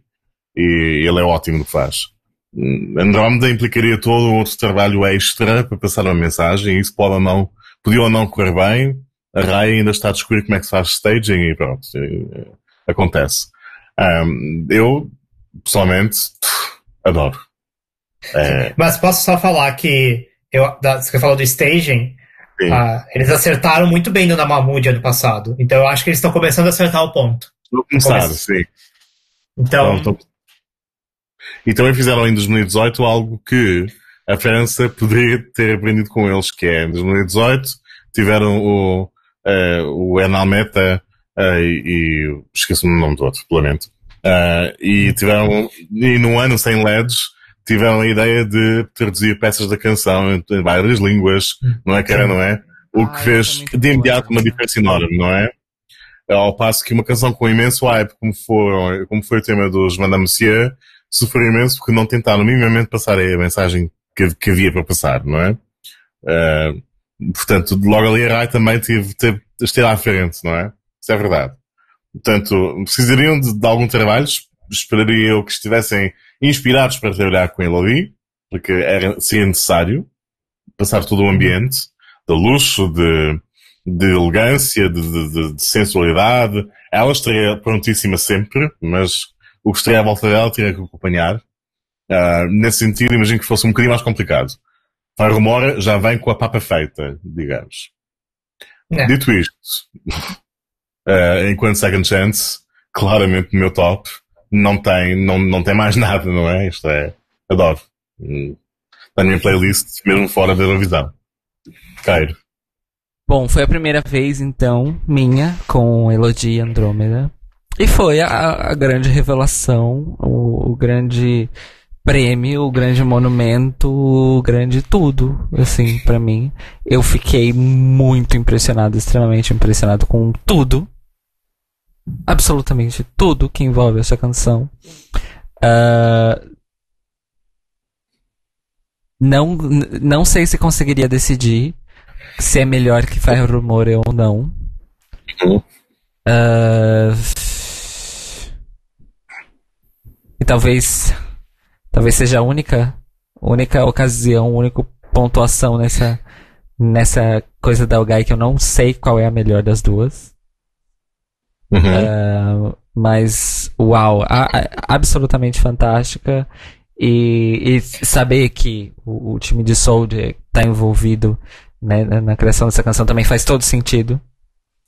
Uhum. Uh, a Moody tem uma, um futuro brilhante como, como compositor. Uhum. E, e como meu marido também. É só ele descobrir. é... só falta ele descobrir. Mas, uau. E Elodie também nunca tinha ouvido falar dela antes do Eurovision, antes do Eurovision Sanremo. E já quero saber tudo sobre ela.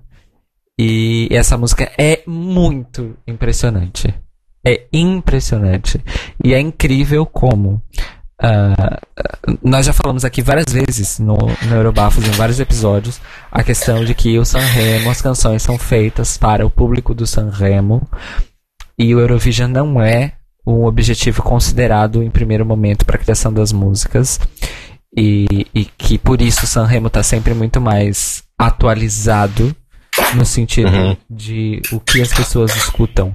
E aí, no caso, o Sanremo está a, a, antenado, vamos dizer assim, tanto com estéticas ultra novas, quanto o que é de, de não novidade, que as pessoas ainda gostam e que ainda dá para crescer dentro. E eu acho que é um, é um dos grandes trunfos, porque, uh, por exemplo, Fire More não é necessariamente uma canção com um estilo inovador, ultramoderno e futurista. Só que eles pegam uma coisa que, inclusive, é muito associada à música italiana, a própria música italiana, e eles fazem de um outro jeito.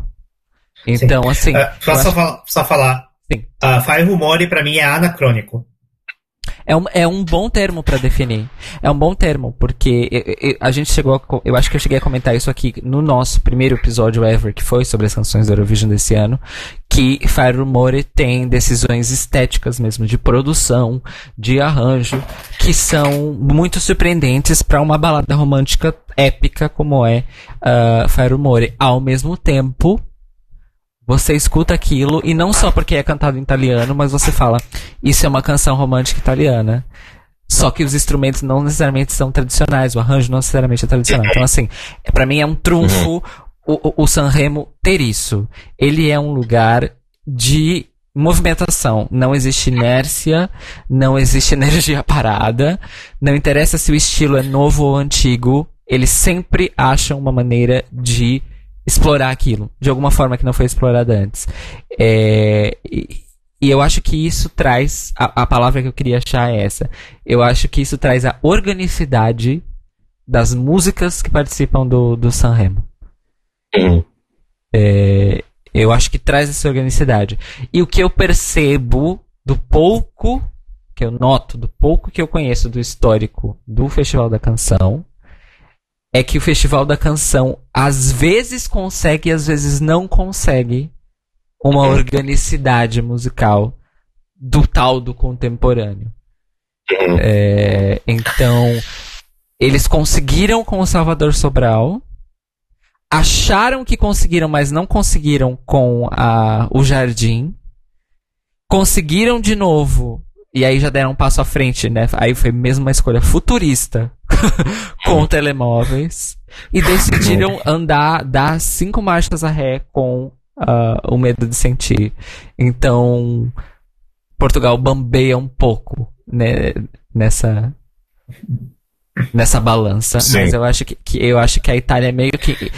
É, eu acho que é por isso, inclusive, que o Beck tem a Itália como o país favorito do Eurovision, porque tem o Sanremo por trás, e eu acho que eles nunca falham. Eles podem até fazer músicas que não recebem votos, ou músicas que são, não são do nosso gosto, mas eu acho que essa questão da organicidade e como as pessoas se relacionam com as canções do Sanremo antes do Eurovision faz toda a diferença, e é uma coisa que só acontece lá.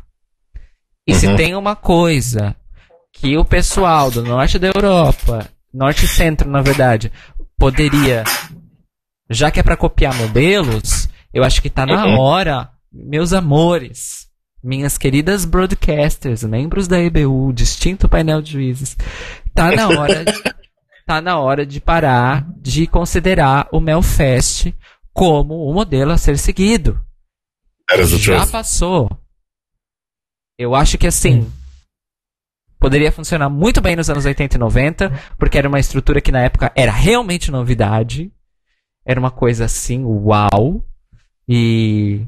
Uau, tanta interatividade, tanto poder, tantas músicas, tantos representantes de várias regiões do país. Porque esse é um dos motes do meu fest, inclusive. Mas, copiar este modelo. Se é pra copiar, vamos copiar o Sanremo, gente. Pelo amor de cheio. Então, assim, eu espero que ano que vem a Elodie participe de novo do Sanremo. Eu espero que ela venha com uma canção tão poderosa como esta. e que ela vá ao Eurovision. E é isso. Obrigada por tudo, Elodie, Mamuji, time. Grazie per tutti. E é isso. Muito amor. É. Essa, queria comentar, tipo, isso que você fala dessa organicidade é muito o que eu vejo das todas as entradas da Itália desde que eles voltaram, com exceção de 2014, que 2014 não. É porque 2014 não foi a vencedora do Sanremo que entrou, eles escolheram uma outra. Não, Porque é uma música que eu, eu, eu, eu gosto, eu 2012 gosto de também não. 2014. É, 2012 foi a vec- É, 2012 eles fizeram Foi outra música. mas foi cantora a vencedora. vencedora, mas foi Isso, outra foi canção. E mesmo assim, é uma canção excelente. Yeah. Mas, por exemplo, o câncer de organicidade. Grande e o voo de 2015 é exatamente isso.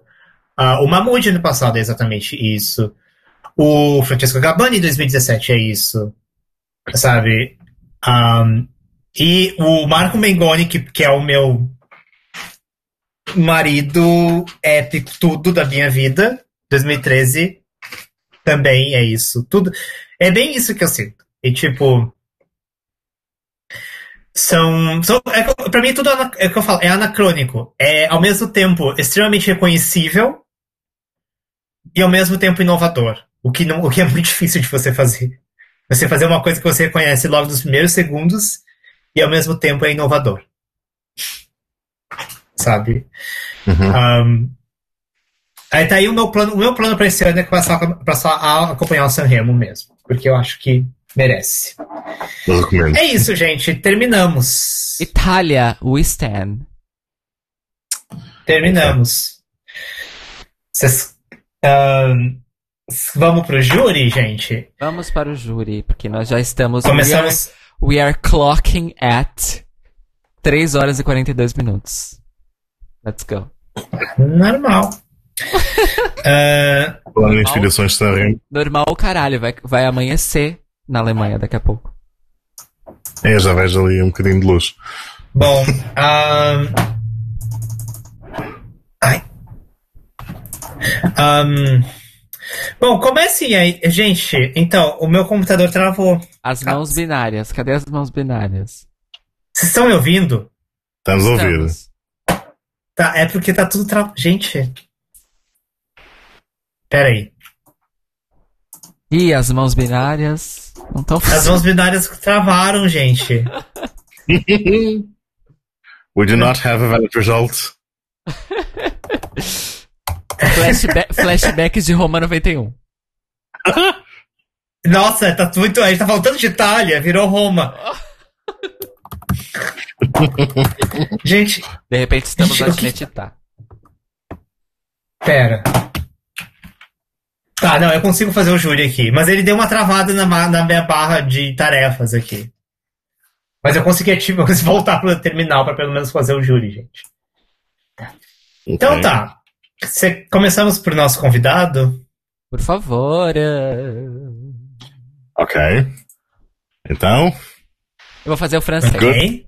E o Beck Tá vai fazer inglês. Ok. Ah, não, pera, Hum. você vai falar inglês ou em português? Eu falo em português, se quiserem, ou em inglês, tanto faz. Não, eh, não, é, é. Tu falas em português e eu francês, o Beck em inglês, ok. Ah, bem. Ok. Mas a saudação, no entanto, Good evening, Europe. Good morning, Australia. Lipstadt calling. It was an amazing show, blá blá blá blá. E estes são os votos do júri alemão.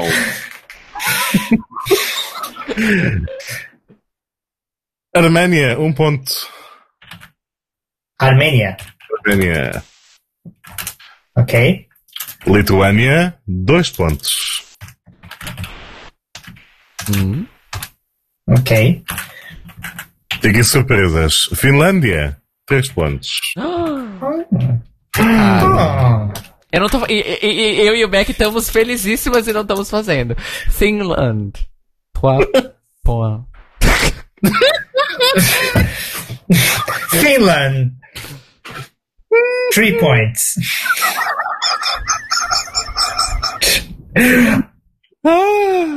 Ok.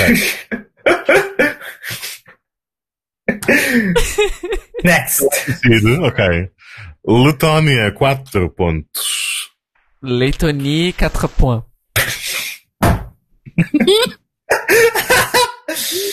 Latvia. Four points.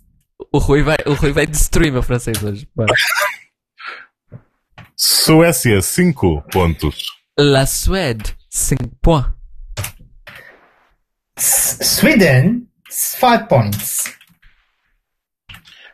Ucrânia, 6 pontos. O, o, o, ih, L'Ucranie, 6 points. Ukraine. Six points. Israel, 7 pontos. Israel.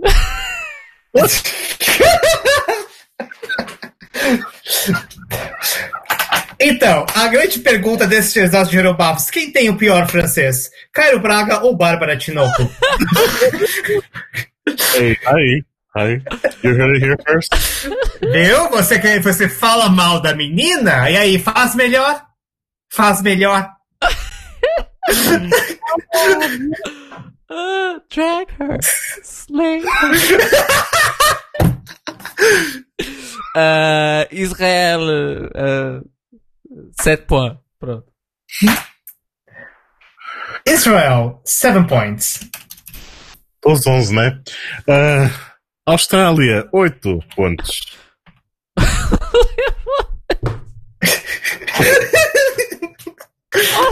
Austrália. Eu não sei.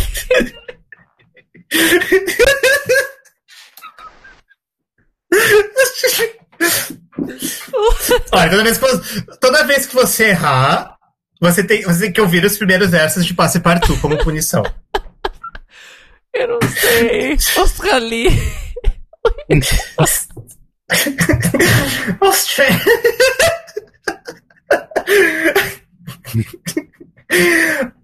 Aus- Australia, eight points.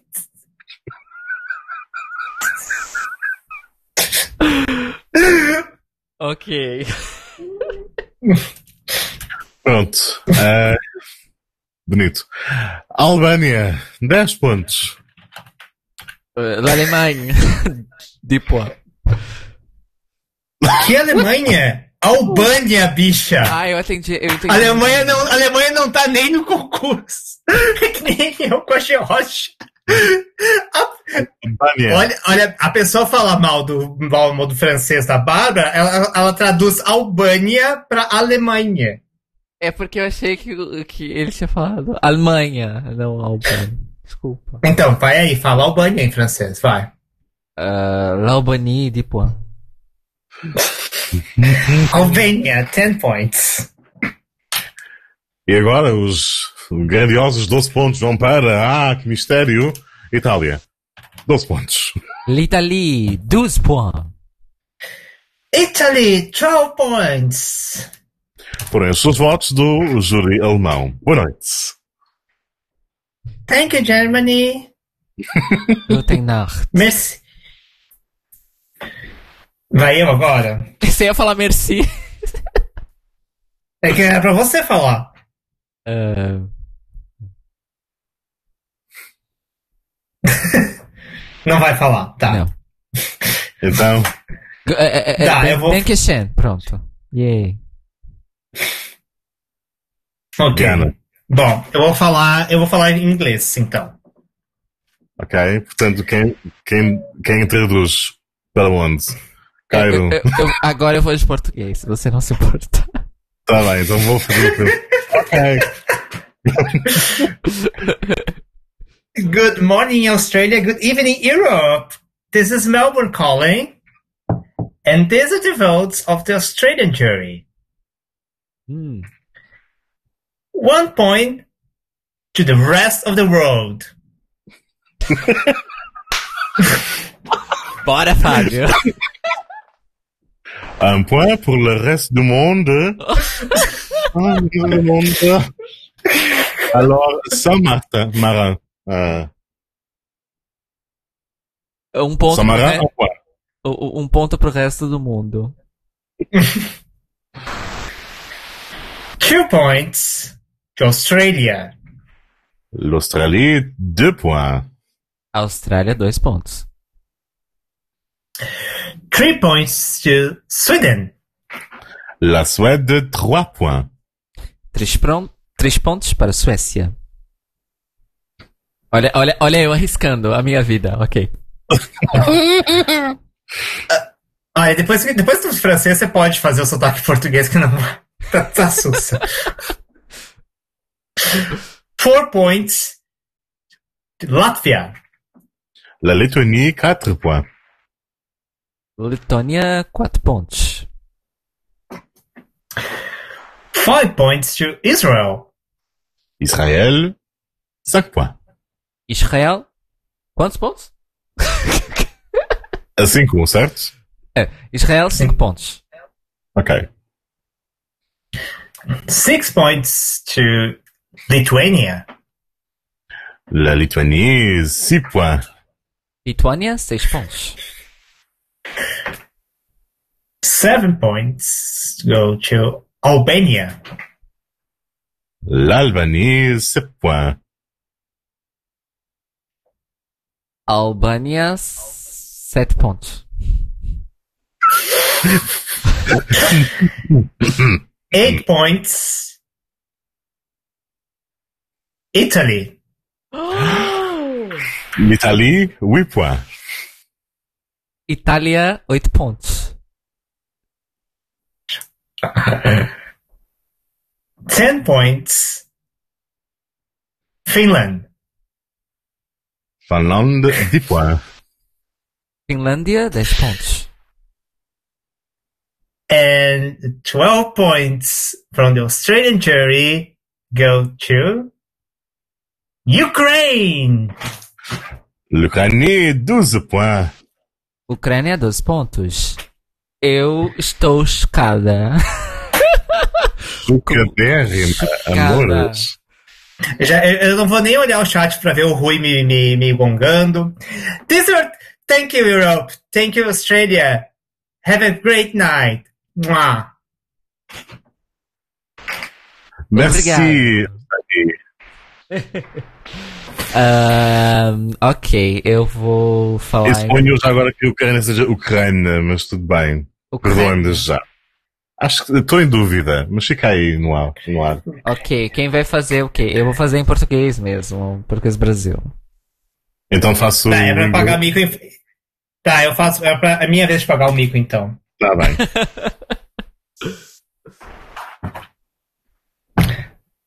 Meu Deus, o Rui, o Rui te destruiu, caralho. É claro! Ele sempre vai me destruir. Ele disse o seguinte, Beck demonstrando mais uma vez que uma caçamba de lixo tem mais gosto. Só que o Rui escreveu caçamba de lixo com dois S's. Bitch, what the fuck. Ao menos no Brasil é com C cedilha. Fica aí essa, fica aí essa diferenciação. Vamos lá. Então o Beck vai fazer o francês e o Fábio o inglês. Ok. Posso? Podes. As mãos Boa. Boa noite. Good evening, Europe. Bom dia. Good morning, Australia. Boa noite. Good evening, Israel. This is Odivelas calling. E este é o resultado do júri Odivelense. Agora eu sei. Um ponto para a Croácia. Croatia, one point. La Croa... The Cro... Croacia ou Croácia? Croácia. La Croacia, um point. Dois pontos para a Armênia. Armenia, two points. L'Arménie, deux points. Três pontos para a Ucrânia. Ukraine, three points. Ah, a gente não sabe, né? L'Ukraine, Ucrânia. Eu vou votar em É Ukraine. Bem. La, la, la, Ucrânia, points. Le pays au-dessous de la Russie. Quatro pontos para a Austrália. Australia, four points. L'Australie, quatre points. Cinco pontos para a Albânia. Albania, five points. Hmm. Mm, L'Albanie, cinq points. Seis pontos para a Letônia. Latvia, six points. La Lettonie, six points. Six points. Sete pontos para a Suécia. Sweden, seven points. La Suède, sept points. E vamos agora para o top 3. Oito pontos para Israel. Israel, eight points. Israël, huit points. Dez pontos para a Finlândia. Finland, ten points. La, fin la Finlande, dix points. E agora, rufem os tambores. Non. 12 pontos para a Itália. Italy, twelve points. L'Italie, douze points. E esse então foi o voto do júri odivelense. Muito obrigado pela festa. Fizeram um evento incrível.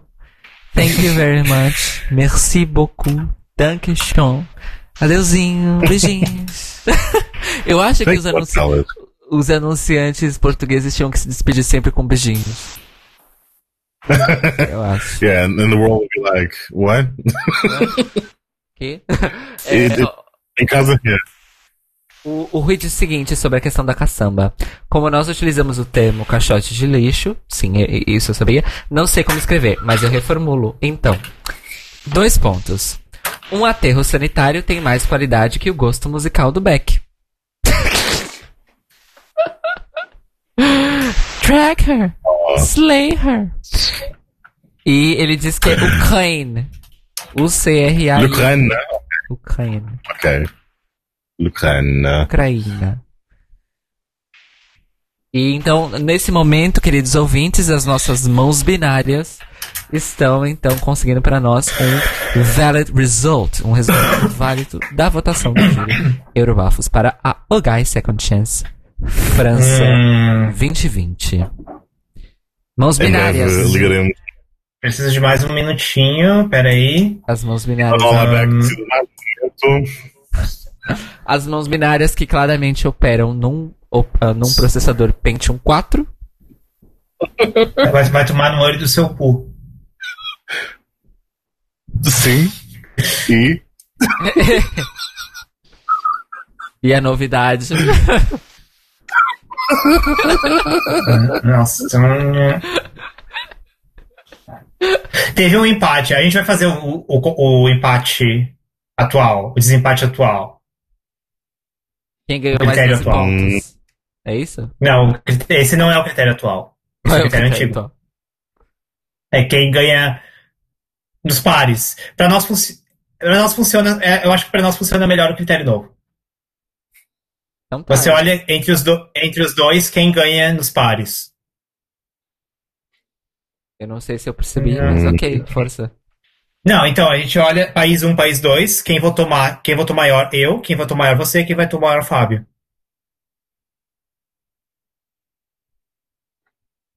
Você não entendeu ainda. Não. Então, existem dois países que são empatados. Ok. Eu vou olhar quem que eu votei, quem que eu votei, quem que eu dei mais pontos. Ah, Vou, vou olhar quem você deu mais pontos e vou olhar quem o Fábio deu mais pontos. ok. Agora eu Ok. percebi. Entendeu? Então.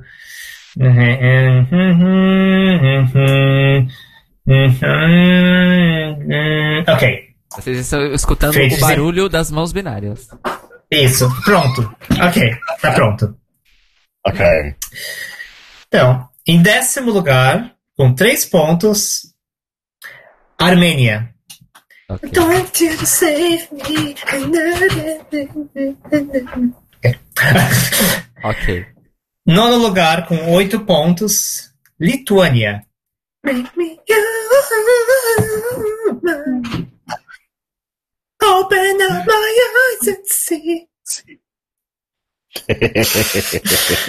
Nossa, a cara, a cara, a cara da Kyra, assim, de, tipo assim. Se você acha que a Roxy não tinha expressão facial, você tinha que olhar a cara de. Oitavo lugar. Com, 14, ah, com 14 pontos. Austrália.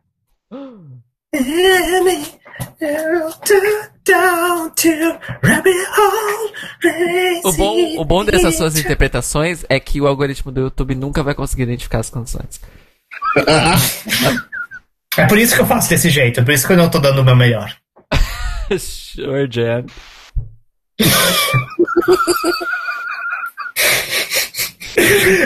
Em sétimo lugar, também com 14 pontos, Letônia. Heartbeats.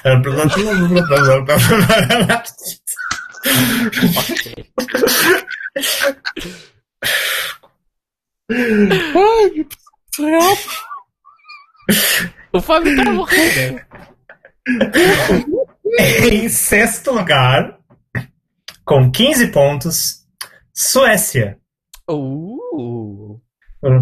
My kingdom come, and I, and I, and I, Não, eu sei a letra. Whatever I keep on singing, and this Ok. time maybe I'll be winning. Não, você não ganhou, Ana, desculpa.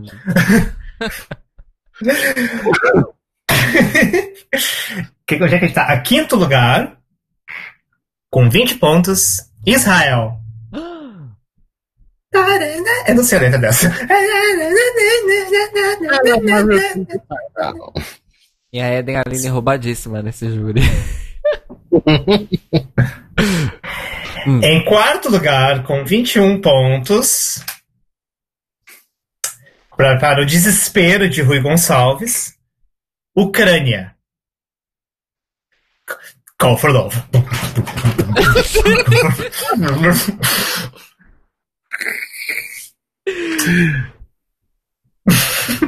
Ok.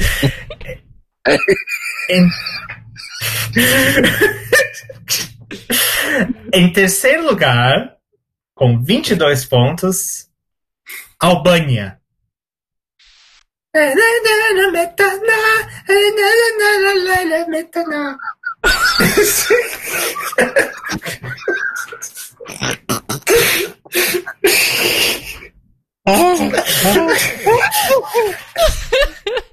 O Beck tem que lançar um CD cover. Das... Continua, por favor. Em segundo lugar, com 23 pontos, a Finlândia. Kaunina.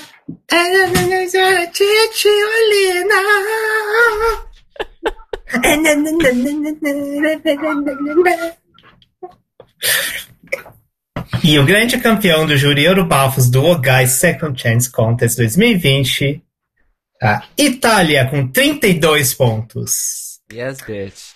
Andromeda, Andromeda. É isso, gente. Não.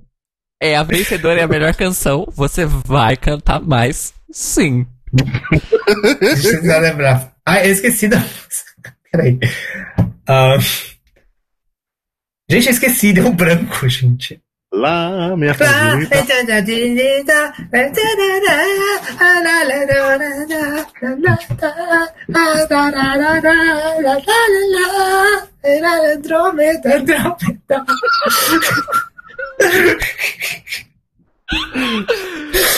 Ai, meu Deus.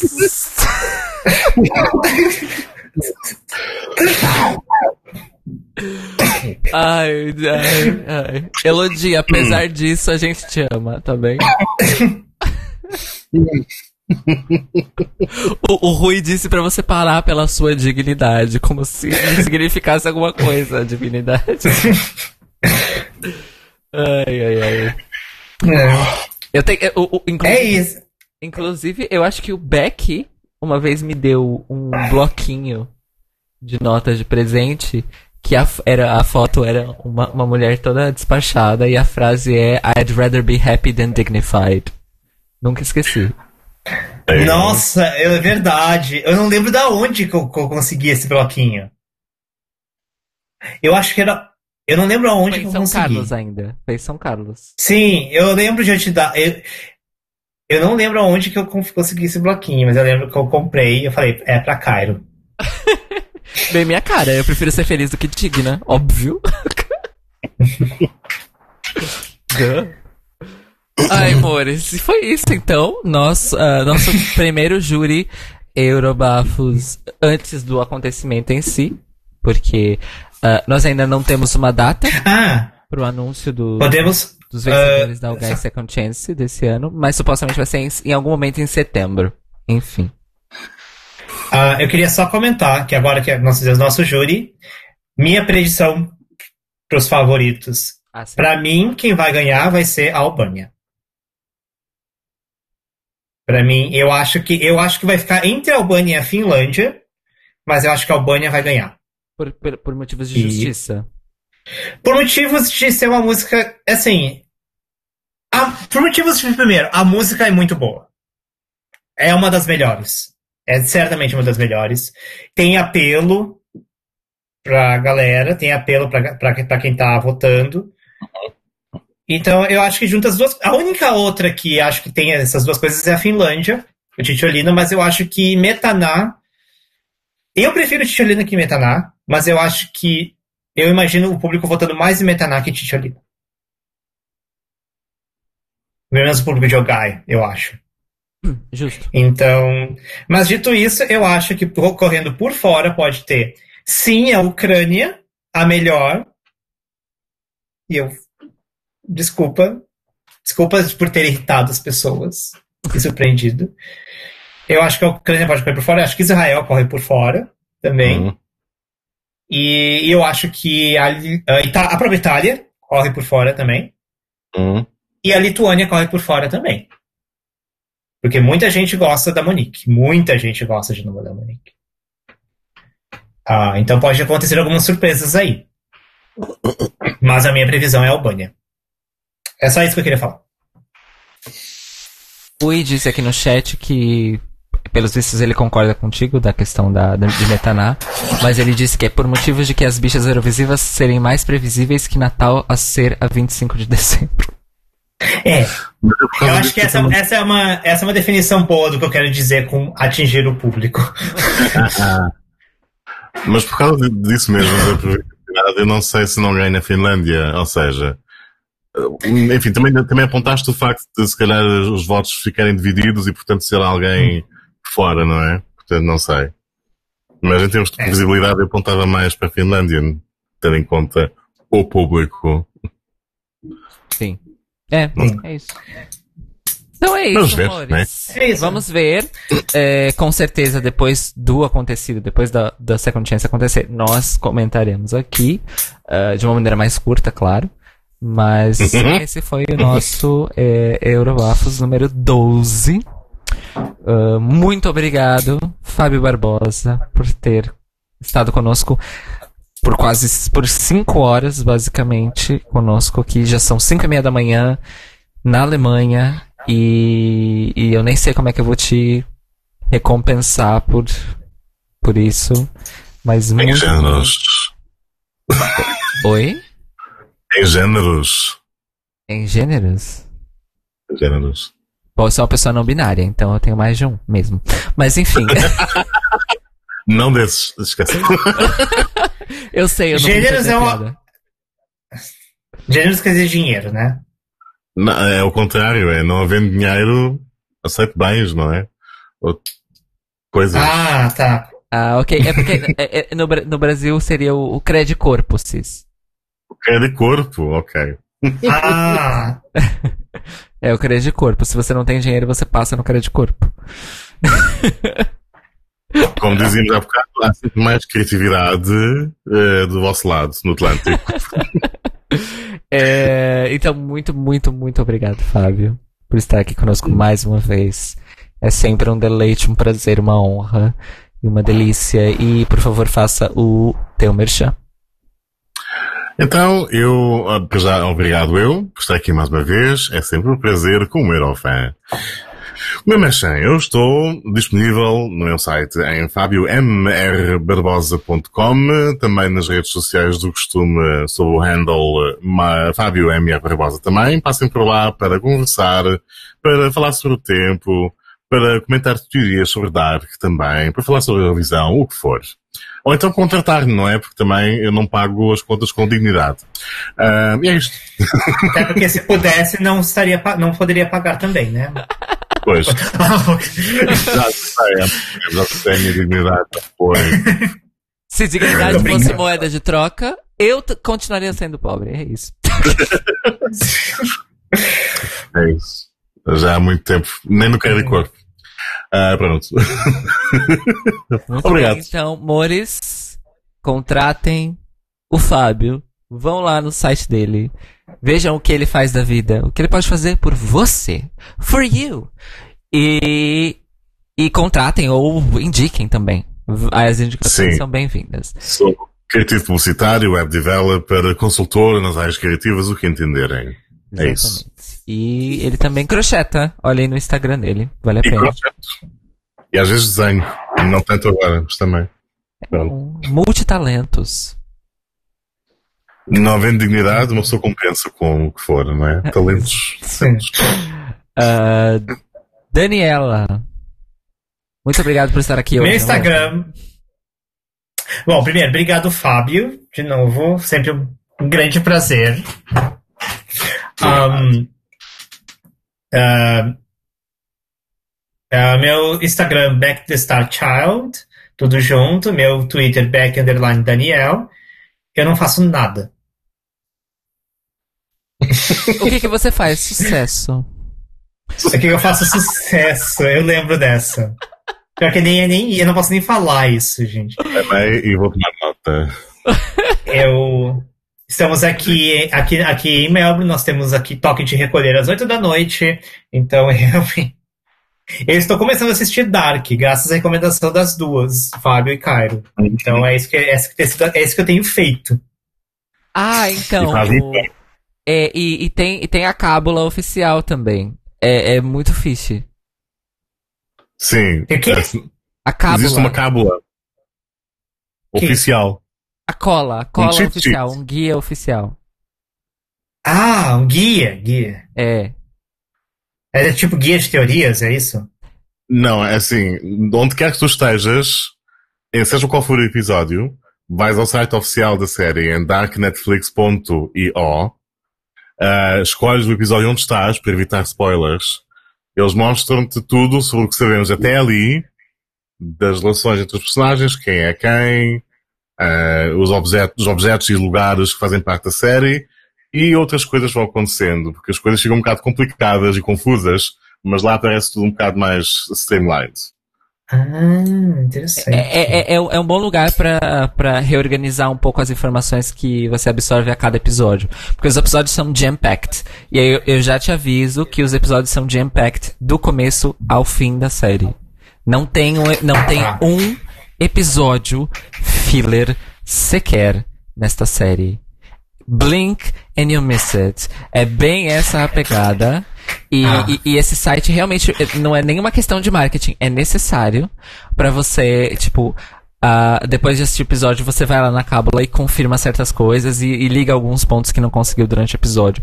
Vale muito a pena. Vale muito a pena. Eu, eu tenho conversado com o Fábio e tal, mas normalmente eu pego em algum momento do dia pra, pra ler a cábula e, e, e lembrar algumas coisas. É, vale a pena. E é muito fixe o jeito Ok. que eles fizeram também. É muito fixe mesmo.